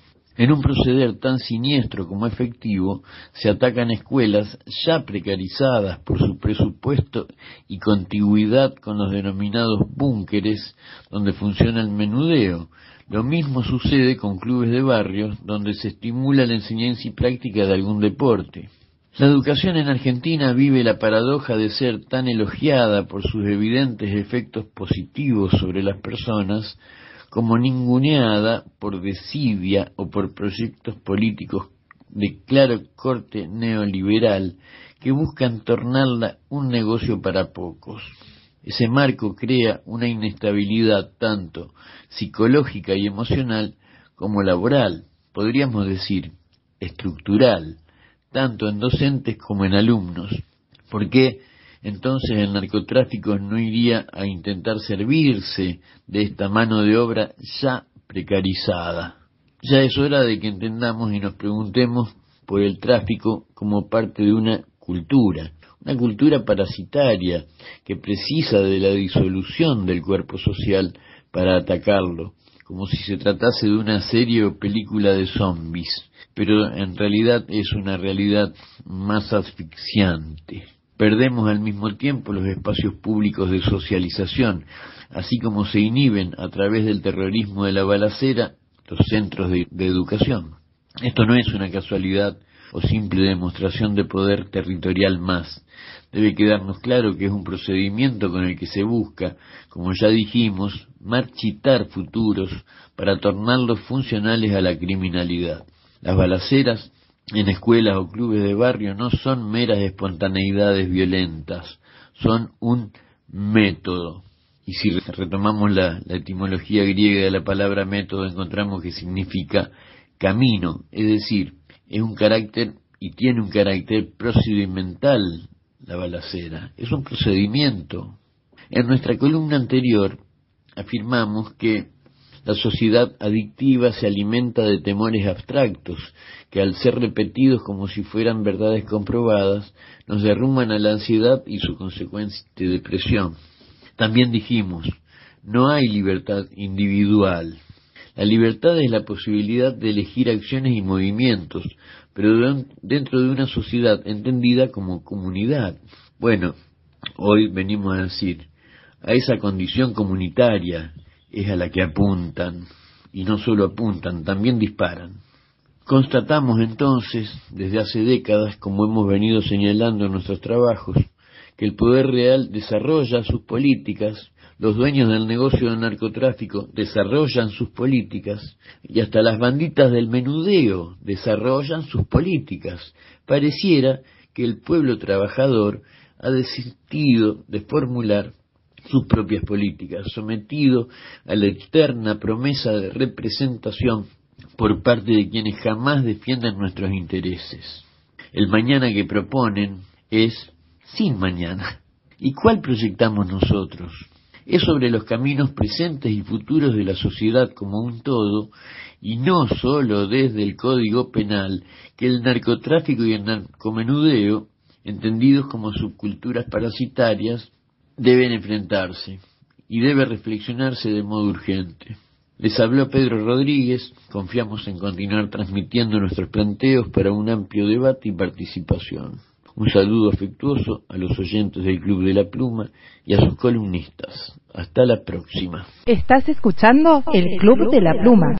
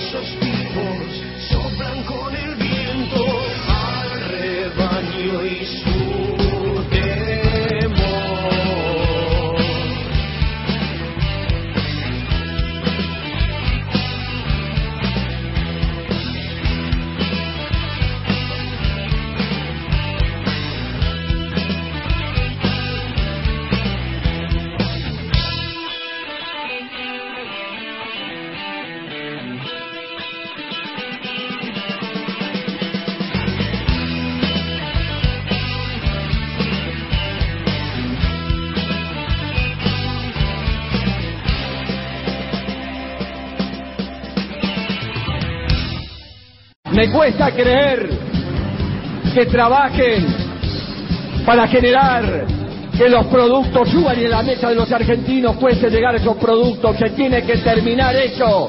Vamos a dar una batalla nacional contra aquellos que quieren encarecer el producto para evitar que los elementos esenciales, alimentos esenciales, lleguen a la mesa de los argentinos. Primero hay que comer en la Argentina y después exportemos para afuera, pero primero que coman los argentinos. Amigos del Club de la Pluma, Norberto y equipo, la verdad que es un verdadero, verdadero orgullo, un verdadero placer compartir con ustedes este proyecto de resistencia comunicacional, cultural, siempre del lado del, del campo nacional y popular, y es por eso que nos sentimos honrados en que a Radio Comunitaria Encuentro, al Centro Cultural Tincuarte, lo tengan presente y nos permitan incorporarnos y participar de esto tan profundamente revolucionario que llevan adelante desde este proyecto del Club de la Pluma. Soy Luis Auric, de Radio Comunitaria Encuentro del Centro Cultural Tincuarte. Para ir comprendiendo algunas de las cosas de la economía en el Club de la Pluma, llega la columna de nuestro amigo y compañero, el profesor, el economista, el humanista, Eduardo González Holguín. La situación en la distribución de combustibles para el mercado interno. ¿Qué intereses se están disputando? Y las operaciones golpistas que puedan estar en marcha. Hay que garantizar la cadena de mando en IPF, nuestra petrolera de bandera, que es una sociedad mixta.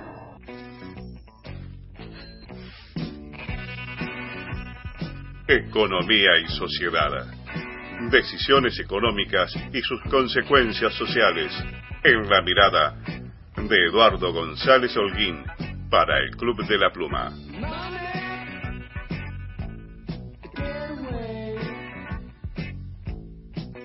Hola, les habla Eduardo González Holguín, economista, humanista, profesor de la Universidad Nacional de Córdoba, para un nuevo informe para el Club de la Pluma. Hoy quiero expresarle mi preocupación por esto que se está extendiendo en la falta de combustibles, y esto es, digamos, realmente llamativo porque eh, ya se ven falta de combustibles en La Pampa, en Salta, en Misiones, Jujuy, Córdoba, es decir, como que se va extendiendo geográficamente esta falta. Y cuando uno mira, digamos, cómo es eh, la participación del abastecimiento en el mercado local, nos encontramos, ¿no es cierto?, que IPF tiene un 52,09% de ese mercado, le sigue Shell 23,30 y Action Energy con el 13,33. Quiere decir que tres de estas empresas proveen el 89% del mercado.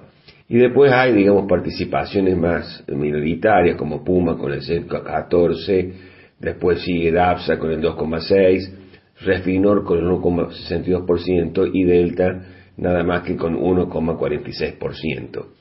Lo que a mí me llama la atención, digamos, es la falta fundamentalmente de nafta, ya que Argentina tiene un déficit en cuanto a que le falta el petróleo pesado, que es el que sirve justamente para el gasoil y que fundamentalmente es utilizado en el agro, y no así, digamos, el liviano para la nafta.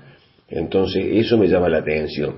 La otra cuestión, ¿no es cierto?, es, bueno, el tema de IPF, ¿no es cierto? IPF es una empresa, digamos, eh, sociedad anónima, pero con la mayoría estatal, el 51% de las acciones son de IPF. Es importante ver, ¿no es cierto?, que Action Energy pertenece a Bulgeroni, es una empresa, digamos, eh, privada de capital nacional, y bueno, Shell es una empresa, ¿no es cierto?, multinacional. Para ver un poco lo que pueden ser los intereses, ya que se comienza a alegar, bueno, que hay un desfasaje, digamos, en lo que es el precio del, combustible en la boca del surtidor y que el combustible, digamos, argentino está mucho más barato que la venta en países limítrofes. Si bien existe ese comercio, hay, digamos, gente que vive en países limítrofes y se provee de el combustible generado acá en Argentina, cruza la frontera para cargar en sus automóviles y camiones, no llega a ser, digamos, una cosa significativa. También me llamó la atención que hoy Sergio Massa habló justamente, le preguntaron sobre ese tema hoy, y bueno, Sergio Massa dijo este, que estaba investigando quién eran los pícaros que estaban, digamos, detrás de esto, que estaban acaparando. Es decir, de nuevo podemos estar en presencia de operaciones justamente como la que se descubrió con el dólar blue, ¿no es cierto? Que siete empresas son las que hacen bajar y subir el dólar blue y se lo toman como referencia y que bueno, puede haber también ahora una acción, digamos, que tiene que ver eh, con este, una especulación con el precio, digamos, de la nafta. De todas formas, a mí me molestó, tengo que decirlo, que sea justamente IPF la que comenzó ahora el aumento del precio y fue seguida por el resto, ¿no es cierto? Y una preocupación que quiero expresar, que no vaya a ser, no vaya a ser, digamos, es, digamos, una conjetura nomás, ¿no es cierto? Que no vaya a ser que esté pasando algo parecido con lo que le pasó, digamos, a Chávez con PDVSA. PDVSA fue, digamos, durante mucho tiempo uno de los principales opositores a Chávez, con toda la línea de gerentes que administraban efectivamente la petrolera estatal venezolana, que, digamos, no seguía los lineamientos de la política del gobierno nacional venezolano. Ahora también me, hace preocupación. Lo que me preocupó sobre todo eso fue por qué IPF inicia justamente este movimiento de aumento del precio eh, a partir del lunes pasado. Son cosas que me parece que hay que empezar a pensar. No he visto diputados nacionales que estén este, investigando o iniciando acciones de investigación. Me gustó, digamos, que Massa se esté preguntando si esto no se debe, digamos, a unos vivos que están haciendo esto. No sería raro. Estamos en clima electoral. Son todas cosas que molestan sin ninguna duda y bueno, me parece que bueno, el gobierno también tendrá que tomar, digamos, acciones, más sobre todo con la petrolera del cual controla, que es IPF. Digamos, tendría que ver qué está pasando con IPF porque hay estaciones de servicio IPF que hoy en Córdoba no han podido vender nafta. Entonces me parece que eso, nafta requiero, nafta para el cual nosotros tenemos petróleo para poder refinarla. Es una pregunta que hay que hacerse y me parece, bueno, que ojalá que el gobierno tome las medidas necesarias para evitar esto que podría ser una especulación, ¿no es cierto?, que sería dentro de los límites del capitalismo, digamos que todos tratan de maximizar, digamos, sus utilidades, o directamente que no haya, digamos, un boicot eh, de cara a las elecciones que se vienen. Bueno, los saludo hasta la semana que viene. Estás escuchando el Club de la Pluma.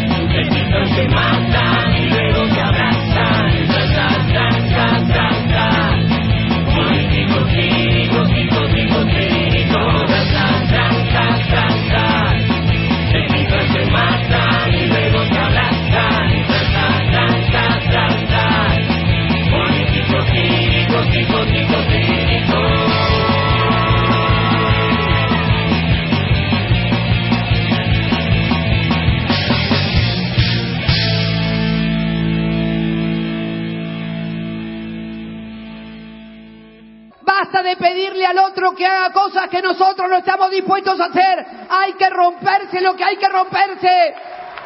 Y lo tienen que hacer todos y todas. Norberto querido, qué trabajo, qué tenacidad, qué constancia, qué esfuerzo y qué ganas de sumar a esta caterva luminosa que somos los, los oyentes y seguidores del Club de la Pluma. Te mando un abrazo grande, compañero. Feliz aniversario. A vos y a todos los que trabajan en torno al Club de la Pluma. Un abrazo enorme. Uno de los temas medulares en nuestra trinchera comunicacional es la geopolítica. La columna lo ocupa nuestro amigo y compañero el licenciado Carlos Alberto Pereira Mere. Cruje el estado de cosas a nivel global. Todos los imperios tienen su ocaso, por más que se intente tapar con falsas noticias. La dinámica de los poderes en la actualidad muestra el renacer de varios de aquellos viejos imperios que nos quisieron hacer creer que se los habían repartido entre los ganadores. Para entender lo que pasa en Latinoamérica y el mundo, en el Club de la Pluma hablamos de geopolítica con el licenciado Carlos Pereira Mele.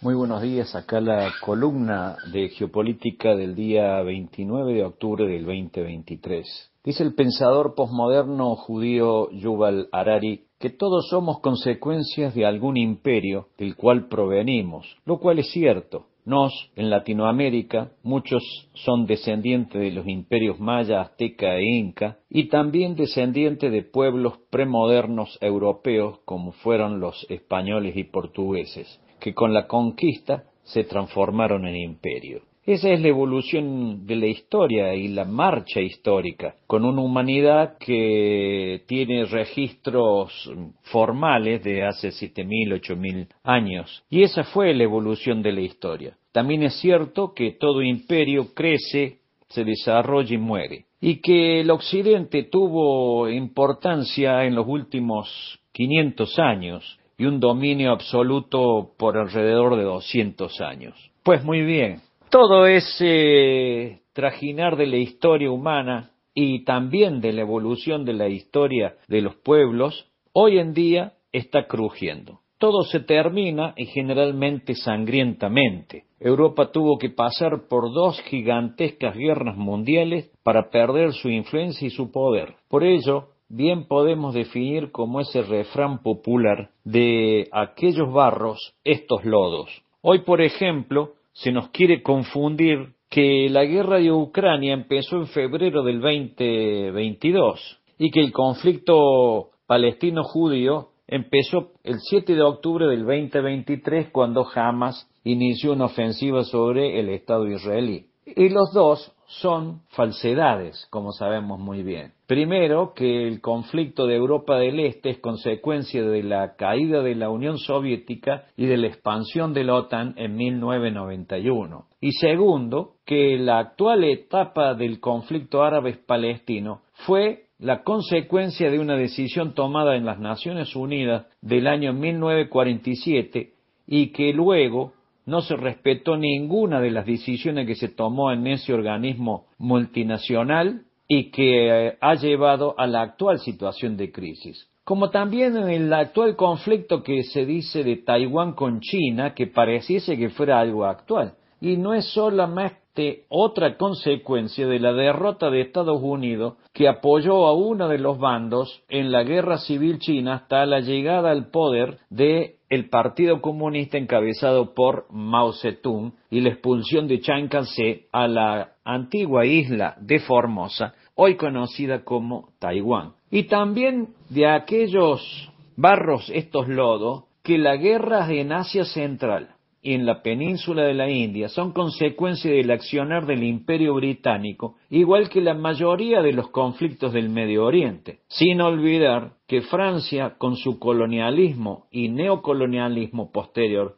causó las guerras de Indochina, actualmente Vietnam, Camboya y Laos, en África y muy especialmente en la guerra de Argelia. Todos los conflictos no cerrados y que hacía falta que para que estos conflictos no cerrados volvieran a estar en el tapete y volver a la realidad de la conflictividad es estos acontecimientos históricos que estamos viviendo. Pues estos acontecimientos históricos pasan, ocurren cada 100 o más años. Y es el cambio de las relaciones de poder mundial, del poder internacional. Por ello, los conflictos que hoy se inscriben en el son parte de un nuevo ajuste del sistema de poder mundial que pone a Occidente no solamente en decadencia, sino que en crisis y nos lleva a un futuro complicado y peligroso porque no hay que olvidar jamás que Occidente posee también armas de destrucción masiva y con la gran novedad que hoy en día quien se opone a ese poder tradicional que es el sur global, también por primera vez posee armas de destrucción masiva. Todo esto entra en el juego de la dinámica de los poderes crecientes jóvenes que son avasalladoras o avasalladores cuando provienen, en este caso también, de viejos imperios que han vuelto a tomar vigor, haciendo referencia solamente al viejo imperio del centro chino, al viejo imperio de la India, al viejo imperio persa de Irán, al viejo imperio otomano de Turquía, al viejo imperio egipcio del actual Egipto, y así podemos ir viendo cómo se va conformando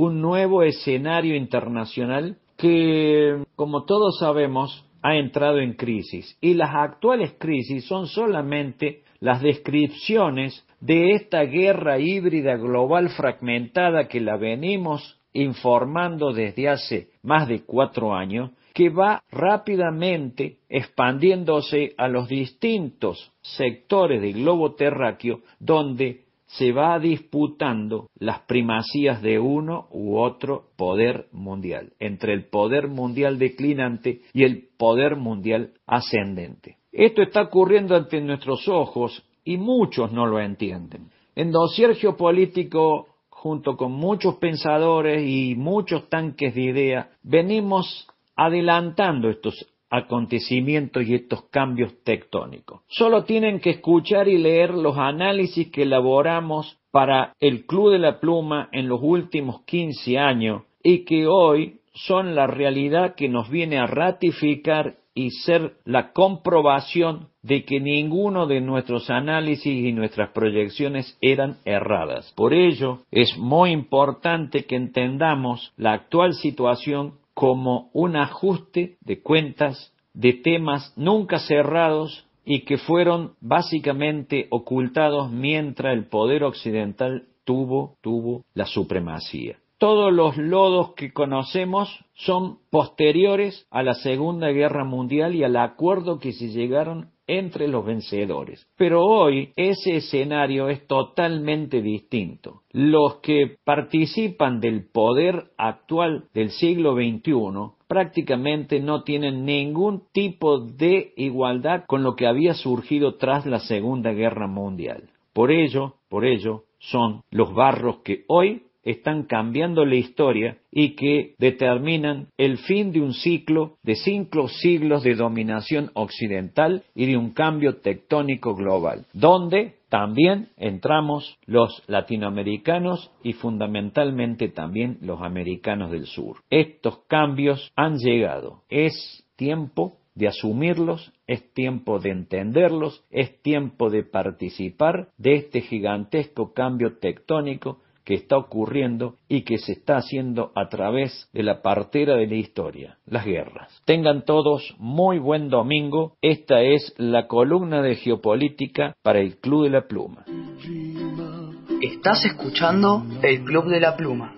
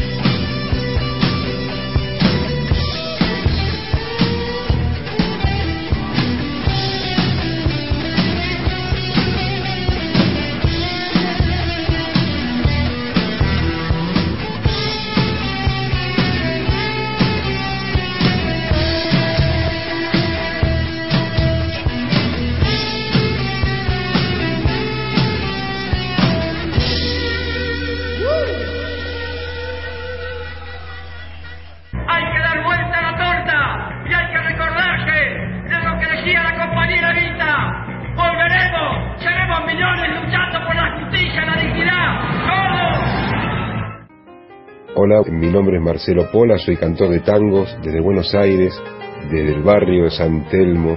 Quiero mandarles un abrazo, un, enorme abrazo a todos los amigos del Club de la Pluma. Un abrazo grande, fuerte, fuerte. Y Pedro se hizo silencio por mí, por vos, por él.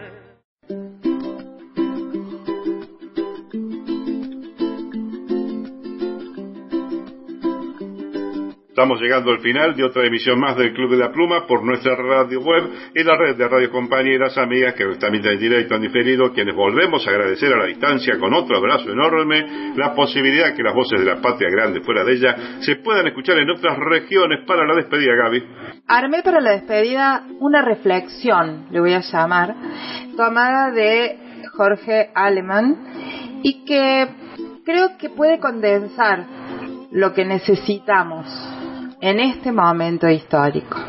El carácter ilimitado del capitalismo, manifestado a través de los dispositivos de poder del neoliberalismo, podría lograr la catástrofe, el crimen perfecto que nos conduzca al fin de la historia. Hay que seguir apostando por encontrar una apertura en el horizonte de la emancipación, propiciando la emergencia de una voluntad popular con vocación transformadora que incluya al sujeto y su deseo, en particular el deseo de igualdad y justicia. Excelente. No se puede agregar más nada. No se puede agregar más nada. Así que, gente linda, gracias a todos los que nos vienen acompañando, quienes se suman y aquellos que van di- redifundiendo lo que hacemos desde esta trinchera comunicacional. La audiencia, los, a nuestros columnistas, a- bueno, a toda la gente que de una forma u otra van colaborando para que esta trinchera siga creciendo de manera permanente. Sabes que podés volver a escuchar este programa a partir de mañana, lunes, hasta el sábado, todos los días, por, a las 10 de la mañana, ¿por dónde? Por nuestra radio web. Y si no, de lo contrario, volvemos el próximo domingo con otra emisión más de Club de la Pluma. Fuerte abrazo revolucionario, hasta la victoria siempre. No queremos ayudar a conjugar y a que todo el mundo nos diga que sí, a tener tropas disciplinadas, entre comillas, como se estila. Queremos tener compañeros que piensan, que nos digan la verdad, que tengan capacidad transgresora, que ayuden a equivocarnos lo menos posible. que yo voy a hacer, como siempre, voy a hacer lo que tenga que hacer para lograr que nuestro pueblo, nuestra sociedad, pueda organizarse en un proyecto de país que vuelva a recuperar la ilusión, la fuerza y la alegría de nuestra gente. Éramos un pueblo alegre. Los recuerdo aquel 9 de diciembre del 2015 en la Plaza de Mayo y éramos alegres. Volvamos a recuperar esa alegría que tuvimos alguna vez, la alegría de que el sueldo alcanzaba, la alegría de ir al trabajo, la alegría de saber que había futuro, esa alegría nos la merecemos los argentinos y las argentinas. Muchísimas gracias, los quiero mucho a todos y a todas.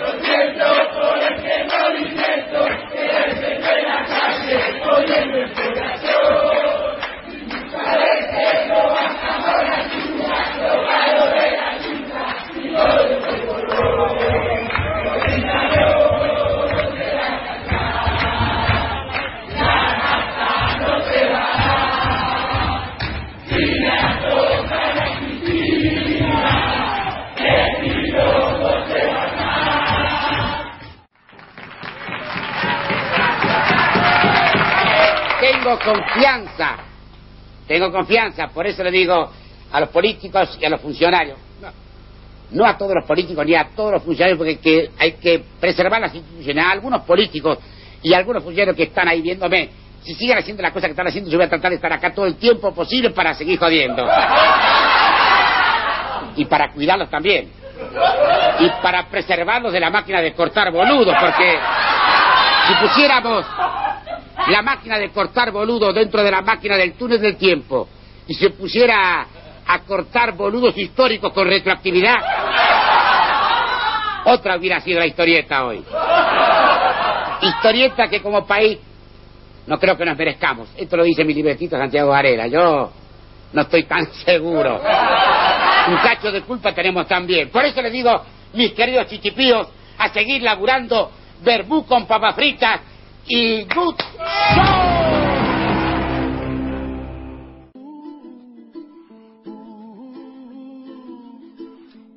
El Club de la Pluma es auspiciado por la Cooperativa Integral de Servicios de Villa Carlos Paz, la COOPI, Unión de Educadores de la Provincia de Córdoba, UEPC Regional Punilla.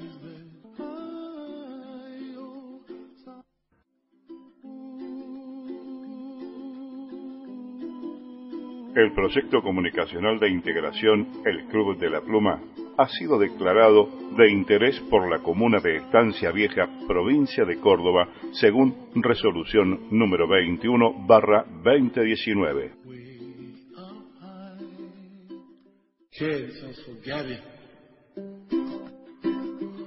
Esta ha sido una realización de NIG Producciones. Idea y conducción Norberto Gansi.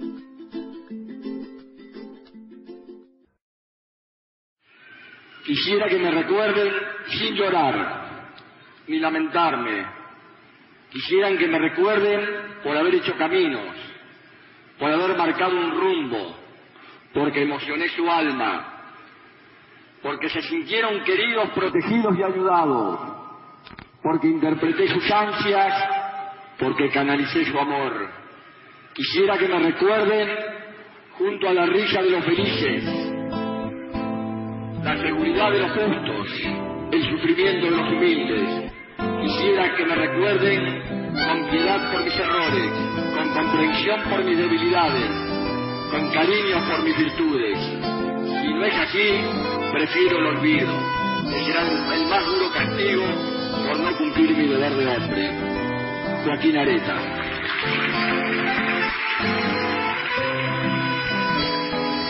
Lágrimas que todo el suelo en primavera de tu mañana azul que llora y ríe. Nombre que se talla para siempre en la madera de los que sin estar están y viven. Voces que te nombran y se aferran al color de esa insolencia alegre que inventaste. Ríos, muchedumbre de un subsuelo que volvió para quedarse acá, para quedarse. ¿Será verdad que te fuiste con la historia? ¿O será que aún no despertamos? Y que con una antorcha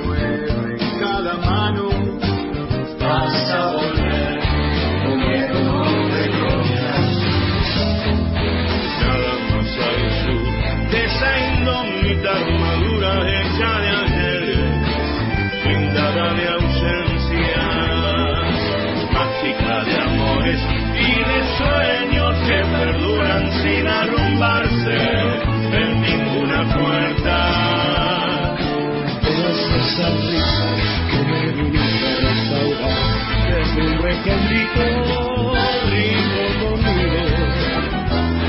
Hoy cubren las paredes que no pueden derrumbar los que sin son están perdidos. Será verdad que te historia.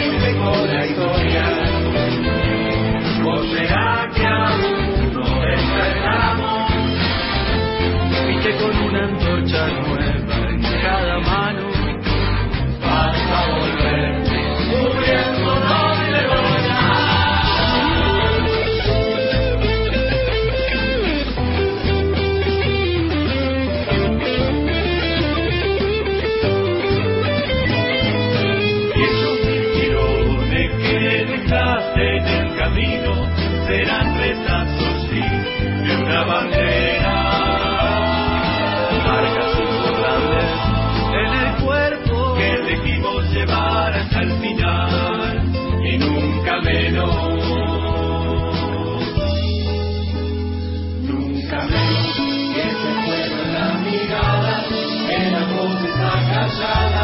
retomando la canción.